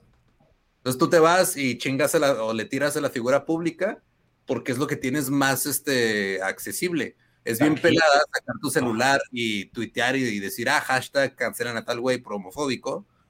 Y luego en una semana o dos, dos semanas o un mes o varios meses, el güey la sufre poquito y tú ya te sientes como que cambiaste algo porque estás luchando por una causa, pero en realidad la homofobia va a seguir ahí, güey, porque ese güey no es el problema, el problema, Ujú. ese güey es la punta del iceberg, es algo muy superficial, el problema va mucho más allá, pero la cultura de cancelación nos da la sensación de que estamos haciendo algo por el cambio, cuando en realidad el cambio tiene que ir mucho más profundo que nada más cancelar a una figura pública. Pero es que a mí me parece que este movimiento de cancelación, sí, exacto, a mí me parece que este Sí, movimiento de cancelación va más como, ay, güey, eh, motivado, o la palabra que tenía en mente es driven, o sea, por, por este, más que nada como por cierto dejo de envidia, o sea, así como que no cancelas a, a tu, a tu vecino que, que, que es un este racista o lo que sea, Es que es como cancelas como que...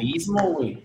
Sí, o sea, pero es que parece que es como que, que, que se va contra la gente que está teniendo éxito, que está teniendo cierta relevancia. O sea, por ejemplo, el, no sé, o sea, los chistes de Mau Nieto, ¿no? De cuando también le tocó su cancelada. Dices, güey, o sea, el vato estaba dando un tuit de apoyo a un movimiento que, que le vino y lo canceló, ¿sí me explico? O sea, si el güey no hubiera hecho nada, pues, no hubiera, o sea, no, no le hubiera tocado. Entonces, Entonces, pone que a él lo tacharon de hipócrita, o sea, y, y cada caso tiene sus propias sutilezas y su manera en la que se desarrolla. Pero en sí, yo como lo veo es así, o sea, tú sientes que estás haciendo algo al tirarle a esta persona, pero también este movimiento de cancelación, como le, como le dices, o sea, ya también está entrando a un, a un punto en el que lo están ridiculizando, güey. O sea, el- la semana pasada en, en, en SNL salió un sketch en el en Weekend Update donde están hablando con dos personas que se dedican a cancelar niños. güey. Entonces son gente que se mete a, a las redes y, y publica la foto de un niño así de que, güey, este niño hay que cancelarlo, tiene tres años, está en preescolar, hay que cancelarlo, porque cuando nació su doctor era afroamericano y cuando lo vio lloró, güey. O sea, ya están también entrando al punto de que ya se está volviendo mame el hecho de que quieren cancelar a todo mundo. O sea, ya se saturó ese pedo y, y es, la, es lo que pasa cuando algo se vuelve como tan relevante en la sociedad. O Mm. sea, llega un punto en el que también se vuelve eh, eh, combustible para la ridiculez. ¿Y esto crees que sea, eh, que, que vaya a ser como, a, a hacer un, un backfire de, de, porque pues este movimiento yo creo que empezó con los Me Too, ¿no? Así de que, oye, esta persona tiene este sistema de abuso, pues hablábamos de Weinstein, o Weinstein, no sé cómo se pronuncia, pero ahorita como que... ¿Cómo? Ese culero. culero, ok. Se escribe Weinstein y se, y se pronuncia culero, ok. Entonces, pero el punto es de que ahorita por toda esta eh, polarización y, eh, y, y, tribalización del, del, del, del, movimiento, la funa, va a perder tanto su, su como enfoque o su, su relevancia cuando cada vez que se usa, porque cada vez es más seguido por cosas más tontas, podríamos decirlo, que ya lo que realmente debe ponerse atención, ya la gente diga, ah, o sea, es uno más. Pues es que sí, o sea, como, como todo movimiento y como toda corriente de pensamiento o cualquier cosa, pierde impacto entre más se vuelve parte del mainstream, güey. Eso, eso es real. Eso, eso ha pasado con muchas otras tendencias. Por eso ya no hay emos ahorita, por ejemplo. O sea, ponle en su, en, su momento, ah, no, Simón, este, un chingo de emos y nos gusta la música y la... boomers, ¿no? Los emos. Ajá, Simón. Y luego ya de repente ya no hay y pierde el impacto. Ya dices, ah, es otro emo y ya, o sea, sí pasa y va a pasar también. Pero lo que sí siento yo que hemos este, aprendido es a cuestionar eh, estos sistemas que estaban como que ya muy, muy demasiado arraigados en el entretenimiento, en las oficinas, este, como todo esto, este pedo que estaba muy normalizado, sobre todo con el Me Too, que estaba muy normalizado, eh, que pues, ah, este, le, le, vieran las nalgas a la secretaria y tuviera que aguantarse, por ejemplo, ¿no? O sea, eso está mal, güey, y siempre estuvo mal. La diferencia es de que ahora las personas afectadas están diciendo, güey, este pedo está mal y necesitamos terminar con ello. Sí, es que la parte que, muchos ya están dándose cuenta que estaba mal, porque lo mismo que hablamos de los túneles de realidad, ¿no? Se convierte en la norma. Y si necesitamos estos movimientos para que mucha gente se da cuenta de, ay, güey, si estaban mal todas estas cosas. Pero tiene que haber el balance donde, para mí, el chiste de la cultura de cancelación debe ser enseñar a la gente que cambie y darle la oportunidad de que cambie porque si no, como dice Lolo, nomás estamos atacando a una persona cuando el problema sigue, güey. Pero si tú le enseñas, si esa persona te dice, güey, neta, si no me dicen, yo la estaba cagando, ya me cuenta que la estaba cagando, voy a cambiar. Y es lo que se debe de buscar, que la gente cambie.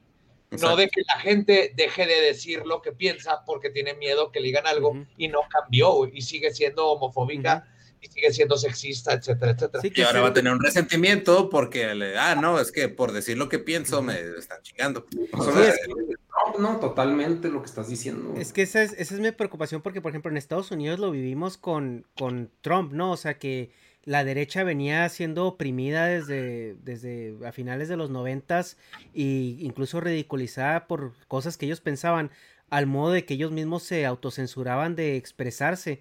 Entonces, cuando llega un, un líder como Trump que les resulta afín y que dicen, oye, pues que no está mal pensar de esta manera, eh, eso es como una, una olla express, ¿no? Que, que de repente explota, porque tienes tanta cosa reprimida ahí. Y, y a, lo que voy es esto, o sea, que a lo mejor estemos gastando nuestras balas de plata en trivializar este movimiento que puede ser muy útil para precisamente, como dice Lolo, hacer que la gente eh, cambie, ¿no? O sea, yo, yo no sé si la industria de Hollywood ha cambiado realmente a como se, se hacía antes de todo este fenómeno. Yo quiero pensar que sí, yo quiero incluso, yo veo incluso que se está yendo un poco más hacia el otro lado de manera extrema. Pero eso es lo que a mí me preocupa, o sea, que estas, que, que gente inocente realmente, o sea, pague por algo y que la gente que realmente tiene que ser puesta en el foco eh, entre ya en esta cancelación trivial que dura una semana, ¿no? Es que estás también, o sea, le estás pidiendo perfección a un movimiento social, eso nunca ha existido, güey. O sea, los movimientos por los derechos civiles también eh, este, tuvieron sus pedos, o sea, no hay un movimiento que se pueda ejecutar de manera perfecta y nunca lo va a haber. No, yo, Pero hay que ver el, hay que ver como el, el, gran propósito que tiene el movimiento. Entonces, este, el movimiento en sí tiene un propósito que yo considero que es correcto y es, este, es algo que tenemos que eh, pensar y analizar. Pero obviamente, o sea, somos seres humanos, siempre la cagamos en chingaderas, entonces siempre vamos a encontrar una manera de cagarla en, cosas buenas. Pero, pero el, el, grueso del movimiento, o sea, el, el punto de eh, es un buen propósito. Pero, por ejemplo, le, estás, pidiendo perfección a seres que son imperfectos por definición. Está muy sí, yo, yo, yo, soy un, un utopista. Güey, un utopista es que, por ejemplo, ahí un ejemplo que se me hace muy bueno para este pedo es Shapiro, güey. Shapiro está adaptando su modelo de pinche negocio, güey, de Turbo Trump. Así que es que no todos somos Turbo Trump, somos más elegantes. Y lo está refinando muy verga, o sea, eso sí se me hace más peligroso, güey, que están aprendiendo a jugar el juego mejor que los mismos que andan haciendo la de pedo, o sea, es como que muy estudiado cómo está desarrollando el pedo, o chance lo estoy glorificando a gratis, pero como presenta las ideas se me hace muy, muy verga. O sea, que pueden hablar una conversación con Peterson mejor que Trump. El presidente de Estados Unidos, güey, es de que vete a la verga, güey, este güey va a ver qué chingados hace después, güey. ay, tengo miedo, ¿qué va a pasar? O sea, no, la verga, güey, que arde Estados Unidos, Pero como que si hay un candidato republicano con la misma este, pues, forma de, de expresar sus ideas tan hitleriana como lo es Shapiro, güey, sí va a ser un cagadero entretenido desde mi tercer mundo.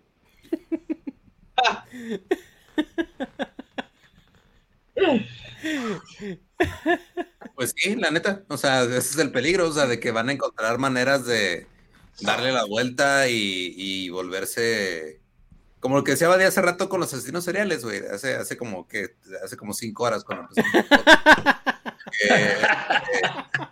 que, decía de que ahora, de que, está la teoría esa de que ahora los asesinos en serie a lo mejor son más chingones porque tienen mucho material de donde estudiar y aprendieron a refinar sus, sus tácticas, eso también va a pasar con esta gente. Tiene razón, negas en eso. Bueno, ya para terminar, antes de que siga el bullying de Lolo, este. eso me dedico, güey. ¿Qué querías cuando? ¿Para qué me invitaste aquí si no fue para estar chingando? Sí, pero voy a estar incómodo todo el proceso.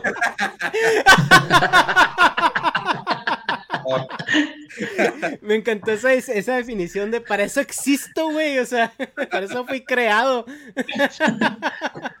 Pero, ah, de hecho, es en el eh, algo que tenía una pregunta aquí formulada más o menos de la misma manera en que se la formularon a Badía en el podcast que, acaba de salir, que ahorita me, lo chuté antes de este.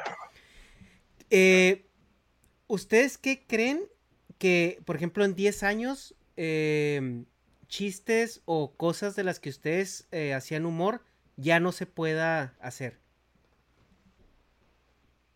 Ay, güey. Así que yo, esto en pinches 5 o 10 años ya, ya no lo va a poder tocar. No sé, güey, es que no sé si en 10 años la gente se vaya a molestar por seguir hablando mal de fantasmas y ornitorrincos. bueno, a lo mejor los, fantasmas ya van a tener una identidad reconocida en el, en el brevario, ¿eh? Van a, estar, van a ser parte del más de LGBT más los fantasmas. Sí, oye, los que van a estar en un pedo grande son los de la cotorriza, güey, porque es que son fantasmas con síndrome de Down. Esos güeyes en ese momento sí. No, yo creo que, bueno, ya, está, ya está empezando a pasar, güey, de repente, o sea, este, e, el acento italiano que hacen Badai Borre, en un momento vamos a regresar y vamos a verlo como este pedo de xenofobia, güey. Eh, si, no es xenofobia, es misantropía, porque si nadie llame a la de su, prójimo, hace esas chingaderas. El acento italiano. italiana, güey. Yo tengo derecho. Chócala. enseñar Yo también, güey, capistrán, güey. Capistrani. El Capistrani en la pizza. Pero es que si te fijas que el acento italiano es este. Este es el acento italiano. El Juventus, Pirlo, Cristiano Ronaldo. Y aparte los amo, güey. O sea, los italianos son el México de Europa. Ajá. Les mama. O los españoles, ¿no? los españoles. los españoles son, los españoles son los argentinos de Europa, güey. eh, irlandeses italianos, güey. Party, familia, compas, pasártela chido, güey. Un desmadre en la burocracia, políticos de la verga.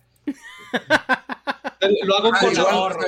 Ya, ya, hablando un poquito más en serio, creo que tal vez van a ser este puede que, porque a mí me ha pasado en lo personal, o sea, que de repente yo usaba términos o palabras que no sabía que tenían una carga cultural eh, y que luego ya me lo hacen ver y digo, ok, sí es cierto, güey, sabes que estar diciendo puto nomás por deporte, pues no, o sea, por ejemplo, ¿no?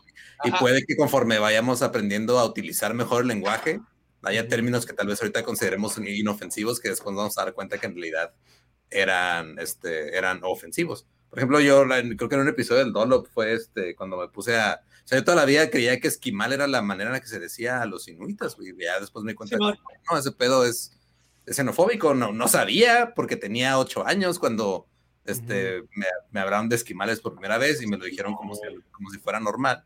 Entonces, Yo pensé que era un tipo de besito, güey. También. No, los esquimales del videojuego, güey. Los esquimales de la maquinita, güey. ¿Saben quiénes Simón, exacto, güey. Ajá, entonces era... ajá. Ah, El- el- los Snow Bros, no, Snow Brothers. Lo que puede pasar es de que en un futuro el lenguaje que estamos usando ahorita, ciertas palabras, ciertos términos, eh, nos demos cuenta que tiene una carga este, eh, social o cultural que va más allá del, de lo que nosotros le damos al decir el- la palabra y puede que nada más sean como ese tipo de cosas las que nos vayan como guiando, ¿no? O sea, decir, ah, sabes qué, pues, ok, Güey, le pasó a Bimbo con Negrito, güey. O sea, ándale, exacto, güey. Ándale. sí, bimbo. Ajá. Y a lo mejor eh, está chido, ¿no? Porque es la N-word también acá en México, el nito, en vez de Simón. pues, el N-word. The Neat. Are you a Neat?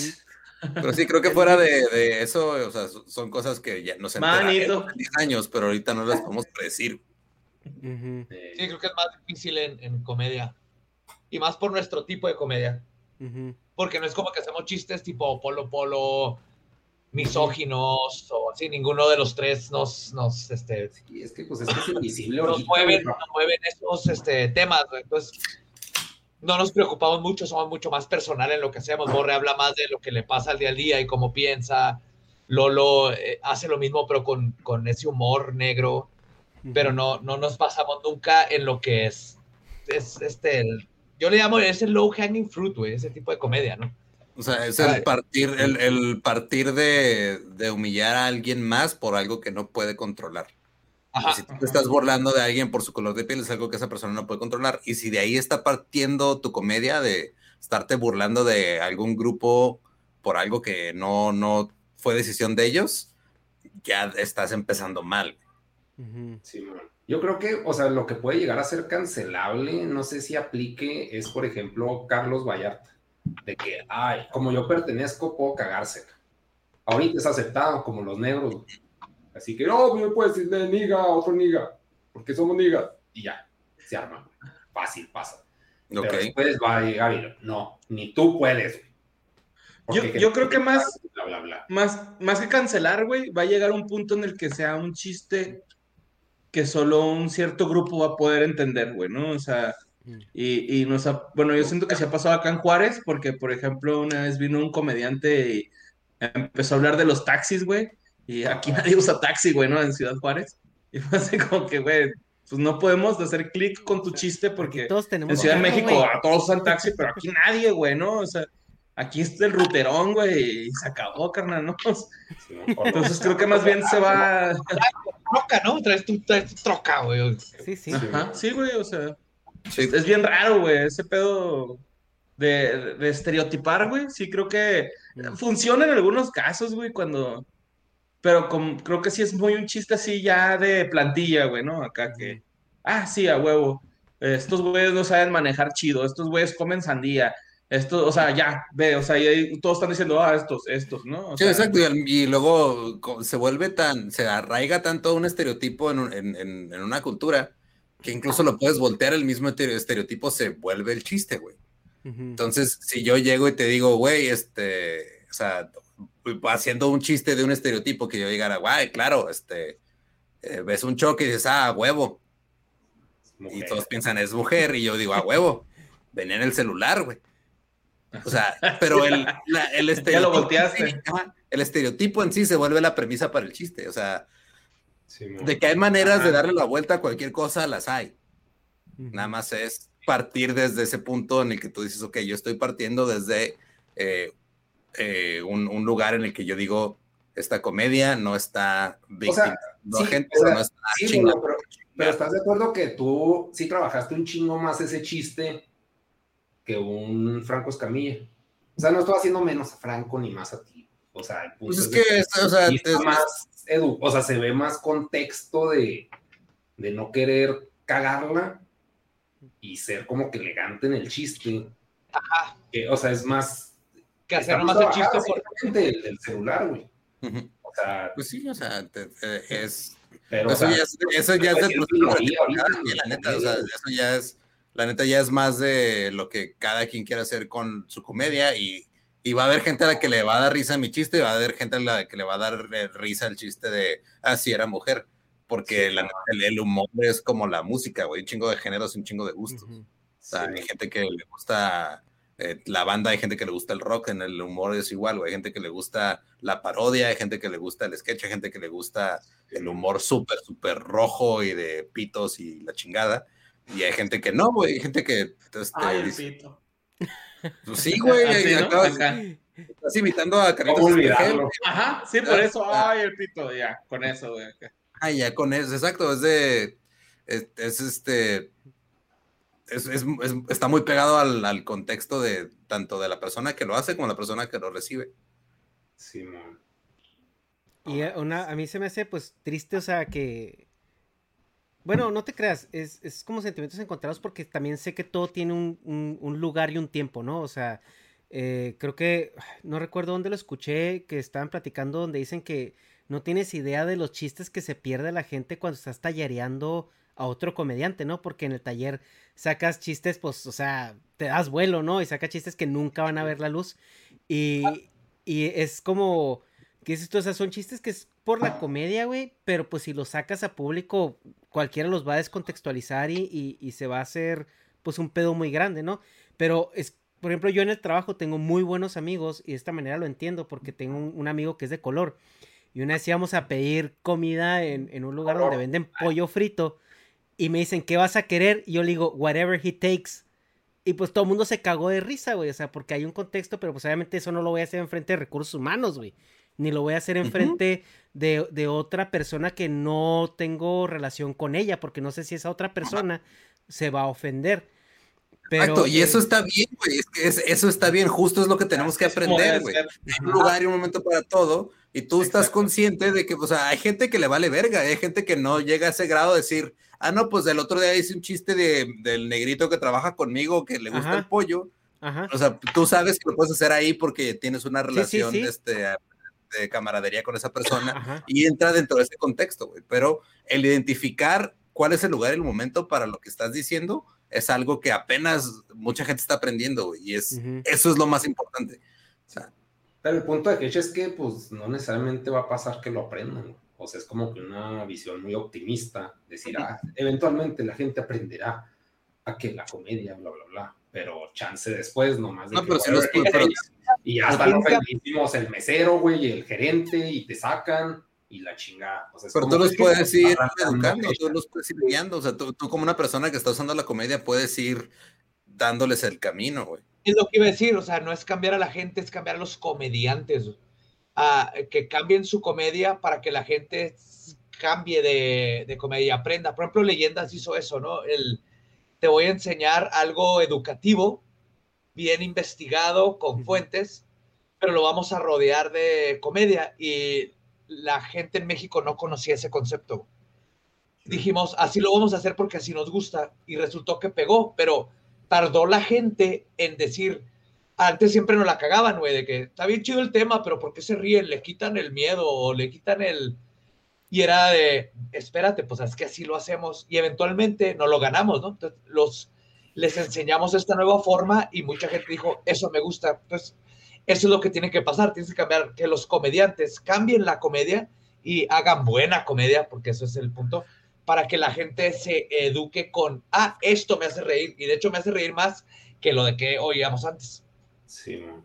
Oye, perdón, ahora que tocaste ese tema que dices no existía en México, ¿en dónde existía y si se basaron en eso como ejemplo? No así de que ah, me lo- no lo pirateamos, el concepto. No, pero so- en cuál se basaron que haga lo mismo o parecido a lo que hace. De hecho, está bien chido porque básicamente mezclamos dos podcasts que era mi favorito, el de Lolo, que es este Last Podcast on the Left y Dollop. Entonces es, es, una mezcla de los dos. Y ahora terminamos, o sea, luego Leyendas conoce a Dave que hace el Dollop, el Dollop y nos da el Dollop. Entonces estuvo bien fregón, pero estos son los podcasts que nosotros escuchábamos y los juntamos. Entonces es, un, es un, este, una combinación de conceptos entre el Dollop y Last Podcast on the Left. Y de todas maneras el destino nos regresó el Dollop ahora en versión en español. Sí, Ok, ok, ok. Pues bueno, eh, yo creo que pues ya yo ya no tengo nada más. Negas, no sé si tienes algo más. No, todo bien, todo bien. Todo, bien. Pues ya es que ya, tenemos mucho tiempo aquí, la verdad es de que está muy suave la plática, pero... ¿Le quieres hacer este... ¿Le quieres hacer competencia a Joe Rogan con tus podcasts ahora? No mames, no. El, el día... la, neta es que este podcast sí, sí duró más, a mí se me hace porque pues, Parte uno de seis. güey. O sea, bueno, yo, yo sí estoy bien entretenido. No, la neta es que la plática fluyó bien chido, güey, por eso sí. O sea, no, no es así de que, ah, o sea, Joe Rogan. O sea, este güey sí mamá Joe Rogan, güey. Yo no, pero, o sea, no, no creo que vaya por ahí, sino que simplemente, pues, fluyó chido, así como cuando... No, sí, la neta sí, sí fluyó chido y, bueno, chido poder platicar otra vez. La vez pasada que platicamos estábamos bien pedos, pero ahora Ah, pero estuvo bien chido, güey. Esa vez estuvo bien chido. Hacía, es lo que le decía a Badia antes de, de, empezar, que hacía mucho que no tenía ese contacto con mi humanidad, güey, y fue bien, bien chido, güey, este, pues llegar y sentir, ahora sí que hay, disculpen la palabra, pero la acogida, ¿verdad? De, de, de ustedes y, y, pues que se portaran tan chido con nosotros, o sea, sin conocernos, porque prácticamente nos conocimos ese día. Pero no, Esa hospitalidad, Juaritos, güey, de caerle a la casa, que hay cheve, aquí hay donde dormir si te pones pedo y... Eso no pasa en Chihuahua, a menos que famoso. Somos unas mierdas aquí. bueno, voy a hablar por mí, soy una mierda aquí, güey. No se ofenden los grupos sociales. No, pero sí, la plática estuvo muy buena. O sea, yo sé que con más cervezas podríamos durar aquí un, muy buen rato, pero pues ya. Sí, pero ya llegaría un punto en el que la gente diría, no mames, estos güeyes están de pinches malacopas. Sí, güey, ya, o sea, ya estamos. ya, ya le tronó la gomita ahora sí a Lolo. Y, no mames, pinche Lolo ya perdió su celular otra vez a la verga. y luego, y luego José Antonio ya, ya se va a poner a enseñarnos a hacer sigilos y, y el borre ya, ya empezar a tomar tiner. Astral. no, pues muchísimas gracias por este episodio legendario. Eh, iba a decir mítico, pero ese lo dejamos para otro. Guiño, guiño, Renato. Este... Saludos a los tipos míticos. Saludos al conde y al. Los güeyes son un amor. Los queremos un pues, chingo. No, y, pues muchas gracias eh, por, por, su trabajo, por su podcast. La verdad es de que platicaba con una amiga de, de, Juárez que decía, es que ¿dónde chingados salieron tantos comediantes en Juárez ahora? Levantaron la piedra, le digo, es que traen, traen un trabajo muy grande detrás de ellos y pues ahorita dio la casualidad que pues fue su momento donde tronó y, y, y salió pues el talento, ¿no? Pero yo sé que Juárez siempre se ha caracterizado por ser una ciudad donde hay mucho talento y si sale a veces mucha gente em, eh, exitosa y, a lo mejor eh, trabajando ese talento, pues por la cercanía que tienen con Estados Unidos, que eso siento que facilita mucho. Pero la verdad es de que Juárez tiene muy mala fama, pero a la vez tiene muy buena fama en, en otros aspectos. Y, les agradezco por, eso. Así como ¿Cómo? pueden ir al paso. es como que Ahorita no podemos, mi nega. Ahorita mi señora acá de que yo quiero el Ross, güey. Yo, yo también. Sí, güey, la neta. ah, venga, que no me queda. ¿Ves cuando este, que nature finds a way? Que la naturaleza se reconstruye, especialmente cuando el ser humano se retira y le da oportunidad. Güey me acabo de enterar por un amigo que vive en El Paso, me mandó fotos. Ross, desde que no han ido los chihuahuitas, está ordenado, limpio. No, estoy mamando, güey. Mi amigo está así. Encontré los dos pares de zapatos, güey. A ver, de nada en el piso. Como el, el chiste del Sam, güey, que dice que los mexicanos vamos a arroz porque nos gusta estar piscando, pi- piscamos ropa, güey. Por eso nos mama, pues pinche Sam. Ese chiste está bien, güey. Ese chiste está genial, güey. No, güey, de hecho, la tienda cuando saben que en los chihuahuas tiran la ropa al suelo, güey. Ellos mismos. Fácil, güey. Que la recojan. Le echan grano de lote, güey, güey. Nacen unas ratas ahí, güey. Y ya ves que en muchas tiendas cambiaron los carritos por bolsas, güey, por costales. Está bien para que no se pierda la experiencia. Ay.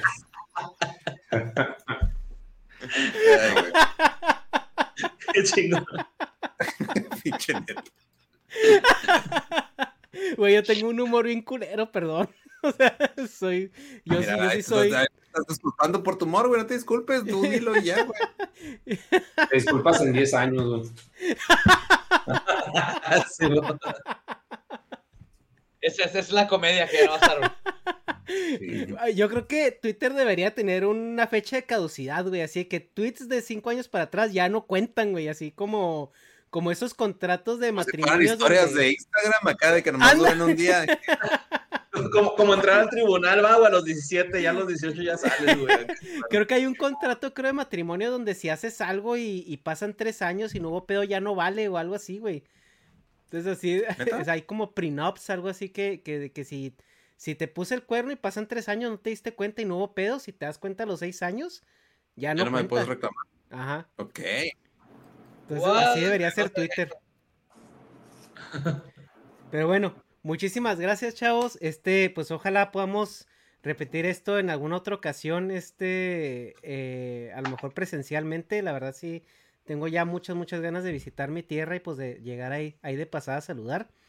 Y pues a todos los que estamos aquí, pues eh, gracias por aguantarnos hasta, hasta este minuto. eh, que se va a ir completo, ¿eh? Se va a ir completo, no lo voy a dividir. Así que pues, ahí, lo ahí lo ven en abonos, ¿eh? yo, yo así le hago, güey. O sea, yo los podcasts de Joe Rogan los veo así en abonos, güey, durante varios días. Entonces, pues ahí, ahí estamos. Eh, Badía, Lolo, Borre, eh, muchas gracias por estar de nuevo aquí. Eh, bueno, Badía, primera vez. eh, al y fin. Por fin. Y Negas, una vez más, muchas gracias. Chido, güey. Estamos. Saludos. Muchas gracias a ustedes también. Hasta luego. Sí, la neta estuvo bien Chido. chido, güey. Sí, gracias a ustedes por invitarnos, güey. Qué chingón. No, no, a ustedes pues hasta aquí. Bueno, nos vemos, gente. Bye.